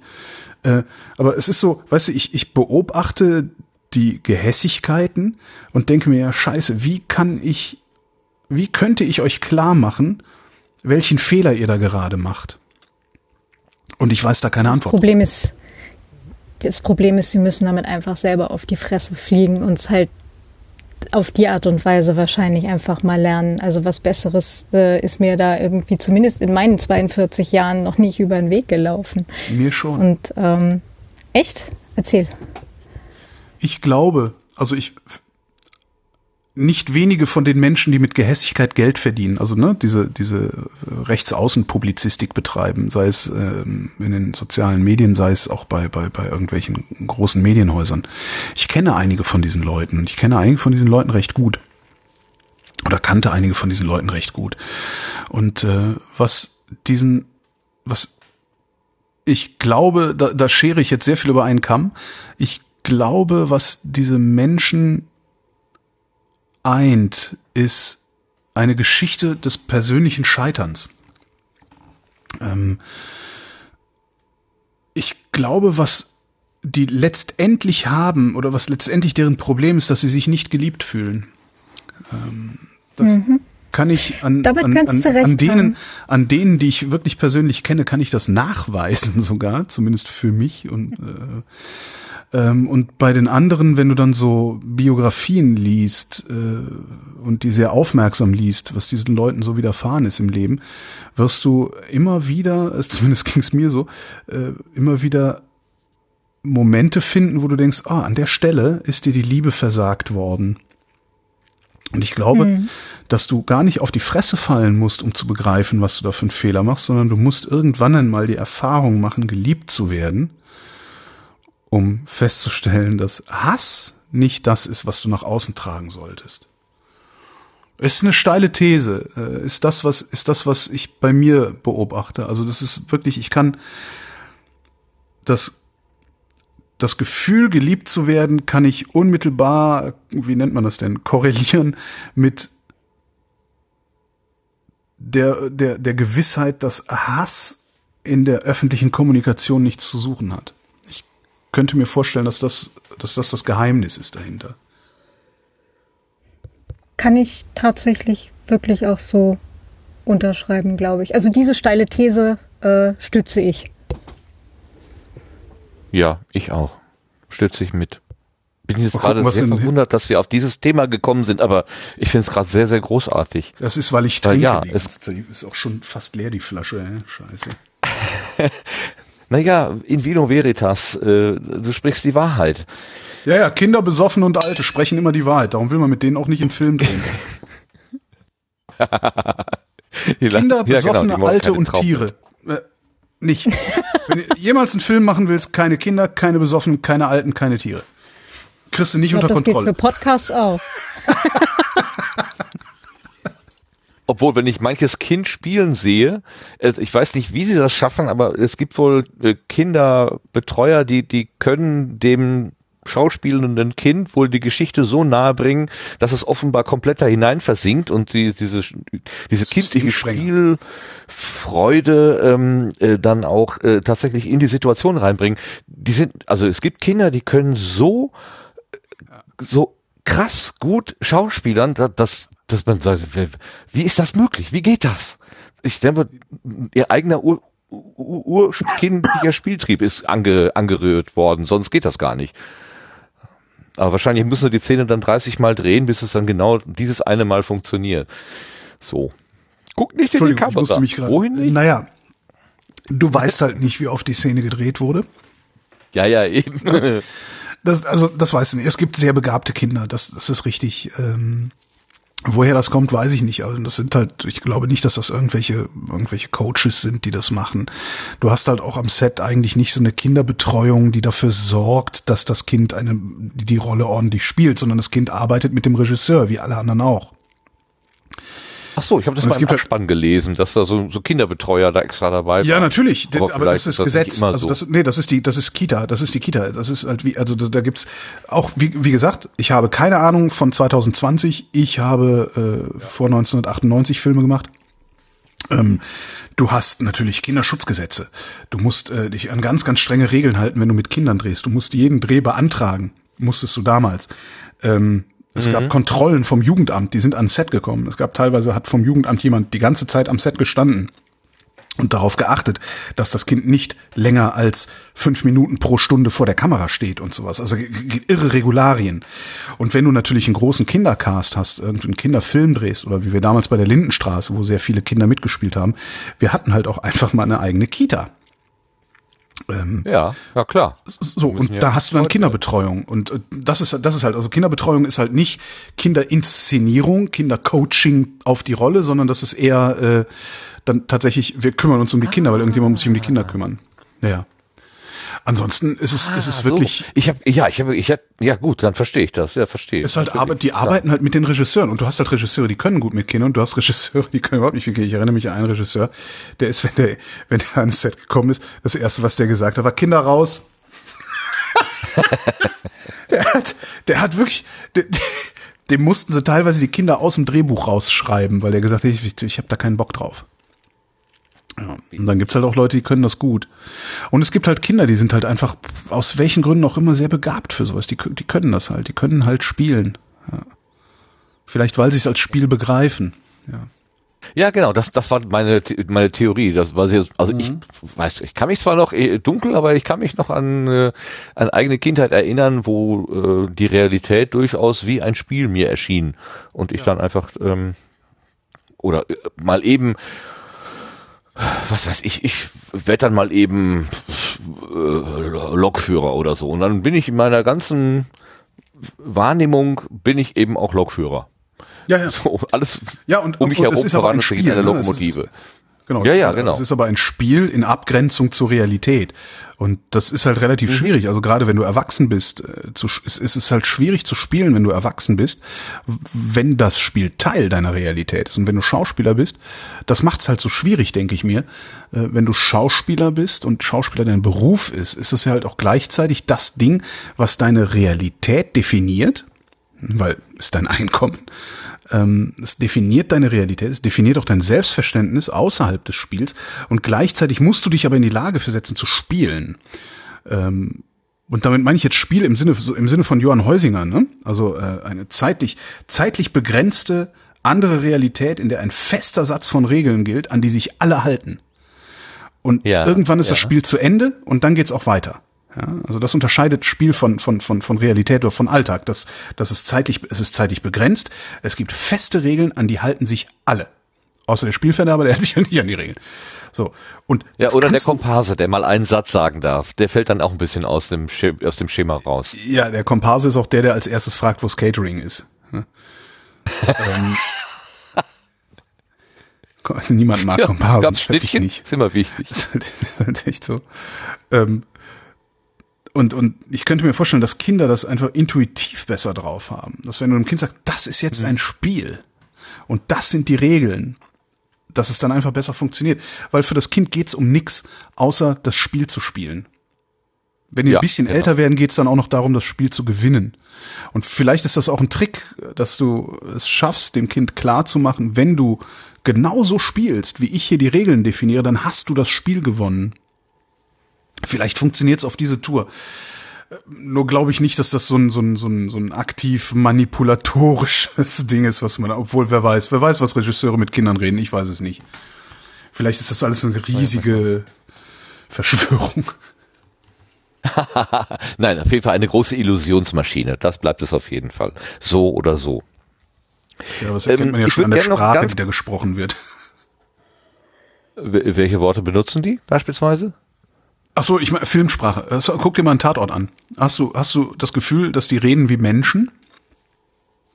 Nein, das ist ja gerade das, wenn der Kom wenn die, wenn die mal einen Komparsen einen Satz sagen lassen, Oh, dann klingt ja. der, also ich habe das, mir ist das schon mal so aufgefallen, irgendwie, äh, was weiß ich, äh, Schauspieler kommt in einen Wartesaal hinein und ähm, ein Komparse hält die Tür auf und sagt einfach nur Danke oder Bitte oder sonst irgendwas. Und das ist ein komplett anderes Niveau, als der Schauspieler hat. Der Schauspieler Naja, hat aber der- irgendeine Form von Aura, die er da spielerisch aufgebaut hat. Ja, aber der Schauspieler, hat der Schauspieler Komparse redet halt auch, der, der spricht halt auch kein menschliches Deutsch, ne? Also es ist immer so dieses, Nee. äh, die Kommissare, die Kommissare kommen zum Tatort, der äh, äh, Gerichtsmediziner, also der Pathologe ist schon da und hat die äh, erste Leichenbesichtigung irgendwie gemacht und dann Genau. fragt halt, fragt halt die Kommission, und ähm, kannst du schon was über die Todesursache sagen? Und dann sagt äh, der, der Pathologe, ähm, Nein, das kann ich noch nicht sagen. Es war vermutlich irgendwann zwischen äh, 12 und 15 Uhr. Äh, genauere Details ähm, weiß, äh, genauere Details teile ich Ihnen nach der Obduktion mit. So redet kein Mensch. Nee, keine Ahnung. Wahrscheinlich irgendwann zwischen 12, wahrscheinlich irgendwann zwischen 12 und 3. Alles weitere sage ich dir, wenn ich ihn aufgeschnitten habe. So redet ein Mensch. Genau. Und ja, ja. das ist ja. die Sprache im Film. Ich, das ist, das ist auch was, was deutschen, deutschen Film ähm, schlecht macht. Die Art und Weise, wie da nicht menschlich gesprochen wird. Das ist sehr schade eigentlich. Vielleicht ist das auch noch ein Relikt vom. Theater. Das ist einfach eine nicht, nicht, nicht alltägliche Sprache. Und wenn du dann was dir, dir anschaust, wo eine, wo eine alltägliche Sprache gesprochen wird, Jerks, hast du Jerks gesehen? Nein? Bildungslücke. Ganz, ganz unangenehme Serie. Wirklich ganz, ganz unangenehm. Ähm, ähm, mit Christian Ulmen und äh, Fadi Yadim. Fa, Fa, Fadi Yadim? Heißt- Fa, Fa, ja, siehst du, ich kann mir immer nicht merken, genau, wo die, das D ist bei ihm. Ähm, spielen halt so zwei Freunde, die von einem, von einem sexistischen, rassistischen, ableistischen, you name it, istischen Fettnäpfchen ins andere treten. Also guckst dir diese, diese Sendung an und denkst halt alle, äh, denkst halt eigentlich die ganze Zeit, oh Gott, oh Gott, er wird doch nicht, oh Gott, er hat, das, das ist so ungefähr dein Zustand dabei. Und das, ist wirklich, kann, kann man sehr gut gucken. Was die aber machen ist, die reden wie Menschen miteinander. Und auch, auch wirklich mit allen Unzulänglichkeiten, wie Menschen miteinander reden. Und auch mit allen, mit, mit allen Fiesheiten, wie Menschen miteinander reden. Ja? Weil, ganz ehrlich, mir soll mal keiner erzählen, dass wenn er, wo er öffentlich sagt, N-Wort, Ja, dass er nicht privat das sagt, was er wirklich denkt, wenn er N-Wort sagt. N-Wort sagt man ja nur, damit der andere denkt, was man selber nicht sagen will. Weißt du, wenn man so zusammensitzt und, äh, und dann hat er das, und dann hat er zu ihm N-Wort gesagt. Uh -uh, so redet mhm. niemand. So, und das würde ich mir natürlich auch wünschen, dass das in Drehbüchern abgebildet wird. So schmerzhaft das ist und so gehäss und so hässlich das ist, ja. Dieser Tag ist Pippi Langstrumpf ja äh, 75. Ich habe jetzt auch Pippi Langstrumpf Probleme, geguckt. ne? Ja. Uiuiui. Und ich habe jetzt Pippi Langstrumpf geguckt, wo sie dann auch äh, neu in dieses Dorf einzieht, wo dann die Brüsseliese irgendwie sagt, ja, aber du hast ja gar kein Geld. Und sie sagt, doch hier, und schmeißt mit Gold und so. Und dann kommt halt auch so, ja, und mein Papa ist N-Wort-König in der Südsee. Da habe ich aber mal richtig gezuckt. Fand ich ja, gut. Ja, ja, ja, ja. Fand ich gut. Hätte mir vor zehn Jahren nichts ausgemacht. Fand ich gut, dass mir was ausmacht. Ja, das, das stimmt. Ich bin da auch, was das angeht, irgendwie äh, sensibler geworden. Und, und mhm. ähm, Entschuldigung. Ich, ich freue mich dran. Ich freue mich drüber, dass mir Sachen auffallen, wo ich vor zehn Jahren vielleicht noch einfach achtlos dran vorbeigegangen wäre, weil ich ja. doch denke, unwichtig ist das nicht. Also ähm, gerade wenn es darum geht, irgendwelche Menschen vielleicht ähm, weh zu tun, indem man Begriffe benutzt, die sie selber mit äh, negativ, äh, negativ halt äh, konnotieren und aufnehmen. Das, das ist halt auch immer die Voraussetzung, ne? weil du sagst N-Wort aus einem ganz bestimmten Grund. Wenn ich nicht N-Wort sagen will, dann sage ich der Schwarze. Ja, das ist halt, jo, das ist halt eine, eine, ganz andere Beschreibung als N-Wort zu sagen. Aber wenn du N-Wort sagen willst, wenn dann das überhaupt eine halt. Rolle spielt, ja? ne? Äh, ist erstmal egal. Also ich, das ist erstmal egal. Also du, wir unterhalten, wir sitzen beim Bier, unterhalten uns und wollen über Schwarze lästern. Ne, das machen wir, indem wir sie mit N-Wort beschreiben. So, aber äh, wir sitzen noch nicht, ohne in der Öffentlichkeit zu sein da. Und ich sage zu dir, und dann und dann ist der N-Wort auf dem Gabelstapler eingeschlafen. Das sage ich doch nicht.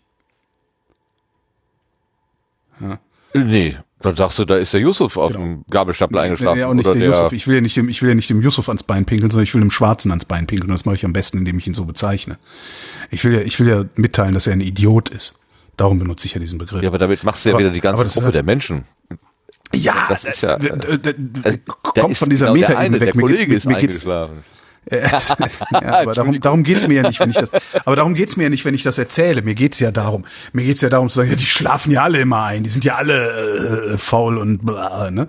Und äh, äh Ach, um, um, also mir geht's ja, mir geht's ja wirklich um Filmdrehbücher. Mir geht's einfach nur darum, dass, dass ähm, dass, dass in, in, in den meisten Filmen und Serien, Deutschproduktionen, die ich sehe, äh, ein, eine Sprache gesprochen wird, die überhaupt nicht der Sprache entspricht, die die Alltagssprache ist. Und an so, an so ähm, fragwürdigen Schlüsselbegriffen wie N-Wort zum Beispiel kannst du, kannst du das halt sehr gut erkennen.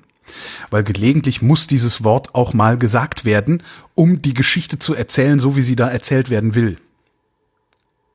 Gab es auch einen ganz schönen, schön, kennst du, wer das nicht gesehen hat, Bildungslücke, äh, Jean-Claude Van Johnson? Nein, auch nicht. Kennt keiner. Okay, ist eine Serie, ist eine kurze Serie mit Jean-Claude Van Damme. Lars wird es wahrscheinlich kennen, ja. kurze Serie, ich glaube sechs, sechs oder acht Folgen Jean-Claude Van Damme. Ja, ähm, Jean-Claude Van Damme spielt, es ist wirklich großartig. Die, die, die, die Hintergrundstory ist halt, Jean-Claude Van Damme ist gar nicht Jean-Claude Van Damme, sondern Jean-Claude Van Damme ist Geheimagent. Sein eigentlicher Name ist Jean-Claude Van Johnson. Und und seine Tarnidentität ist der berühmte Schauspieler Jean-Claude Van Damme. Und darauf bauen die eine kurze Serie. Ist wirklich sehr, sehr lustig. Und da gibt's halt auch einen Film, wo er mitspielt. Ja, das ist dann halt irgendwie, ich weiß gar nicht, was ist denn das? Tom Sawyer, glaube ich, oder so. Und in der originalen Tom Sawyer-Geschichte gibt's eine Figur, die heißt Nigger Jim. Sollte jeder im Hinterkopf behalten, der jemals Mark Twain zitiert. Dass Mark Twain-Zitate nicht immer unbedingt eine gute Idee sind. Ähm, und, und in dieser, in dieser Produktion, aber weil ja alles total politisch korrekt ist und so, heißt er halt nicht Nigger Jim, sondern N-Word Jim. Und ich finde, das, das, das legt wirklich da die gesamte Absurdität des Drehbuchschreibens in so einer komischen künstlichen Sprache. Und ich finde das sehr schade. Also ich bestehe nicht darauf, dass jetzt ständig N-Wort in einem Tatort gesagt wird, aber ich hätte gerne eine, eine, eine alltagsnähere Sprache in den Drehbüchern. Und ich glaube, das, ja. das, das würde auch den deutschen Filmproduktionen sehr, sehr gut tun.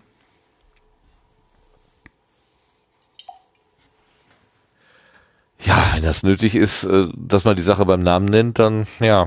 Aber ja. Ja, du ich- wolltest eigentlich irgendwas ganz anderes fragen, als ich dann jetzt angefangen habe mit Jean-Claude Van John. Ich, das muss ich mir nochmal angucken. Das ist wirklich sehr, sehr lustig. Weil er ist Ja, halt also auch alt. äh, er ist halt mittlerweile auch alt und kann halt nicht mehr diesen geilen Spagat und so und kriegt halt ständig auf die Fresse. das ist super. Ja. Das ist natürlich gut. Das ist natürlich gut. Gut, äh, ich wollte gerne noch einen kleinen äh, Schlenker machen zum Podcaster Holgi. Jetzt haben wir ja ganz viel über den, den äh, Filmemachenden und, und Produzierenden und so weiter. Ich wollte ganz gerne zum Podcaster Holgi, weil wir nämlich vor ein paar Episoden erfahren haben, dass du der Podcast-Papst bist. Die Adora Bell hat das gesagt. Ähm, Ja, wenn die das sagt, die ist Sebastian, könntest du das mal Wissenschaftlerin. eben einspielen? Was, äh, können wir noch mal ganz kurz auf eure Technik gucken? Was, was setzt ihr ein an Mikrofon und Rekorder und so? Also Wow, Claudia da- hat das ganz normale Samsung Gomik ähm, und ich bin in der, äh, also ich, ich habe ja vorhin schon erzählt, ich habe hier äh, auf, auf Anraten des, des äh, Podcast-Papsts Holger Klein habe ich äh, das Xenix äh, Q800 2. Ja, ein ganz kurzer Ausschnitt, äh, wo ich gelernt habe, dass der Podcast-Papst, den ich ja eigentlich immer ganz woanders verortet hatte, bei dir ist. Der Podcast-Papst, der jetzt gerade erstmal Xenix Q800 googeln muss. Mhm. Habe ich aber heute. Nachmittag auch Ah, erst ja. noch gegoogelt. Okay. Ach, das. Ich dachte, das ist das Mikrofon. Nee, das ist ein Mischpult. Das, ach Mensch, das ist das Misch, es ist das erste Mischpult, das ich auch betrieben habe, ja. Als damals, als wir noch Hardware-Mische Mische machen mussten. Ja, bin ich wohl der Podcast-Papst. Ich dachte, es gäbe nur Und- den einen, aber anscheinend Habe ich, ist hab, ich deswegen einen. Bus? Habe ich nicht. So. Nee, aber ja, was Das Papamobil. Das fehlt noch, genau. Genau. Xenix Q800. Ja, damals habe ich, damals haben wir noch live gemischt. Damals haben wir noch live gemischt. Mhm. Und heute? Schlimm. Na, äh, äh, heute Ultraschall, das ich eigentlich sehr hasse. Ähm, also ich, das, äh, Ralf weiß das, Ralf weiß das. Äh, ich, ähm, ich komme aus einer anderen Welt der, der Audioproduktion, der digitalen Audioproduktion. Ich komme aus einer Welt der digitalen Audioproduktion, in der du sehr wenige Knöpfe hast, die sehr eindeutige Sachen machen. Und äh, Reaper mit, mit auch mit der Ultraschall-Skin drüber ist ein sehr, sehr mächtiges Werkzeug. Und das ist eigentlich viel zu mächtig, um das zu tun, was ich tue, nämlich Sachen aufnehmen und Sachen schneiden. So. Ähm, Ultraschall oder Reaper kann so viel, dass ich immer wieder den Überblick verliere. Dass ich es, also ich habe es gibt es gibt praktisch keine Session, äh, die in der ich nicht mindestens einmal denke, ach verdammt, wie war noch mal? Ne, wie ging noch mal das? Oder indem ich irgendeinen Schnittfehler produziere, weil es sich an bestimmten Stellen komplett anders verhält als die anderen Schnittsoftwaren, die ich benutze. Ähm, und trotzdem benutze ich Nö, gar nicht professionell. Also Hindenburg zum Beispiel. Ähm, Hindenburg ist ein sehr, sehr, sehr angenehm, intuitiv zu bedienendes Ding, das sehr, sehr wenige Fehler nur produziert. Ähm, du hast zum Beispiel bei diesem Ultraschall das Problem, dass wenn du eine, eine große Datei hast, du nicht immer siehst, was außerhalb deines Sichtfeldes noch markiert ist. Und wenn du dann irgendwo eine, eine, ein bisschen an einem Regler ziehst, veränderst du im Audio von vor einer Stunde veränderst du auf einmal was, was du gerade gar nicht mitbekommen Ja. hast. Das ist zum Beispiel was, was mir bei Hindenburg nicht passiert. Und bei Reaper äh, oder, oder Ultraschall passiert es mir regelmäßig. Okay. Ja, also da- das Trotzdem, wir- Entschuldigung, trotzdem ja ist es eine super mit Software, Lars auch gerade- einen großen. Trotzdem ist eine super Software, wie du gerade gemerkt hast, habe ich einen Hustenanfall gehabt und du hast ihn nicht gehört. Was das natürlich, äh, ne, ich habe ich hab eine Software-Räuspertaste. Wie geil. Es ist schon- ist schon eine super Software. Äh, Ich komme halt nur von woanders und habe darum Schwierigkeiten damit umzugehen. Das ist so ein alte Leute-Problem. Mein Vater hat irgendwann auch aufgehört, einen Videorekorder programmieren zu können. Ja, die blinkende Null, das wurde letztens irgendwo mal besprochen. Das fand ich sehr witzig. Äh, Blinkende Null? im ja, das Phänomen, dass der, äh, der Videorekorder so kompliziert zu bedienen ist, dass man die Uhr einfach nicht mehr stellt, sondern einfach dann blinken lässt. Ja, ja, genau. Ja, so ungefähr. Hm? Ich kann da unsere Ja, gibt's auch Mikrowelle in der dazu Mikrowelle oder im Auto.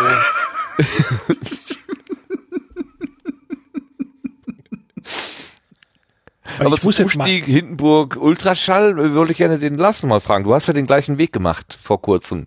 Kennst du diese Nöte, die der Holgi da anspricht? Jetzt das mit dem mit dem Schnitt außerhalb des Sichtfeldes äh, jetzt nicht, aber ähm, als ich angefangen habe mit der Podcasterei und dann eben den Umstieg von dem Wavelab, was ich vorher nutzte und das auch nur notgedrungen, warm wurde ich damit nie, ähm, ähm, mir Hindenburg angesehen hatte und Reaper angesehen hatte, Schrägstrich das damalige Ultraschall, ähm, fiel damals die Entscheidung sehr schnell zugunsten von Hindenburg. Ähm, Warum? So mein, bitte? Warum? Äh, ich habe hab, hab mal gesagt, das ist so, als ob ich in eine Jacke schlüpfe und die passt sofort. Ähm, äh, es war einfach alles genau da, wo ich als jemand, der es noch nie benutzt hat, äh, trotzdem vermutet hatte. Exakt. Ähm, und das, das, ja, das kann, das ist, das ist, das ist bei Reaper nicht und bei Hindenburg auch nicht. Hindenburg ist schon gut gemacht, aber man, man, man merkt schon, es ist halt nicht, ja, es ist, ja, Ralf Wobei- ist halt ein Nerd, ne?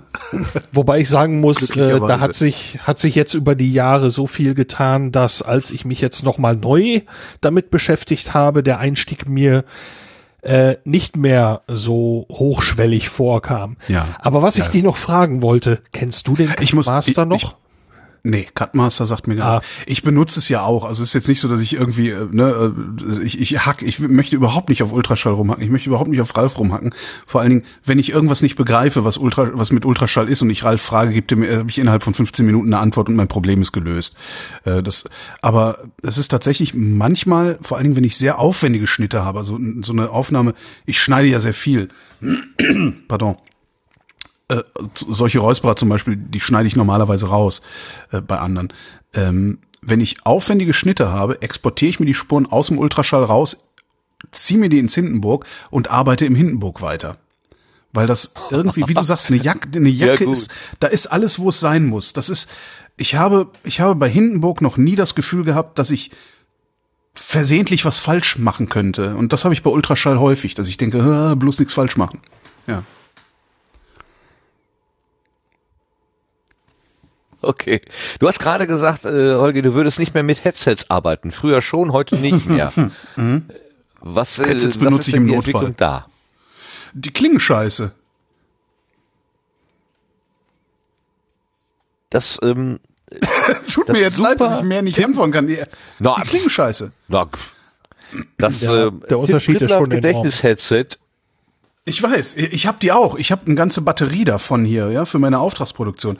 Headsets setze ich genau an einer Stelle ein, wenn ich nicht davon ausgehen kann, dass mein Gegenüber genügend Mikrofondisziplin für ein ordentliches Mikrofon hat. Dann setze ich ihm Headset auf. Ähm, und wenn ich möchte, dass die Sendung, also das, und wenn ich möchte, dass mein Gesprächspartner einen Kopfhörer auf hat, dann setze ich Headsets ein. Ich setze die Headsets nicht ein für einen Klang. Die klingen schlimm. Wirklich. Die klingen ganz, ganz schlimm. Du, ähm, du, du bekommst mit einem mit einem Rode M3, das ist so ein Stabmikrofon, kostet irgendwie 80 Euro oder sowas. Du kriegst mit einem Rode M3, das du vor deinen Gesprächspartner auf den Tisch stellst, einen wesentlich besseren Klang hin als mit diesen 400 Euro Headsets, die wir alle benutzen. Die Headsets klingen dumpf, die klingen wattig, die haben überhaupt keine Dynamik. Da ist, da ist, da, man muss, man kann diese Headsets so benutzen, dass sie ordentlich klingen. Das machen aber die wenigsten. Ähm, ich bin überhaupt kein Freund mehr von diesen Dingern. Okay, äh, die nächste Frage wäre natürlich gewesen, was nimmst du dann? Also du nimmst zum Beispiel so ein Rode M3 oder hast du, bist du schon bei Unterwegs. Neumann angekommen? Also Und nein, Neumänner, Neumänner sind mit Kanonen auf Spatzen geschossen. Also Neumänner würde ich mir um, Ja. um, ums Verrecken nicht hier hinstellen. Neumänner baust du in ein wirklich trockenes Studio. Wenn du, wenn, wenn jede Wand deines Raumes aus Absorbern besteht, da baust du einen Neumann rein. Vorher machst du das nicht. Das ist Quatsch. Ähm, ich spreche gerade in ein Sennheiser Mark IV, ähm, so ein Großmembranmikrofon. Und wenn ich unterwegs bin, wer hat da geil gesagt? Wer kennt das? Ich? Äh, wenn ich wenn ich unterwegs bin, äh, habe ich ähm, wie gesagt meistens die Headsets dabei, auch um eine bestimmte Gesprächsatmosphäre hinzubekommen. Das ist eigentlich das Geheimnis dieser Headsets. Die klingen schlimm, aber die Gesprächsatmosphäre wird dadurch noch mal anders, weil dein weil dein Gegenüber einen Kopfhörer aufhat und nur dich und sich selbst hört. Und es wird ein komplett anderes Gespräch, als wenn du Tischmikrofonierung machst. Ähm, wenn du Tischmikrofonierung machst, musst du als, als Moderator wesentlich aufmerksamer sein, wesentlich öfter steuernd eingreifen auch. Während du, wenn du ja. das mit Headsets machst, läuft dein Gesprächspartner viel besser aus sich heraus. Also der, der, der funktioniert dann schöner. Ähm, ist halt auch immer eine Frage, was du für eine Sendung gerade produzierst. Ne? Wenn es ein Porträt werden soll, setze ich jemandem lieber ein Headset auf. Wenn es um ein konkretes, hartes Thema geht, habe ich kein Problem mit dem Tischmikrofon. Unterwegs habe ich ähm, Rode M3 dabei, die ich wirklich unschlagbar finde. Also vor allen Dingen für diesen Preis. Ähm, Tischmikrofonierung mache ich halt mit Rode M3. Ich habe es auch mal versucht mit, äh, oh ja, wie hießen die? Komik? Nee, nee, nee, nee. Ah, ich glaube, AKG D40, glaube ich, sind. Das sind eigentlich ähm, Bassdrum-Mikrofone. Dynamische Bassdrum-Mikrofone. Die sind aber sehr klein. Ähm, also ich, ich reise gerne mit wenig Gepäck. Und äh, diese D40 sind sehr klein, sehr kurz gebaut und sind dynamische, also sehr empfindliche dynamische, die ich an den kleinsten Rekorder habe, den ich äh, anschließen kann, den ich habe. Einfach und zwar ist das ein äh, Olympus LP, äh, LSP2 heißt der, glaube ich. So ungefähr so groß wie eine halbe Schachtel Zigaretten. Ähm, und da kann ich halt einfach zwei Mikrofone dran anschließen über so einen so so einen Splitter und direkt in diesen, ne, das ist halt das, das kleinste Hochqualitäts-Reiseset, das ich so habe. Aber normalerweise habe ich mhm. tatsächlich äh, Headsets ähm, dabei und oder die Rode M3. Und was ich immer in der Tasche habe, auch als Fallback-Lösung, weil ähm, die Headsets müssen nicht immer funktionieren. Kann sein, dass unterwegs ein Kabel kaputt geht oder so. Als Fallback habe ich immer noch dabei äh, zwei AKG 417 pp Ansteckmikrofone. Und mit denen kann man auch sehr guten Klang erzeugen. Okay, das ist ja schon mal wieder eine ganz andere, also ich, ich müsste mich jetzt ähm, schlau machen, erstmal nachschlagen, was das für Sachen sind. So, so ein Olympus-Rekorder kenne ich natürlich schon auch, äh, aber die ja, Mikrofone halt so selber jetzt nicht. Ja. Ähm, hm? Diese, diese ja. D40, die habe ich mir mal geholt, weil ich wollte möglichst kleine, möglichst kurz gebaute, dynamische Tischmikros haben. Und die funktionieren eigentlich ganz gut, sind ein bisschen dumpf auch, aber das kann man halt nachregeln. Ich regel halt auch viel nach. Also ich, äh, ja, also diese zum Beispiel diese diese Anstecker von AKG, die sind ganz schön, weil das sind keine Funkanstecker, sondern das sind XLR-Anstecker. Die kannst halt direkt an deinen Rekorder klemmen. Mhm, ähm, mhm. Die rauschen ziemlich und sind Kugeln. Das heißt, du sitzt halt, wenn du wenn du irgendwo ja in einem halligen Raum sitzt, hast du halt ein unfassbares Echo. Aber das kannst du hinterher halt auch das lässt sich halt auch mittlerweile gut rausrechnen. Also, ja. Okay. Und diese Headsets, okay. wenn ich könnte, würde ich die Headsets nicht mehr benutzen. Ja. Das ist ja mal eine interessante Aussage. Also damit hatte ich jetzt nicht gerechnet, weil die ja so warm empfohlen werden und ja, vom, ja. vom, anderen Papst halt. Aber so haben zwei Päpste zwei verschiedene Meinungen. Das ist ja auch spannend. Der Papst und der Gegenpapst. Ich, mir fehlt Wobei halt, dachte, mir fehlt halt wirklich, nee, ich will Kalif sein, des Kalifen. Wer die genau. Referenz kennt, ist echt alt. ja, von mir aus bin ich das auch, kein Problem. Kein Nein, Problem. die sind also wirklich, diese Headsets, man, man, man, man muss wirklich vorsichtig sein, wie man sie am Mund positioniert. Man kann, wenn man sie richtig positioniert, einen ordentlichen Klang rausholen, aber es fehlt halt wirklich an Dynamik. Es fehlt vor allen Dingen, finde ich, fehlt es diesen Mikrofonen von, von äh, Bayer ähm, an Brillanz. Das ist eigentlich das, was mir, was mir fehlt. Du hast halt immer das Gefühl, das ist halt immer so ein bisschen pappkartonig. Ja, ich ahne genau äh, zu wissen, was du meinst, weil, weil das ist auch so mein Gefühl, äh, was ich mit meiner eigenen Sprache, wenn ich mich selber aufnehme, äh, habe, dass ich dann auch das Gefühl habe, irgendwie ist das so ein bisschen dumpf gegenüber anderen, die andere Mikrofone einsetzen. Weil ich habe nämlich jetzt gerade auch so ein äh, 297 bei Dynamik auf dem Kopf. Ähm, ich mag es sehr, weil ich eben dann keine Sprechdisziplin einhalten muss. Also wenn ich die ganze Zeit Klar. vor einem ja.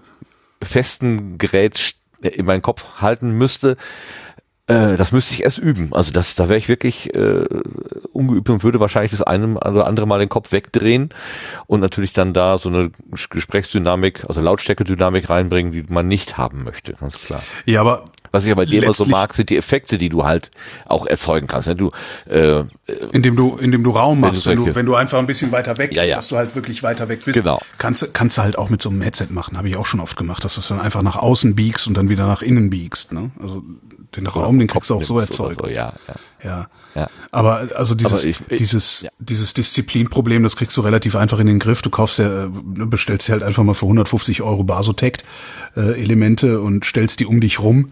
Und dann ist es halt auch egal, in welcher Distanz zum, Mikrof zum Mikrofon du sitzt, weil hinterher macht auch Phonic das eh geil.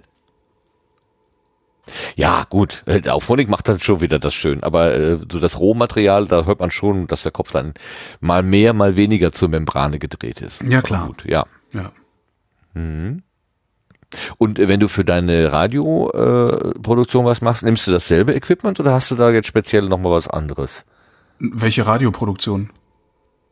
Ne, du hast ja gerade gesagt, du arbeitest von zu Hause für das Ach so, Radio. nee, nee, das ist hier äh, äh, Sennheiser Mark IV, äh, läuft, halt in, äh, läuft halt ins Interface und von da aus in die Mu Pro, die auf dem Rechner sitzt.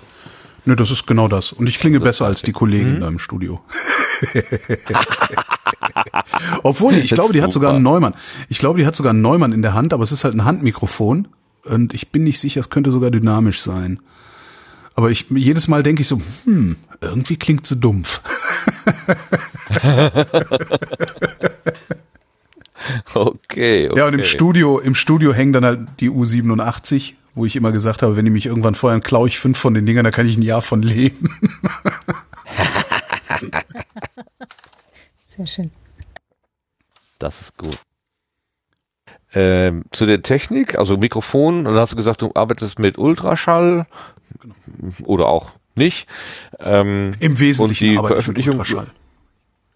die Veröffentlichung läuft dann über so ein WordPress äh, Web-Hosting. Ja, das ist, das ist so räudiges, räudiges WordPress, das aussieht wie damals, als ich es aufgesetzt habe und irgendwie hatte ich dann zwischendurch mal rumgefragt, ob jemand vielleicht Lust hat, äh, meinetwegen auch gegen, gegen Honorar mir mein, mein WordPress schön zu machen. Da hat sich dann auch jemand gemeldet, der damit angefangen hat, mein WordPress schön zu machen und der ist jetzt halt weg. ich habe von dem nichts mehr gehört. Also das, und ich habe, der, der, weiß ich, habe so, Bekannt verzogen. ist halt ist halt so irgendwie eigentlich eigentlich will ich auch gar nicht viel, weil ich finde das okay. Das ist ja nur der das ist ja nur so der Ausspielweg. Aber was ich zum Beispiel total klasse fände wäre ähm, und das habe ich auch, ja, aber leider nur in einem Admin, in einer Admin-Ansicht. Ich habe oben in meinem Blog so eine graue Leiste wo jedes einzelne Sendeformat mit so einem kleinen äh, äh, farbigen Icon dargestellt wird, ne, so zum Thema Wissenschaft, Politikunterricht und so, und habe darunter einen Kasten, in den ich alte Sendungen nochmal hochholen kann. Vintage. Ja, Geiler, geiler, geiler, geiler Name. Ah, ah, ah, ist nicht von mir, hat irgendjemand auf Twitter mir zugeworfen. Habe ich aber auch gesagt so, oho! Ne? Genau. Wo ich dann einfach alte, interessante Sendungen nochmal hochholen kann, was ich eigentlich ganz cool finde, zu sagen, hier, guck mal, hier, vor, vor fünf Jahren ist das passiert und sowas. So, das, das habe ich, das habe ich auch in so einer Admin-Ansicht, aber ich habe es bisher noch nicht geschafft, mein, meinen Admin, also weil ich kann das ja alles nicht, ich habe jemanden, ich bezahle jemanden dafür, dass der macht das. Wie hat er es mal genannt? Die abstrakte, die, ich bezahle jemanden für die abstrakte Dienstleistung vrind.de tut. So. ja, genau. Und äh, äh, es gibt halt jetzt noch jemanden, der der kann WordPress sehr gut und der hat mir das halt hat halt gesagt, so wie wär's denn hier mit ein bisschen hier ein bisschen drehen, da ein bisschen drehen und ich habe gesagt, ja, total geil. Genauso will ich das haben. Und ich habe das seit einem halben Jahr in dieser Admin Ansicht und die beiden kriegen das aber irgendwie nicht auf die Reihe, also der der WordPress Typ und mein Admin, sich mal irgendwie so zusammenzuknuppern, dass die einfach mal sagen, so, wir schalten das jetzt scharf und dann funktioniert das. Ja. Aber ja, die Distribution mache ich einfach über irgendwie WordPress äh, und äh, äh, äh, wie heißt dieses Plugin? PowerPress ist das, glaube ich, ne? Ja. Ach so, nicht der Potlove Pod Publisher. Nee, der Podlove Publisher konnte sehr lange nicht, was ich eigentlich brauche, nämlich unter einer Domain mehrere Feeds auszuliefern. Ach, das Holgi-Feature, ja, genau. genau, das Das Holgi- berühmte Holgi-Feature. Ich habe ja einen Feed, in den alle meine Produktionen reinfallen und dann aber nochmal für jede einzelne Produktion, also jedes einzelne Format, einen separaten Feed und das konnte der Podlove, konnte Ja. der Podlove Publisher lange nicht. Ich glaube, mittlerweile kann er's, ähm, aber ich denke mir halt auch so, ja komm, never change a running system, oder? Es, es funktioniert Yes, ja. genau. Also, ja. Genau, solange es funktioniert.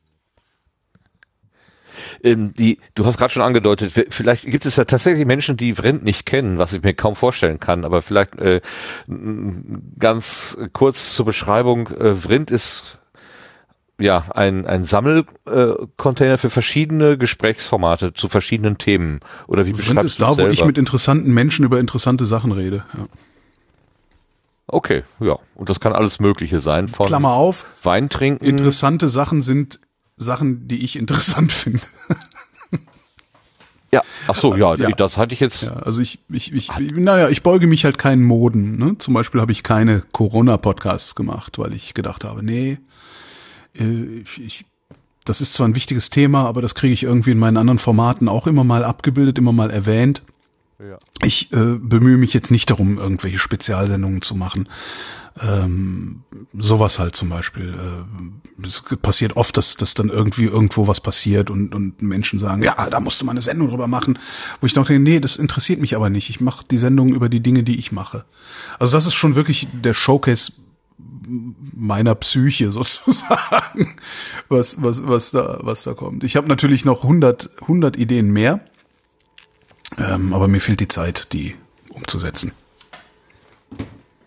Das ist immer das Problem, natürlich.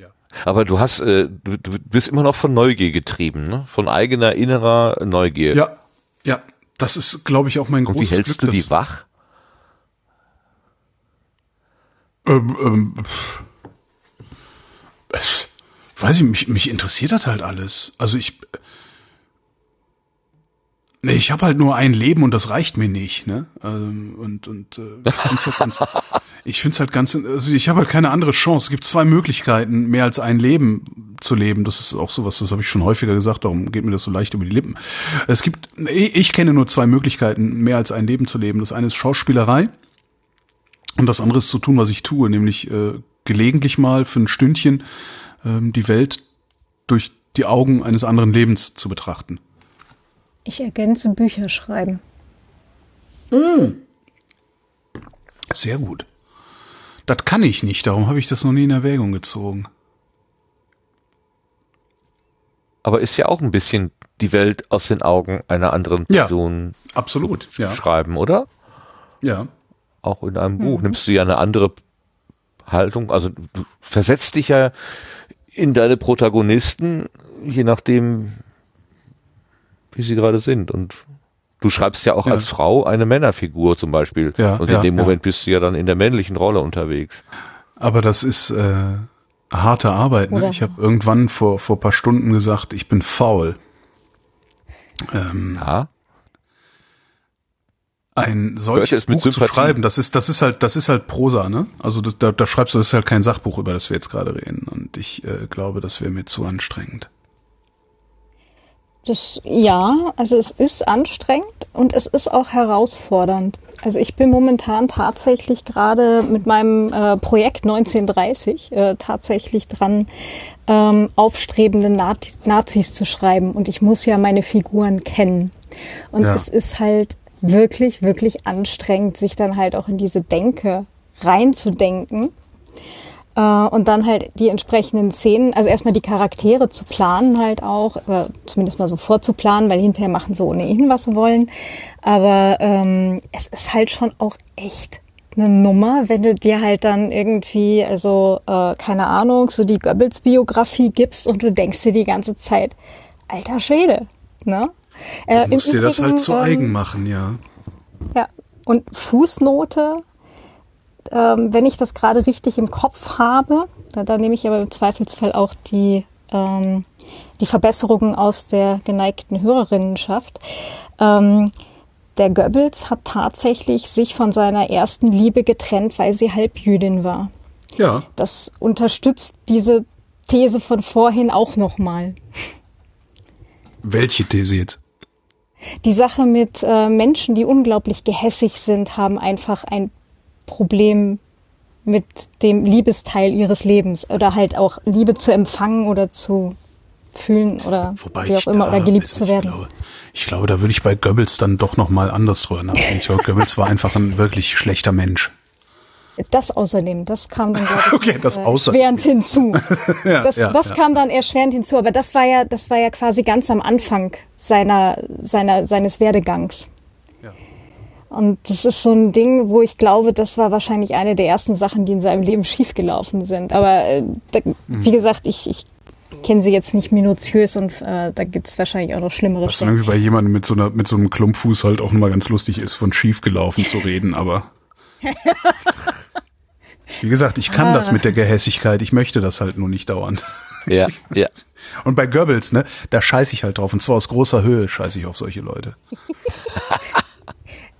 Was ja auch völlig Äh, gerechtfertigt ist. Hm. Aber ja, Buchschreiben ist halt schon auch andere Leben leben. Ja, ich habe es ja mit einem Sachbuch versucht und bin damit äh, gescheitert, ja. Warum? Was hast du denn versucht für ein Sachthema? Ähm, ich habe, äh, also das, das war sogar, es gibt, es, es, es gab eine Glieder, es gibt eine Gliederung für dieses Buch, es gibt einen Titel für dieses Buch, es ist auch im Katalog angekündigt bei Rowold, also auch ein renommierter Verlag. Äh, es ist halt letztlich an Zeit gescheitert. Ich habe keine Zeit, ein Buch zu schreiben.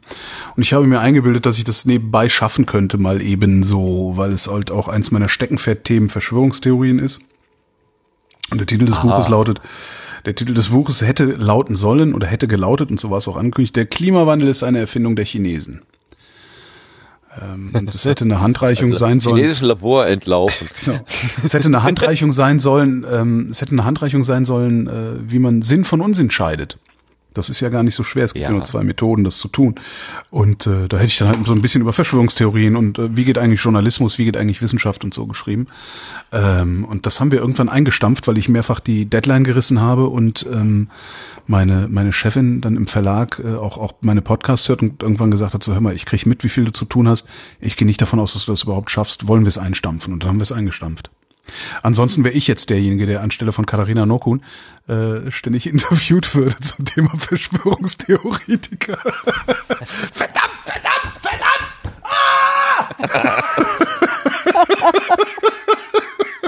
Tja, Ja, einer, einer, einer der größten Momente des Scheiterns äh, und eine der größten Erleichterungen, die ich so in den letzten Jahren hatte. Ja.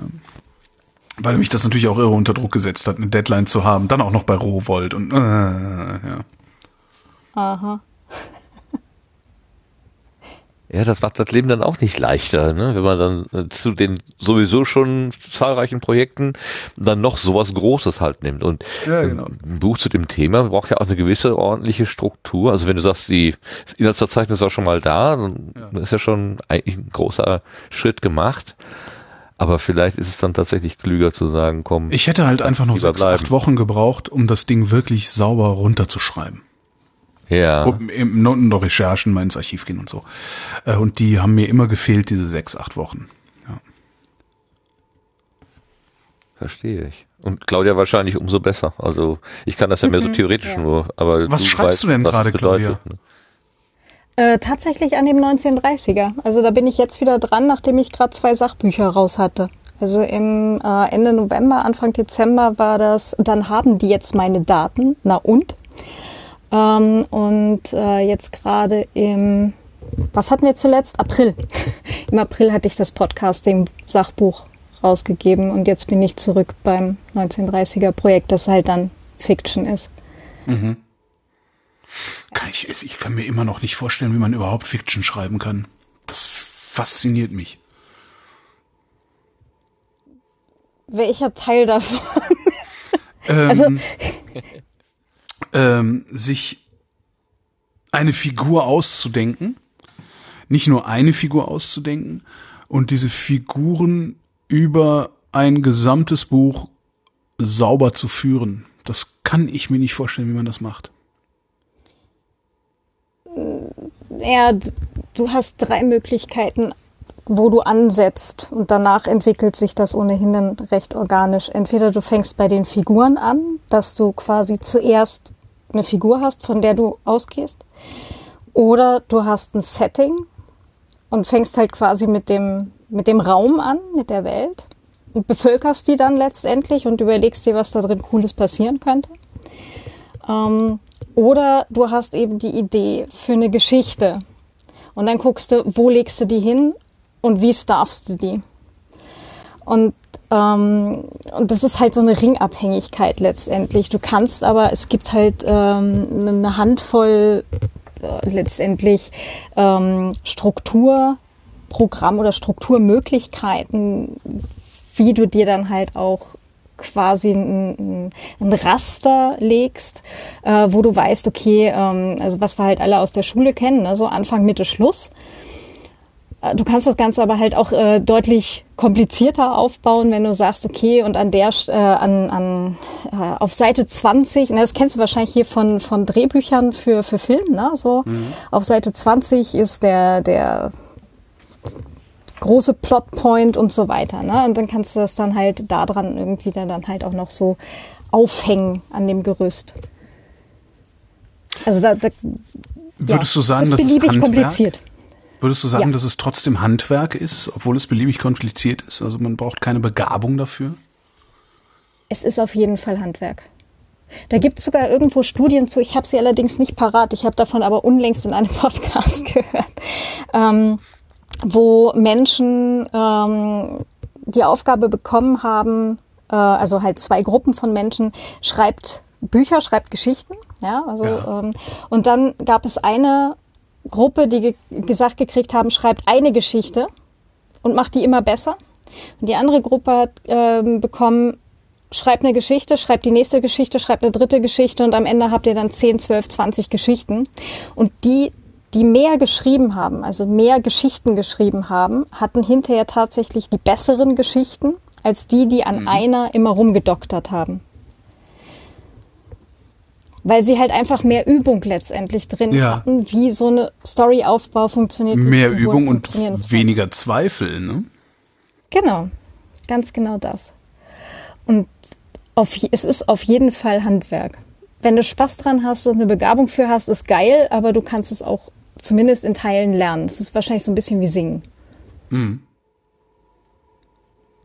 Ich werde trotzdem keine Fiction schreiben. Obwohl. Mal Sag niemals nie. mal, an einem, mal an einem Roman scheitern, wäre ja auch neu. Warum nicht?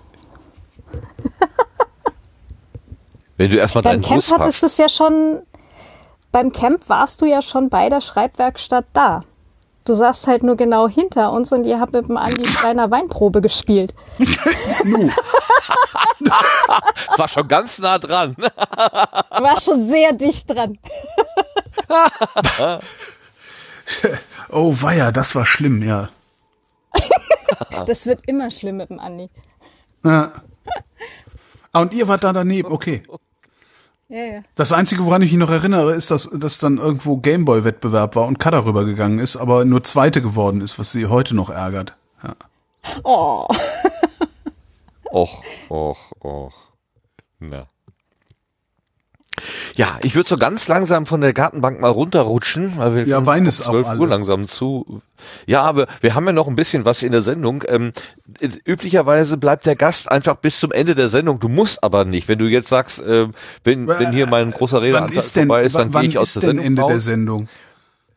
Äh, Wir haben noch äh, äh, ein paar Setzlinge, zwei kurze Setzlinge, äh, ein paar technische Themen, einen Blühkalender und dann Sachen, haben wir noch so Tipps, so Hörschätze, äh, Blütenschätze für uns. Ah, Das dauert mal dann noch an. mal eine halbe Stunde. Ich höre mir Ja, das das ist super. Und quatsch dann Und so unqualifiziert einfach rein da, da, da dabei, äh, einfach da dabei. Ähm, zur vollständigen Liste deiner äh, Werke ver verweise ich jetzt mal auf die Shownotes. Also neben Vrind gibt es ja, wie gesagt, noch die Wochendämmerung. Ähm, ich hatte verschiedene Sachen rausgesucht. Ich werde sie einfach mal kurz nennen. Hoffentlich habe ich nichts vergessen. Also, äh, der Resonator, den dürfen wir natürlich nicht vergessen, der Forschungspodcast der Helmholtz-Gemeinschaft, den du seit langer Zeit machst mit Gesprächen über Wissenschaft, Wissenschaftlerinnen und Forschung. Die Wochendämmerung hatten wir erwähnt. Ereignisse, von denen man gehört haben sollte, um auf dem, um auf der Party am Wochenende mitreden zu können. Super. Sehr schön finde. formuliert. Das gefällt mir, das merke ich mir. Das ist gut. Bei euch habt ihr selber geschrieben. Ja, aber über einzelne Sachen, über die wir reden, äh, Partyküchenwissen. Aber dass die ganze Sendung so gemeint sein könnte, finde ich interessant, ja, finde ich gut. Ja, schön gemacht. Dann gibt es die Sternbildung, ein Astro-Podcast, ja. monatlich mit Holger Klein und Florian Freistetter. Ja, aber das ist ja die Werkstattgespräche. Das, das, ja. Nee, gibt's nicht mehr? Ist das nicht mehr aktuell? Nee, das waren ah, okay. irgendwie, die haben, die haben zwölf Folgen von uns gekauft und äh, das dann irgendwann ja. nicht einfach nicht noch zwölf Folgen gekauft.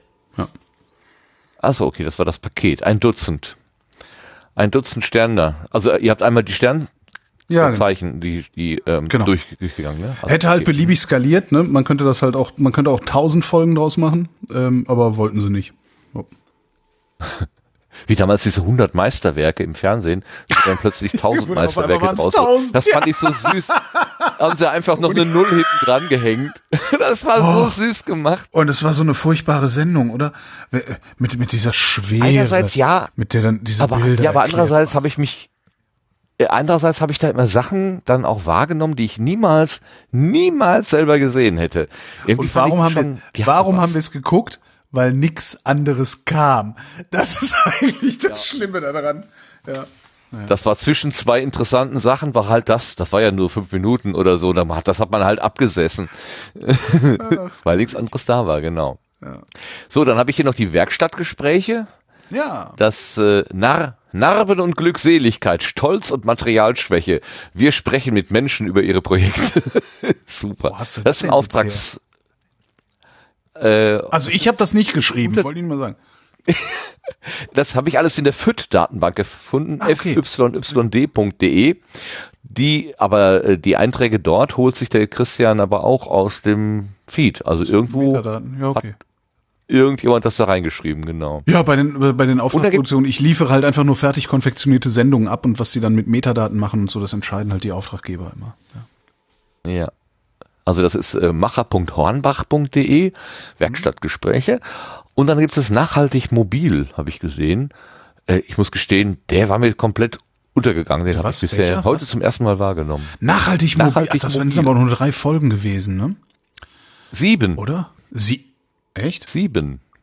Aber, ja. aber alle, Holger Klein und Reinhard Remford, Interview und Beteiligte des Projektes ich, ich sagen, nämlich, Genau, ich habe nämlich davon, ich glaube, ich habe nur drei Folgen gemacht und dann äh, ist das irgendwie ein bisschen eingeschlafen, dann, dann, dann hatten die irgendwas anderes zu tun und haben dann nochmal angefragt und dann hatte ich aber keine Zeit und dann habe ich nämlich Reinhard übergeholfen, dass der das weitermacht. Ah, so. Ich dachte, ihr hättet ein gemeinsames Projekt, sondern nacheinander nee, nee, nee, das nee, gemacht. Nacheinander, ja. Mhm. Okay. Ja, das sind die Angebote, die ich gefunden habe. Habe ich irgendwas vergessen? Irgendwas übersehen? Ich habe jetzt nicht aufmerksam genug zugehört. Was hast du gesagt? Resonator, Wochendämmerung, äh, Sternbildung, Macher? Na, hock die her eigentlich. Äh, also was was? Ach, den, genau, den habe ich nicht, den habe ich gesucht, hock aber die her für die Bayern genau. Tourismus Marketing GmbH, was äh, ja. wirklich ein Fest ist, weil du halt, ich rede halt mit bayerischen Lederhosenschneidern und so ist schon sehr sehr angenehm. Mal gucken, wie lange das noch geht, weil jetzt ist ja auch Tourismus nicht mehr so das Ding. Ja, ja, das ist natürlich doof. Gut, dann werde ich den noch in die Liste dazu nehmen, den hockt die her. Und ähm, aus deinem der, großen Print-Universum hast du da irgendeinen, hast du da irgendeinen Lieblingskanal? Welches deiner Kinder ist dein Lieblingskind? Aus mhm. meinem Vrind-Universum ein Lieblings, nein, kann ich nicht sagen. Es ist halt wirklich schwer zu sagen. Ich, sagen wir mal so, ich, ich leide darunter, nicht öfter zum Thema machen zu können. Aha. Also wo du dann selber dann ein Thema frei wählen kannst. Zum Beispiel das mit der Mano Mama, mit der ähm Ja, genau. Also das, ich habe halt, ich habe halt so so einige so ein paar Standardformate, ne? Also Geschichtsunterricht, Politikunterricht, äh, Vrindheit, äh, Realitätsabgleich. Ähm, und, und nebenbei, also immer wenn irgendwie Gelegenheit dazu ist, interviewe ich halt auch noch interessante andere Leute, wie jetzt zuletzt Rudi Bachmann, diesen, diesen ähm, Ökonomen aus den USA. Äh, und das, das, das würde ich gerne öfter machen können, aber es, es ist tatsächlich, mir fehlt die Zeit, das öfter zu machen. Ja. Ja. ja. Menschen äh, es wird ja gerade im, im Chat. genau die steht auf der Liste, aber das hatten wir ja im, im Gespräch schon so oft erwähnt, deswegen hatte ich das deswegen weggelassen. Hm. Ja, im Chat fragt doch jemand, wann gibt's mal wieder eine klassische Ferngespräche-Sendung? Ich vermute mal klassische Ferngespräche. Das war ja, womit ich Vrind überhaupt angefangen habe, den Versuch, äh, die Hörertalk-Sendung ähm, als Podcast abzubilden. Ähm, Ich weiß es nicht. Ähm, die, ich, ich würde das gerne, also ich würde sowas gerne wieder machen. Ich würde es halt anders machen. Angefangen habe ich ja damit, dass ich immer mit, ich glaube, drei Leuten äh, mehr oder weniger live, also wir haben das halt live ausgestrahlt, äh, dass ich mit drei verschiedenen Leuten geredet habe, also drei verschiedene Interviews gemacht habe. Äh, ich glaube, ich würde es heute anders machen. Ähm, ich glaube, ich würde das heute nicht mehr als ähm, Livestream produzieren, sondern es wirklich direkt in die Konserve produzieren und auch nicht mehr mit drei verschiedenen, also drei unterschiedliche Interviews in eine Sendung packen, sondern ich würde daraus drei einzelne Sendungen machen. Ich glaube, dass das ja, ich glaube, das ist für, für, fürs Publikum einfach besser. Also, dass du sagst, okay, wir haben drei Sendungen, ähm, also drei Themen, in denen geredet wird, und nicht eine Sendung, wo über drei Themen geredet wird. Ähm, weiß ich nicht, ich würde das, glaube ich, stärker aufteilen. Und äh, wie gesagt, nicht mehr live produzieren, weil das ist eigentlich sinnlos. Ähm, was ich überlege ist, um eben sowas zu machen, weil die Idee bei den Ferngesprächen war halt, äh, Menschen, die der Meinung sind, was zu erzählen zu haben, melden sich und erzählen das dann. Das kann man halt auch anders abbilden und das würde ich halt tatsächlich gerne in irgendeiner Form institutionalisieren, dass ich sage, okay, hier ist ein wie auch immer geartetes Tool, schreib da rein, was du zu erzählen hast und dann verbinden wir uns miteinander und nehmen eine Sendung auf, aber eben nicht mehr in so einer Live-Situation. Das finde ich eigentlich, ehrlich gesagt, finde ich so eine Live-Situation total unnötig. Ja. Hm. Hier wird gerade noch ein Projekt erwähnt, was dir mal äh, zugeschrieben wurde. Sportunterricht. Sticker, die verteilt wurden. Sportunterricht, genau. Ja, noch Ähm, besser. Ich kann mich erinnern, dass das du da. Quiz. Das fand, ich, eigentlich- das fand ich eigentlich am geilsten.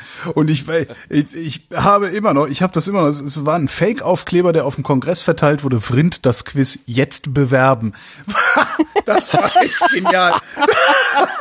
Das war echt genial. Und ich habe heute noch vor, irgendwann mache ich das. Irgendwann wird es geben, Vrind das Quiz. Ich weiß noch nicht, wie es aussehen wird, aber ich will das unbedingt machen. Ja. Ja, zum Thema Verschwörungstheorien. Das passt doch sehr gut. Irgendwas, ich weiß nicht, aber jetzt bewerben, das ist echt großartig. Ja, liebe Hörerinnen, nutzt die Gelegenheit, bewerbt euch beim Holgi für ein Quiz, das irgendwann kommt. Okay, machen wir hier die Gartenbank Hohlerde und zu. möchte lösen. Machen wir die, die Gartenbank zu. Äh, ich danke schon mal bis hierhin ganz, ganz herzlich für dieses wunderschöne Gespräch. Äh, Ja, ich habe die ganze Zeit, ich habe das Gefühl, als hätte ich jetzt drei Stunden Monolog gemacht, aber ich hoffe, ihr verzeiht mir das. das soll, soll das auch sein. Ach so, ja, dann So soll es das auch Dann hole ich mir jetzt noch ein Ja, paar Schnapspralinen, wenn ich darf. Ja, aber gerne. Ich bin gleich wieder da. Alles klar. Dann gehen wir derweil, während äh, der Holgi auf die äh, äh, auf die Pirsch geht, sich Schnapspralinen besorgt, gehen wir derweil auf die ähm, So. irgendwie ist hier gerade wo ist denn unser Jetzt kommen wir doch ins Querbeet. Wo ist denn das Schild für Querbeet geblieben? Irgendwie ist das Schild Querbeet weg. Na egal, wir kommen jetzt ins Du hast, Querbeet. äh, du hast im Trello gerade so ein bisschen rumgeschoben. Du hast im Trello rumgeschoben, geiler Satz. Ja, ich habe wieder die, die, die Tastatur hier. Ich brauche jetzt bitte Ich dachte, einmal du hättest das absichtlich in Querbeet. die nächste Sendung verschoben. Also Martin, wenn du da gerade noch zwei Minuten brauchst, ich hätte nämlich eigentlich noch eine Frage gehabt. Ja, bitte. Holger, wie bist du eigentlich dazu gekommen, mit der Kada die Wochendämmerung zu machen? Das ist meine Frau. Ja, das, das habe ich schon mitgekriegt, aber wie Du kommt redest man mit da ihr? drauf halt? das auch noch. Bah, was habt ihr eine fiese Charakter? Und ihr nehmt es auch noch auf. Nein, aber ich meine, ähm, es ist ein total unglaublich geiles Projekt und ich, das ist auch tatsächlich einer von zwei Podcasts, die ich immer höre, sobald es rauskommt oder spätestens einen Tag später oder so. Und ähm, Also was, was ist die Frage? Wie bin ich darauf gekommen, das ausgerechnet mit Kada zu machen? ja, oder wie habt ihr euch dazu entschieden, diese Sendung zu machen, gemeinsam? Ähm, also so haben wir uns gar nicht entschieden. Ähm, es geschah zu jener Zeit, dass ähm, also äh, die Firma Audible hatte sich irgendwann vor mittlerweile fast fünf Jahren in den Kopf gesetzt, oder sogar länger als fünf Jahre in den Kopf gesetzt, äh, was mit Podcasts zu machen. Äh, die haben aber keine Ahnung gehabt von Podcasts. Ne? Also deren Struktur kannte das nicht. Jetzt hat damals äh, ein Freund von mir war irgendwie in einer leitenden Position bei, bei Audible damals und hat gesagt, hey, der Holgi, der macht Podcasts, frag den doch mal. So, und dann ist, ist Audible an mich herangetreten und hat gesagt, hier, hör mal, mm, wir würden gerne mit Podcasts machen und so. Ähm, wir wissen überhaupt nicht, wie das geht. Distribution, Produktion, irgendwas schießt mich tot. Äh, können wir nicht mal einen Podcast produzieren? Dann habe ich denen irgendwie so drei, vier, fünf Themen gepitcht so, ne, hier toll, Wissenschaftssendung, hier toll, Politiksendung, hier, ne, ne, ne. Und dann sagten die, ja, das ist ja alles ganz toll, aber könntest du nicht einfach irgendwie so einmal in der Woche so eine halbe Stunde so ein so ein Wochenrückblick so mit viel Meinung machen? Und ich dann so, ähm, ihr wollt einen Laber-Podcast? Die so, ja. So, und dann habe ich halt gesagt, okay, mach ich, ähm, aber nur wenn ich nur mit einer Frau zusammen. Also nicht zwei Typen, die dann irgendwie reden. Ja, und dann habe ich halt überlegt, wer könnte, wer will, wer hat. Und dann stand halt gerade Kada im Weg. Und dann habe ich gesagt, ja, du. Nee, ja, also so kam das. Also die wollten sowas haben, einen 30-minütigen 30-minütigen meinungsgetriebenen Wochenrückblick. Ähm, ich habe gesagt, ich mache das, okay, können wir machen, aber mit einer Frau. Also auf jeden Fall ein Mann und eine Frau, also ich und eine Frau. Äh, und ja, ich meine, was sind da naheliegender, als meine Frau zu nehmen, die zufälligerweise auch noch eine gute Stimme hat und in Mikrofone reden kann und darüber hinaus auch noch was zu sagen hat. das stimmt allerdings. Und warum hast du denen bei Audible nicht gesagt, wie das mit der Distribution richtig geht? Äh, das wissen die sehr wohl. Ähm, das, das ist ja nur, das ist ja jetzt irgendwie Dschihad, ne? Podcast-Dschihad. Mhm. Wenn es keinen Feed dann ist es kein Podcast. Äh, da, ja, nee, die wissen das sehr wohl und ich, das, das ist halt auch, also sorry, aber das ist ja, das ist ja eine Trollfrage. Die, die, die haben halt ein bestimmtes Geschäftsmodell. Dieses Geschäftsmodell basiert darauf, dass sie Abonnenten gewinnen, die dann äh, in ihrem Universum oder in diesem Biotop ähm, für, ich weiß gar nicht, was es kostet, ich glaube ein Zehner im Monat, was ich denen auch immer noch übel nehme. Eigentlich hätte ich halt so ein Lifetime-Membership, alles flau Arschloch hier. Haben die mir nie gegeben. Naja, mit mir kann man's, mit mir kann man's machen. Ähm, äh, die, die haben da halt, das ist halt deren Geschäftsmodell, ist halt die Leute in ihrem, in ihrem Biotop zu halten. Und ich finde das auch völlig in Ordnung, dass sie da diese Exklusivproduktion machen. Man muss es sich ja nicht anhören. Das darf, man darf nie vergessen. Alles, was irgendwo veröffentlicht wird, sei es exklusiv, sei es frei, es ist immer nur ein Angebot, das zu nutzen. So. Ähm, mhm. die, die wissen natürlich, dass man das in Feed werfen kann. Die wissen, also wir hatten auch, die Wochendämmerung hatte auch, während wir bei Audible waren, gab es auch einen Feed nach außen. Ähm, die haben sogar damit rumexperimentiert, äh, Feeds zu machen die pro pro User eine eigene Adresse haben und so. Also sie haben viel experimentiert schon, aber dass sie, dass sie dann letztendlich sich dazu entschieden haben, das Ganze in diesem ähm, Abonnement-Biotop zu lassen, ja. Das ist halt ich eine Entscheidung. Ist eine Firmenentscheidung, ist auch völlig in Ordnung, weil das ist deren Produkt und man ist ja nicht gezwungen, das zu kaufen. Ab und zu ärgert man sich vielleicht, dass man bestimmte Sachen nicht hören kann. Aber bei vielen Sachen denke ich auch, na ja, pff, wer braucht das auch? Ne? Mhm. Man hätte es halt anders machen können. Sie hätten es vielleicht, was ich cool gefunden hätte, wäre, wenn sie es in Prime eingebunden hätten, dass du das als Prime-Kunde dann schon mitbekommst. Ich glaube, damit hätten sie noch mal richtig äh, Markt abräumen können. Aber ja. Das stimmt wohl. Also, ja. Mhm. Wär, wäre wahrscheinlich ganz elegant gewesen, aber ja. Mhm. Entschuldigung, ich habe einen Mund voll. Hm. Mahlzeit. Och, macht ja nichts. Hm. Lass es dir schmecken. So, jetzt aber. Äh, Claudia, deine Fragen durch an der Stelle? Mhm. Gut, dann kommen wir jetzt tatsächlich ins Querbeet. Juhu.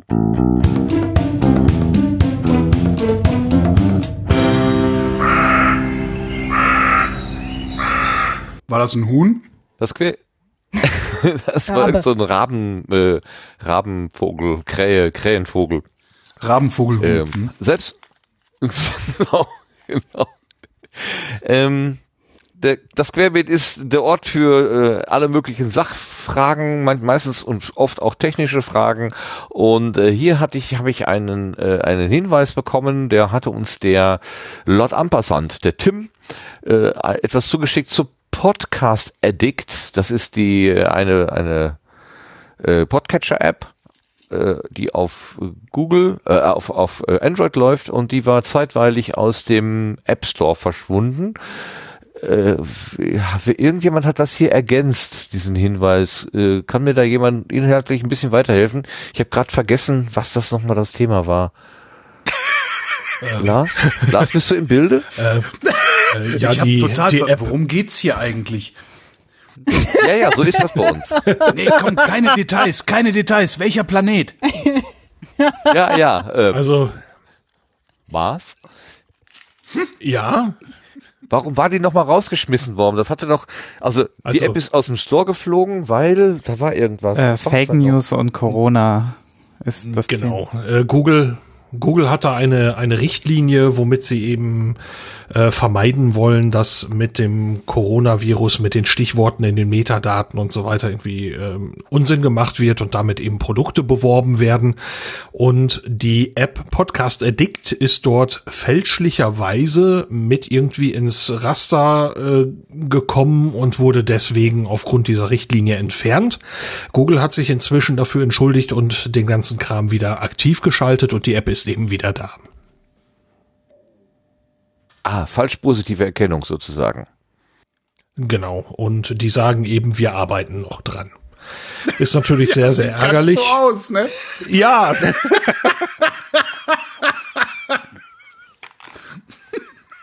ja, das haben sie gut hingekriegt. Naja, Ja, hinkriegen sie alles. Okay. Ja, diese super spannende Meldung wollten wir nicht vorenthalten. Also der Tim hat uns darauf aufmerksam gemacht. Äh, wer immer Podcast Addict benutzt und sich gewundert hat, was sie verschwunden ist, sie ist jetzt wieder da. Es war ein, ja, ein, ein, ein Löschfehler sozusagen aufgrund falsch positiver Erkennung. Machen wir das so. Zu. Dann haben wir einen Podcast-Wettbewerb. Der ist von Lars. Bitteschön. Oh, gibt's was zu Nein, der gewinnen? ist nicht von mir. also der Wettbewerb ist nicht von Irgendwas mir, gibt es. aber äh, Kann man einen Bus gewinnen? ich habe Nein, der Beitrag. Also äh, ich glaube, den hat es schon mal gegeben, diesen Wettbewerb. Ähm, also ich lese einfach mal vor, was die da aufgeschrieben haben. Gemeinsam mit dieser suchen wir im Rahmen des Podcast-Wettbewerbs Originals gesucht nach neuen- neuen Podcast-Ideen und Formaten. Ab sofort könnt ihr wieder eure Podcast-Konzepte und einen kurzen Audio-Trailer bis zum 7. Juni 2020, 23.59 Uhr auf der offiziellen Contest-Webseite einreichen. Dieses Jahr werden Podcast-Ideen passend zu unserem Republika-Motto ASAP, as soon as possible gesucht, die Aufbruchstimmung, Aktionismus und Bewegung widerspiegeln, unabhängig von der Art des Formats. Ähm, ja, wir können hier eigentlich einen Break machen. Ähm, es kommt noch ein längerer Absatz hinterher, aber ich glaube, da kann man sich einfach auf der Webseite der Republika mal genauer einlesen. Äh, Das ist doch überhaupt die Idee für äh, Vrindsportunterricht, ne? Für Aufbruchstimmung, Aktionismus und Bewegung. Na bitte.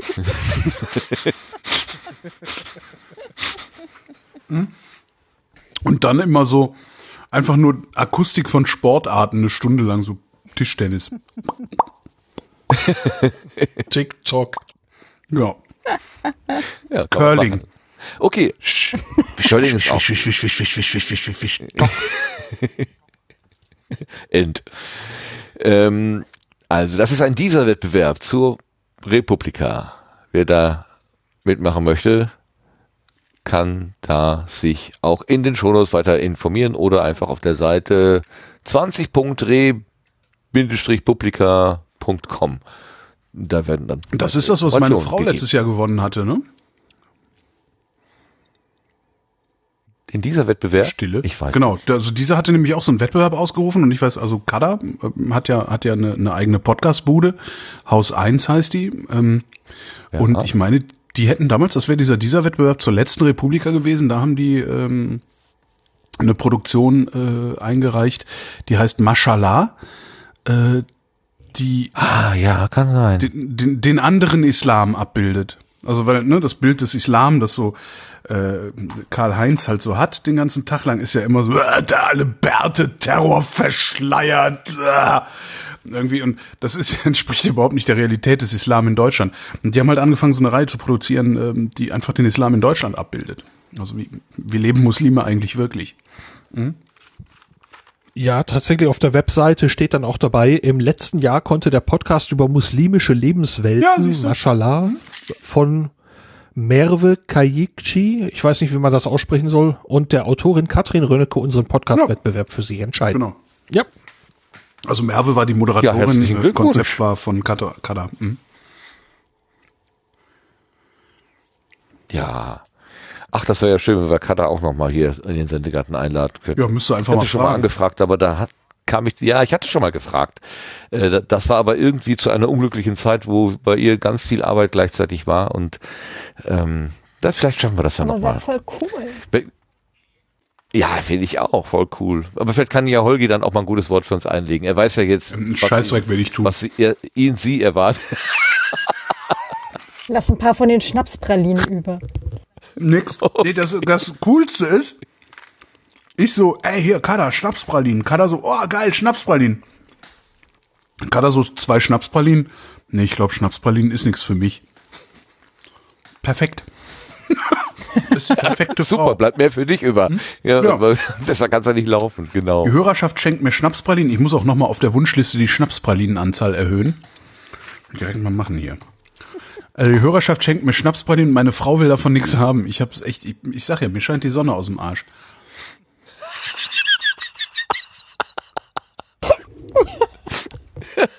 Großartig, großartig. So, ach, da, da sind wir schon durchs Querbeet durch. Viel mehr haben wir ja gar nicht. Heute kein Studio-Link, kein Update. Sebastian, was ist denn mit dir los? Komm doch. Mensch, Sebastian, Alles du klar. auch hier.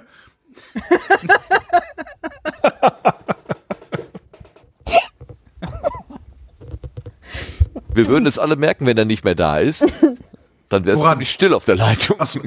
Ja, aber Der er hat still. doch, der, Er ist die du, Zentrale. hast aber, du hast aber wirklich, du hast die ganze Zeit hast du nichts gesagt, ne?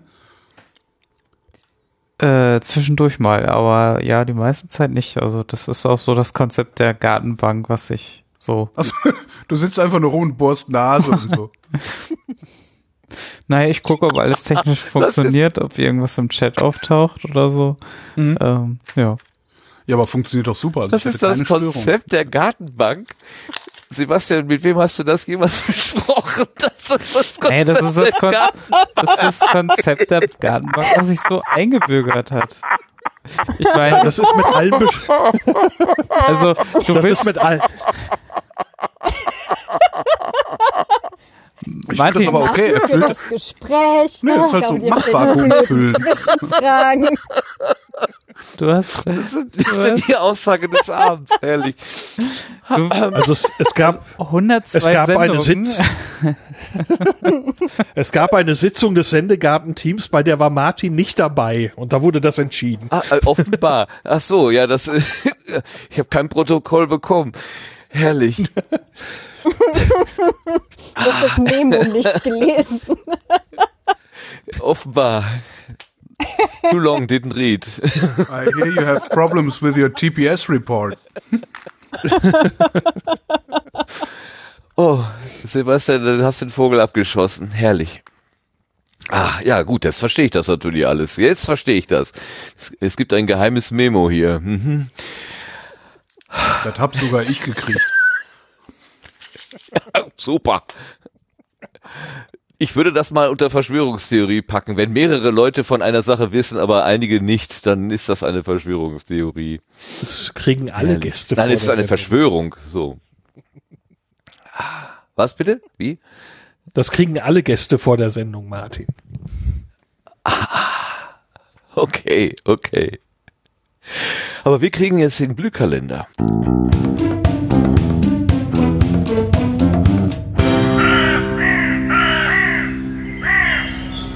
Corona hin, Corona her, es passiert trotzdem irgendwas im Podcastland und was das ist, darüber berichtet uns der Lars. Ja, genau. Ich habe mich mal wieder im Sendegate umgesehen, im Terminwiki und in der Liste der Meetups. Ähm, die Liste ist weiterhin ziemlich kurz, aber auf dem virtuellen Sektor gibt's ein bisschen was. Am 23. Mai gibt's ein virtuelles Funheim auf dem Teamspeak-Server der PodWG. Da gibt's dann einen eigenen Raum für das Funheim und da geht's um 20 Uhr los. Und es gibt inzwischen auch einen Abend, ein Thema für diesen Abend, nämlich da wird's um Poetry Slams gehen. Am 4. Juni geht's dann virtuell weiter. Was habe ich getan? Poetry Slam gesagt. okay. ich, ich hasse Poetry Slam. Und es gibt. Ich verliere immer. Ja, ich, ich kann das, ich kann das nicht ab. Das, vor, vor, das fand ich vor 15, als das neu war, fand ich das eine total klasse Sache, aber mittlerweile geht mir das total auf den Keks. Und es gibt halt so eine schöne Szene aus ähm, Beverly, nee, nicht Beverly Hills, wie heißt denn der? Ähm, ah. So, so eine so eine Komödie, so eine US-Komödie. Ähm, doch, Beverly Hills 90210 ist das, diese, diese Filmkomödie, die dann später mal gedreht wurde. Äh, und da muss einer halt von den beiden Polizisten, wird halt fälschlicherweise, äh, sagt er halt so, ja, ich mache auch Slam Poetry und dann bitten sie ihn auf die Bühne und dann macht er Meta-Slam Poetry, was wirklich sehr, sehr lustig ist. Äh, Slam Poetry, yelling, specific point of view on things. das ist wirklich sehr, sehr lustig. Entschuldigung, das fiel mir gerade so ein. Ich werf das gleich mal in den Chat, dann könnt ihr das. Äh, das erinnert mich so ein bisschen raus hinterher. Das erinnert mich ein bisschen an diese komischen Musikvideos, wo die Menschen, du siehst also ein Original-Musikvideo und äh, da ist ein neuer Text drüber gelegt, der das Video selbst beschreibt. Ja, das ist, äh, ja, hatten wir auch mal. Das, das Beste davon ist ähm, Total Eclipse of the Heart. Das ja, großartig. Da. Turn around, blue light. ja. ja. Slam Poetry. Wenn ich jetzt auf die Schnelle, Irgendwo. Ja. ich würde das jetzt gerne auf die Schnelle in meine Jingle-Maschine routen können, aber krieg nicht hin. Ich werf's in den Chat. Ja. 21 Jump Street ist es genau, nicht äh, 90210. So. Ich bin jetzt wieder still, also ihr könnt jetzt wieder, ignoriert mich einfach. Ich ignoriere euch auch. Dann alles klar. Am 4. Juni geht's dann virtuell weiter. Da gibt's das Virtual Berlin Podcasting Meetup. Beginn ist hier um 18 Uhr. Infos gibt's in der Meetup-Gruppe Berlin Podcasting. Ey, Moment, Am mich hat 20. keiner Juni- eingeladen. Ja, äh. Warum? Am 20. Warum? Juli. Jetzt. Verstehe ich gar nicht, dass mich keiner eingeladen hat.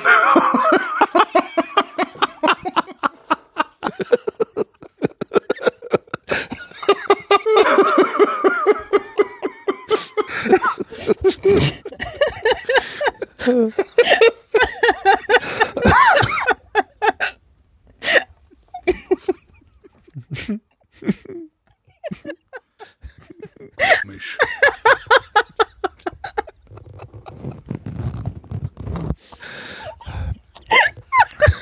Ach. Ey, so viel Spaß für die paar Mark.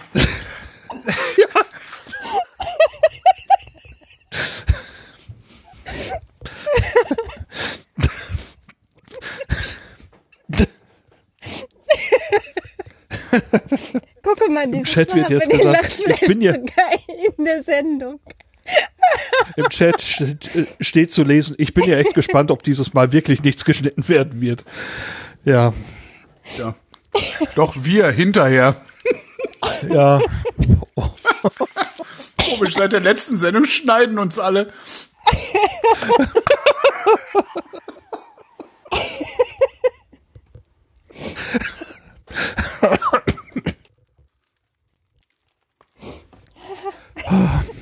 Sollen wir jetzt weiterlesen hier?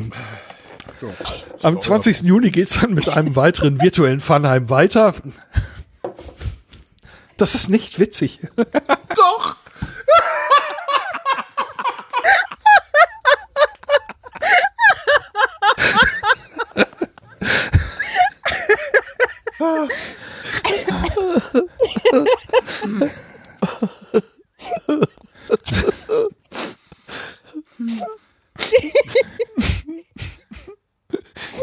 Olperinsel. Es ist genull Nauuhr.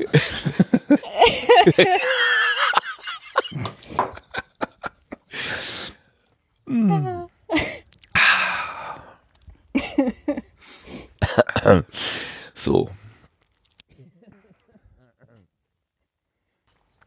Es war ein Funheim, glaube ich, oder wie, wo war da, wo waren wir stehen Ja, geblieben? tatsächlich. Am 20. Juni soll es da ein weiteres virtuelles von geben. Auch dieses Mal gibt es ein Thema. Es geht um. ich wollte jetzt nicht lachen. Es geht um alternatives Wohnen.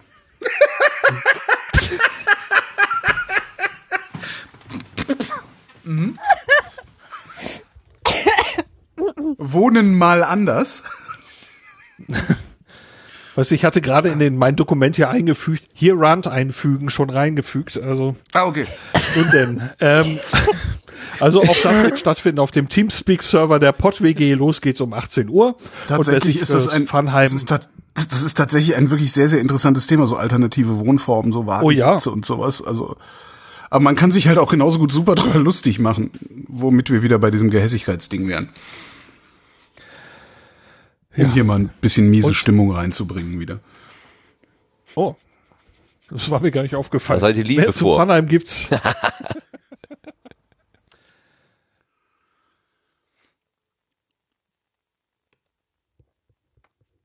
Keine Angst, ich sag nix. Also mehr. Ah, bitte schneiden, bitte schneiden. Auf keinen Fall. Mehr zum, mehr zum Funheim gibt's im Netz unter funheim.unterhaltungszimmer.de. Dann war für den 3. Juli ein Pottruhe geplant. Das stand wegen der Covid-19-Pandemie noch ein bisschen unter Vorbehalt, aber das habe ich nun abgesagt, ähm, weil die Räumlichkeiten wegen Arbeiten bis zum Herbst sowieso geschlossen sind. Die nutzen also die Gelegenheit, ähm, wo sie jetzt eine Weile geschlossen haben mussten. Da haben die mit Dingen angefangen und führen das jetzt bis zum Herbst zu Ende. Äh, solange wird dann eben auch das Pottruhe ruhen. Wer da immer aktuelle Infos haben möchte, findet die aktuell immer unter potruhe.de. Dann soll es die Republika geben, die wurde verschoben auf den 10. bis zum 12. August. Allerdings hat die nee, Stadt oder? Berlin Also- ja, Moment. Die Stadt Berlin hat verordnet, dass Großveranstaltungen mit mehr als 10.000 zeitgleich Teilnehmenden bis zum 31. August nicht stattfinden dürfen. Hier müssen wir also noch abwarten. Ich habe versucht, dazu was zu finden heute noch und habe noch nichts gefunden. Äh, Im Moment steht sie noch im Kalender. Allerdings, ähm, äh, wie die das jetzt machen wollen, das müssen wir dann einfach mal gucken. Kannst du es damit sind wir dann vorstellen? auch schon. Ich selber kann es mir nicht vorstellen, nein. Ja, und was Claudia sagt, war die nicht schon? Die war doch letzte Ja, die Woche haben doch schon. diese, diese Remote Pip Republika gemacht, Ja, ne? ja. aber die Webseite sagt weiterhin, dass sie im August diese ASAP machen möchten. Ah, okay. Und im Rahmen dieses ASAP soll ja dann auch dieser Wettbewerb eben stattfinden, von dem wir es gerade schon hatten. Dieses Originals gesucht, wenn ich das alles richtig zusammengepuzzelt habe. Naja, auf jeden Fall kommt das alles aus dem Termin-Wiki des Sendegate und da gibt's weitere Infos und das, da kann man eben auch ein, eigene Dinge nachtragen, weil es eben ein Wiki ist. Geschafft. Vorstellen kann ich mir das nicht, dass es eine Republika gibt. Aber gut, ich bin gespannt. Glaubt ihr, es gibt einen Kongress dieses Jahr? Nein. Schwierig. Ich würde eher Mein eine Gefühl Tendenz zu Nein, nein. vermuten. Wenn es einen gäbe, würdet ihr hingehen? Unwahrscheinlich. Das würde ich mir die nächsten Monate genau beobachten. Also Geimpft? wenn dann, Ja. nachdem ich bei meinen Eltern war. Ich habe ja noch so eine leise Hoffnung, dass ich meine Eltern zu Weihnachten sehe, nachdem es wahrscheinlich jetzt schon der, der runde Geburtstag von meinem Vater nächsten Monat nichts wird. Ich so, so zumindest die leise Hoffnung, sie zu Weihnachten zu sehen. Und dann wäre, wenn überhaupt, ein Kongress hinterher. Ja, ich bin sehr gespannt. Ich auch. Genau. Bleiben wir gespannt, denn auch Kalender können ihre Spannung halten. Wunderbar. Auch Kalender. Dankeschön, Lars. Irren. ja, auch Kalender können irren. Und können Überraschungen bereithalten. Dann haben wir ein paar Setzlinge, nee, genau gesagt zwei. Und genauer gesagt eigentlich nur einen, aber wir kommen zu den Setzlingen.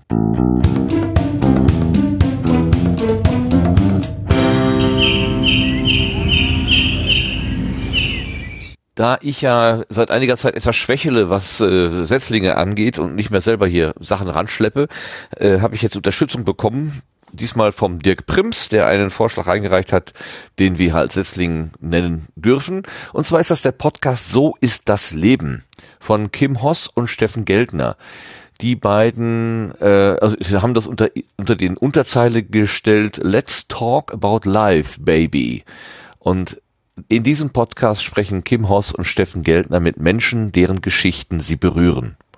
Ich meine, das Konzept, mit Menschen zu reden und deren Geschichten zu erzählen, ist jetzt nicht so neu, aber es scheint ähm, hier äh, zwei Menschen zu, scheinen hier zwei Menschen zu machen, die äh, spannende Gäste und sehr angenehme Gespräche daraus machen können, wie der Dirk nämlich schreibt. Die haben wirklich spannende Gäste und sehr angenehme Gespräche. Hat er als Erklärung dazu geschrieben. Und es gibt bisher acht Episoden und die sind jeweils betitelt mit äh, So ist das Leben, Punkt, Punkt, Punkt. Und dann kommt als Polizistin. So ist das Leben schwul mit 90. Als Kleinwüchsige, als junge deutsche Muslima, als Pilot, als Expertin für psychische Gesundheit, im Gefängnis oder so ist das Leben blind. Das ist ein Anchor FM äh, Angebot, Anchor FM Schrägstrich, so ist das Leben, alles zusammen ein Wort. Was ist also Anchor ein, FM? Ähm, ein Distributor Eine. für für Podcasts, beziehungsweise halt auch eine, eine Podcasting-App, in der du relativ easy äh, selber podcasten kannst. Das heißt, du redest in dein Telefon und drückst veröffentlichen und das Ding tut. Ah, okay. Ähm, und grundsätzlich ist es auch total geil, solange man die AGB und die Datenschutzerklärung nicht gelesen hat. Das ist, das ist halt ein US-Angebot. Ja, ja. Also so vom Themenspektrum finde ich das schon ganz interessant. Ähm, und ich glaube, wir vertrauen jetzt ja einfach mal der Empfehlung vom Dirk. Ich habe vorher nicht reingehört, aber der hm, Dirk wird uns nichts, nichts empfehlen. Nein, der Dirk wird nichts empfehlen, äh, was nicht wirklich empfehlenswert ist. Ja, jetzt weiß der Dirk aber, wie er dich trollen kann. Hm, das äh, kann er natürlich schamlos ausnutzen. Wer weiß, was jetzt kommt demnächst. Und dann gibt es, äh, das habe ich mir äh, als Setzling sozusagen äh, vorbehalten. Es gibt ein, ein neues Buch und zu diesem Buch ein Launch Day Spezial, Podcast für Kreative, das Buch von Claudia, wo wir letztes Mal drüber gesprochen haben. Und einen Tag später, wir hatten ja am Donnerstag aufgenommen und am Freitagabend haben wir, hat Claudia eingeladen zu einer Launch Day Spezialfolge, also eine Premieren Besprechungsfolge ähm, und hatte Judith, den Jörn, mich dazu eingeladen und wir haben dann da auch länglich über das Buch und über das Podcasting insgesamt gesprochen. Stand unter dem Titel Schreibtischgespräch. Und das scheint eine Reihe zu sein. Claudia, vielleicht kannst du noch selber was dazu sagen. Was sind Schreibtischgespräche oder das Schreibtischgespräch? Ähm, das ist tatsächlich so ein ganz kleiner Podcast, ähm, quasi mein, mein, vierter Podcast, ähm, den ich eigentlich für Leserinnen meiner Bücher äh, mal gestartet habe, wo ich dann auch mal so einen Buchmessegruß aus Frankfurt oder so mal so fünf Minuten nur drin hatte. Und den hatte ich dann jetzt äh, nach dem Datenschutzbuch äh, schmählich vernachlässigt und ähm, werde da demnächst auch wieder öfter ein paar Folgen veröffentlichen. Das sind halt tatsächlich so Sachen so direkt aus dem ähm, Alltag als Autorin, so mit äh, lese jetzt gerade Recherche oder ähm, bin jetzt gerade in einem Museum und gucke mir dies, das und jenes für das Buchprojekt an und all solche Sachen halt. Mhm. Und da sind dann also halt auch diese Launch Day Spezialfolgen drin. Ein Behind the Scenes, wie man so schön neudeutsch sagt. Genau, Behind the Pages. Ah ja, ja, genau. Behind the Pages. Ja, also diese Folge ist die Nummer sieben in diesem äh, äh, äh Schreibtischgespräche STG äh, Angebot und man findet es unter zotzmann-koch.com.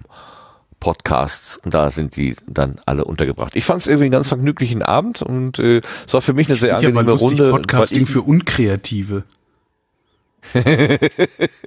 Sport für Faule, genau. nee, so habe ich das gar nicht. Also ich ja, aber da brauchst du ja kein, keine Anleitung für. Da gehst du halt einfach irgendwo hin und äh, lässt dir von irgendeiner Marketingabteilung sagen, wie man heutzutage Podcasts macht. Okay, da ziehst du die Grenze. Okay, ja, verstehe. Hm? Ja. Genau. Sorg mal dafür, dass das viral geht. Genau, ja.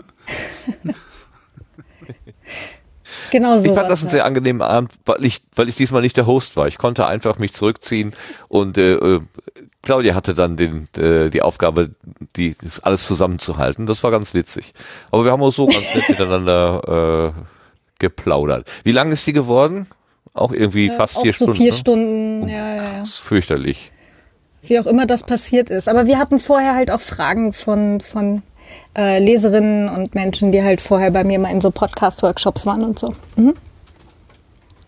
Ja, genau. So, dann kommen wir jetzt zu den Blütenschätzen.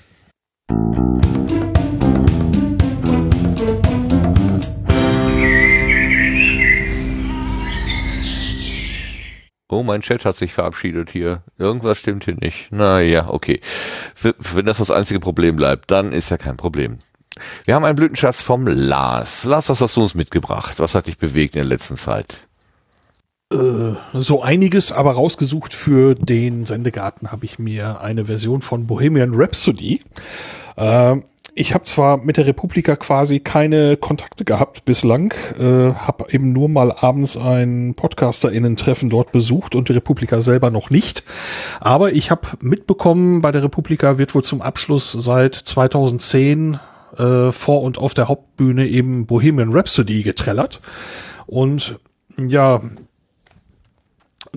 es gab eben diese digitale äh, Republika, die virtuelle Republika im Mai und da konnte man eben nicht vor einer Hauptbühne singen. Was man aber gemacht hat, man hat 171 Videos gesammelt und hat daraus ein Video zusammengeschnitten, wo eben Menschen vor ihrem Telefon, vor der Webcam, vor ihrem Computern, was auch immer, äh, Bohemian Rhapsody singen und musizieren und haben daraus ein sehr schönes Video zusammengestellt, äh, was so ein kleines bisschen Gänsehautfaktor hatte und das ist deswegen einfach mal mein Blütenschatz für dieses Mal. Schön. Ähm, ich mache Ich dachte, du spielst das jetzt ein. Äh, ich könnte es versuchen, äh, jetzt aber ist nach diesem, jetzt ist, nach jetzt meinem ist die Dynamik, Technik, jetzt ist die Dynamik raus. nach meinem, ja, das kann wohl sein. Und nach meinen Technik-Fuck-Ups heute äh, würde ich jetzt Moment. ähm, Äh, ich Kurz- habe Zweifel. Kurzer Nachtrag zur Republika. Ich habe eben mal in dem Blog geguckt. Also ähm, die schrei da gehen sie in einen der ähm, Review-Beiträge zu der Remote-Republika darauf ein, dass die ähm, im August nicht analog stattfinden wird, sondern es wird wahrscheinlich, also sie sind sich da noch nicht sicher, ein alternatives Format. Ähm, und die Tickets, die bisher erworben worden sind, die sind für 2021 wohl gültig. Das ist so ein kurzer Eintrag nochmal dazu. Ah. Is this the real life? Geht das raus? Is this just fantasy? Ja.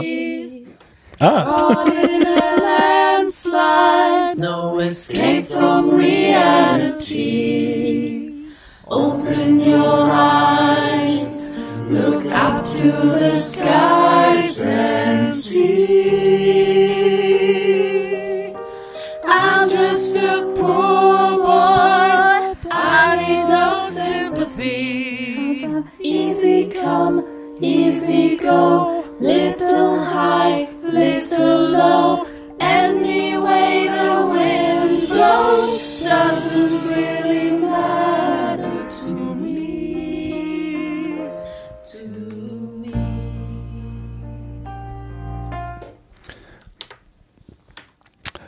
ja. Super. Ja, ich verstehe schon, warum das. Äh, äh, Über Blenden Hier, reden äh, wir dann nochmal gesondert, ne? Das war jetzt sehr improvisiert. wir sind hier im Sendegarten. Hier ist alles Beta. Das bleibt auch so. Hier erwarte bitte keine Perfektion. Ja, weil ich die ja auch geliefert habe, hm, kann ich die halt auch erwarten. Ich übe noch. Die Achso, ich dachte, Lars hätte die eingespielt. Hä? Doch, Hast du die ja, nicht eingespielt, Lars? doch, ja, aber anscheinend nicht gut. Okay. Das war super. Für unsere Verhältnisse Close war das super. Ich habe ja auch nicht mitgesungen. Stell dir vor, was super. passiert. Stell dir vor, was passiert wäre, wenn ich das versucht hätte, was einzuspielen. Okay, aber du hast was mitgebracht, Claudia. Du hast, äh, spielst nichts ein, aber du hast einen Blütenschatz dabei. Ja, genau. Und zwar die aktuelle Ausgabe, das müsste die dritte Ausgabe sein vom Übergewicht-Podcast von der Gesche, die Chaserella, zusammen mit der Christiane Attich. Und der Tweet dazu war über Selbstliebe, öffentliches Abnehmen auf Instagram und die Vereinbarkeit von, äh, vom Selbstverständnis als Feministin mit dem Wunsch, einen schlankeren Körper zu haben. Es war einfach ein sehr spannendes, auch streckenweise sehr berührendes und persönliches Gespräch und ähm, ich habe mich da in, in vielen, vielen Teilen wirklich auch wiedergefunden und äh, ja, ganz großes Danke an die beiden für die Folge, die war wirklich grandios. Deswegen ist das diese Woche mein Blütenschatz. Jo, immer wieder schwieriges Thema, denke ich. Toll, dass Sie äh, da einfach frei drüber reden können. Mhm. Dankeschön. Ich habe äh, einen Blütenschatz mitgebracht mit einem ganz kurzen O-Ton noch dazu. Und zwar ist das aus der Logbuch Netzpolitik Folge 345 am Anfang vom Ende der ersten Welle. Da reden natürlich der Tim und der Linus unter anderem auch über Corona und die Corona, wie heißt sie jetzt, nicht Tracing App, Tracking App, äh, Contact App, was auch immer, wie auch immer. Aber vor Ja, allen Dingen gehen sie am ja eh Anfang nicht auf die. Ja, genau. Sie gehen aber am Anfang auf äh, Hörerkommentare ein und äh, in dem Zusammenhang eben beim Eingehen hat äh, Linus nochmal sehr schön die wissenschaftliche Methode relativ kurz und knapp auf den Punkt gebracht ähm, und er sprach von einem Universum der Fakten, aus, der, aus dem heraus Forscherinnen und Forscher dann einzelne Fakten durch ihre Technik generieren können und die gilt es dann zu bewerten. Und ich habe hier mal so einen 48 Sekunden Ausschnitt mitgebracht, wie Linus das erklärt. Das hat mir sehr gut gefallen. Es gibt also das Universum der Fakten und aus dem Universum der Fakten werden Stichproben genommen. Ja, und diese Stichproben werden dann interpretiert. Und gerade Studien, und das ist das wirklich, deswegen finde ich Wissenschaft besonders cool, insbesondere Naturwissenschaft in, sage ich mal, sehr viel komplexeren Bereichen, was weiß ich, sei es jetzt hier ein neues Virus oder sei es zum Beispiel auch Psychologie, weil auch Studien und Experimente, wenn sie schlecht designt sind, keine eindeutigen Schlüsse zulassen. Und das ist die hohe Kunst der Wissenschaft, quasi die Schlüsse, die aus der Fakten oder die aus der Datenbasis äh, getroffen werden, darauf abzuklopfen, ob es alternative Erklärungsmöglichkeiten dafür gibt. Also man sollte unterscheiden zwischen alternativen Fakten und alternativen Erklärungsmöglichkeiten. Das finde ich äh, ganz, ganz wichtig. Und äh, ich habe jetzt, wie gesagt, nur einen sehr kurzen Ausschnitt. Es ist ein bisschen länger noch beschrieben, dass er einfach sagt, ja, es gibt eben ein ganzes Universum von Erkenntnissen, aber wir haben nicht alle Erkenntnisse. Wir können immer nur einen Teil da herausholen und den können wir dann bewerten. Aber nur die, die nach wissenschaftlicher Methode gewonnen worden sind und nicht einfach irgendwas Ausgedachtes ähm, dann in die Diskussion geworfen werden kann. Das Ja, hat mir wenn richtig ich das richtig gefallen. verstanden habe, auch indem du, indem du die richtige Frage stellst, also indem du deine Frage so präzise formulierst, dass die Antwort so eindeutig wie möglich ist. Genau. Und man kann eben auch durch falsches Fragen oder falsche Methodik äh, unsinnige Fakten erzeugen. Das auch. Also ja, ja, klar. das geht genauso. Also man muss sehr genau hinschauen. Und dieses Universum der Fakten, also einfach dieser Begriff, den, den fand ich irgendwie sehr, sehr griffig und den, den mochte ich sehr. Ja, LNP 345, Logbuch minus, minus Netzpolitik oder Bindestrich Netzpolitik.de, da findet man den ganzen Rest. Das wäre mein Blütenschatz. Jetzt haben wir den Holgi vorhin gar nicht gefragt oder gar nicht Wonach? informiert darüber, dass es sowas gibt. Nach dem Blütenschatz. Was muss ich Das jetzt, an, Sachen, was muss ich jetzt antworten? Was ist die falsche Antwort? Die falsche Antwort ist äh, Frinsport Schnapspraline. und weil den gibt es. Schnapspraline. Nein, falls es irgendwas gegeben hat in der äh, in der im Podcastland oder auch daneben, was dich in der letzten Zeit besonders berührt hat, von dem du gerne berichten würdest, was andere. Oh ja, ähm, äh, die letzte Folge von äh, Here's the Thing mit äh, Alec Baldwin, ähm, der interviewt halt, der macht halt das, was alle machen, mit Leuten reden, die er irgendwie interessant findet. Ähm, und der hat in der letzten Folge gesprochen mit, ähm, ach je, das sind, das, das waren ein Mann und eine Frau, die gehören zu einer Lobbygruppe, die im Grunde im Namen aller wirklich großen Konzerne von New York spricht, also so Chase Manhattan Bank oder wie die alle heißen. Ähm, und, und er moderiert es an mit den Worten, wann immer, also wirklich die all, alle wirklich riesigen Konzerne, die in New York ansässig sind, Microsoft, Google, alles was da ist, und er moderiert es an mit den Worten, wenn diese Firmen, all diese Firmen mit einer Stimme sprechen wollen, sprechen sie durch diese eine Organisation. Das ist irgendwie eine Stiftung oder irgendwie sowas. Und diese Stiftung ist ausschließlich damit beschäftigt, New York besser zu machen. Die haben zum Beispiel, äh, geht auf die zurück, dass ähm, die U-Bahn in New York nachts nicht mehr fahren, weil die irgendwann gesagt haben, so das, das funktioniert nicht mehr, das Verkehrsaufkommen ist so riesig, wir müssen einfach nachts drei Stunden stilllegen, um die, um die Reparaturen machen zu können, um das Ding weiter sicher betreiben zu können. Also so eine Organisation ist das. Ähm, irre viel Geld, irre viel Einfluss und die reden halt darüber, wie New York aus dieser aus diesem Pandemieschock irgendwie wieder rauskommen kann und vergleichen das mit den 70er Jahren, in denen New York ja wirklich mal pleite war und alleine Brooklyn eine Million Einwohner verloren hat. Ähm, sehr, sehr spannende Sendung. Uh, Here's the Thing mit Alec Baldwin. Das ist die Partnership von New York City. Genau, genau. Super. Also es war schon wirklich sehr, sehr, also fand ich, fand ich schon beeindruckend. Vor allen Dingen auch, äh, wie sie versucht haben, nicht zu sagen, dass ihr Präsident ein totaler Vollidiot ist, sondern so diplomatisch drumherum, ja, also wissen Sie, hm, hm, hm. sehr schön, ja. Ja, das sind sie wirklich nicht zu beneiden, um mit, mit diesen Menschen Ja, an das, der das Spitze. fand ich Also wirklich ist beeindruckend. Also ich hätte viel mehr Fragen gehabt. Ich hätte eine dreimal so lange Sendung mit diesen, mit, mit den Leuten gemacht. Ähm, ich fand es halt sehr beeindruckend, weil das halt Menschen sind, mit denen du normalerweise auch nicht wirklich so ins Gespräch kommst. Ähm, wenn du einfach mal so sagst, so, hallo, ich mache einen Podcast, äh, könnten mal zwei der einflussreichsten Stimmen von New York City mit mir reden. Passiert halt selten. Ja. Zum Beispiel habe ich versucht, ist, ein Interview äh, zu kriegen. Ich habe zum Beispiel versucht, ein Interview zu kriegen mit dem neuen Ostbeauftragten der Bundesregierung. Der hat mir noch nicht mal geantwortet. Das ist halt so ein bisschen. Und das ist natürlich nicht schön. Nee, Wanderwitz heißt der. Vielleicht mag die Trollarmee sich ja mal in Bewegung setzen. nee, aber wirklich toll. Also es ist halt so ein, so ein, so ein Gespräch, wo du denkst so, ah, cool, cool, cool, von solchen Leuten mal zu hören, weil die hört man eigentlich eher nicht, weil die bleiben halt im Hintergrund. Mhm. Okay, dann danke ich. Sebastian, hast du was? Oder in der Liste steht nichts? Bleibst Nee, du ich muss zurück? passen. Gut. Kein Problem. Sebastian hat ein Leben, der hört Wollte nicht ich den ganzen übergehen. Podcast.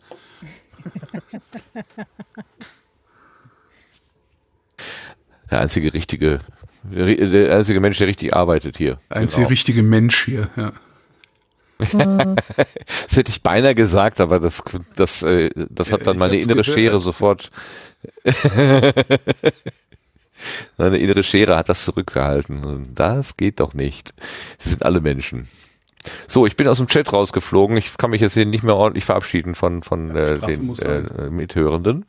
Aber das ist ein Zeichen, genau. Es ist nämlich das Zeichen dafür, dass wir jetzt mit unserem Sendegarten am Ende sind.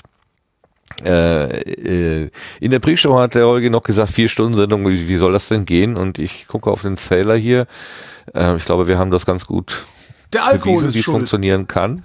Der Alkohol ist schuld. nicht Nur gedacht, dass der ich Alkohol. so lange so viel labern kann. Das ist echt schlimm. ja. Das ist mir auch ein bisschen unangenehm, aber gut. Aha.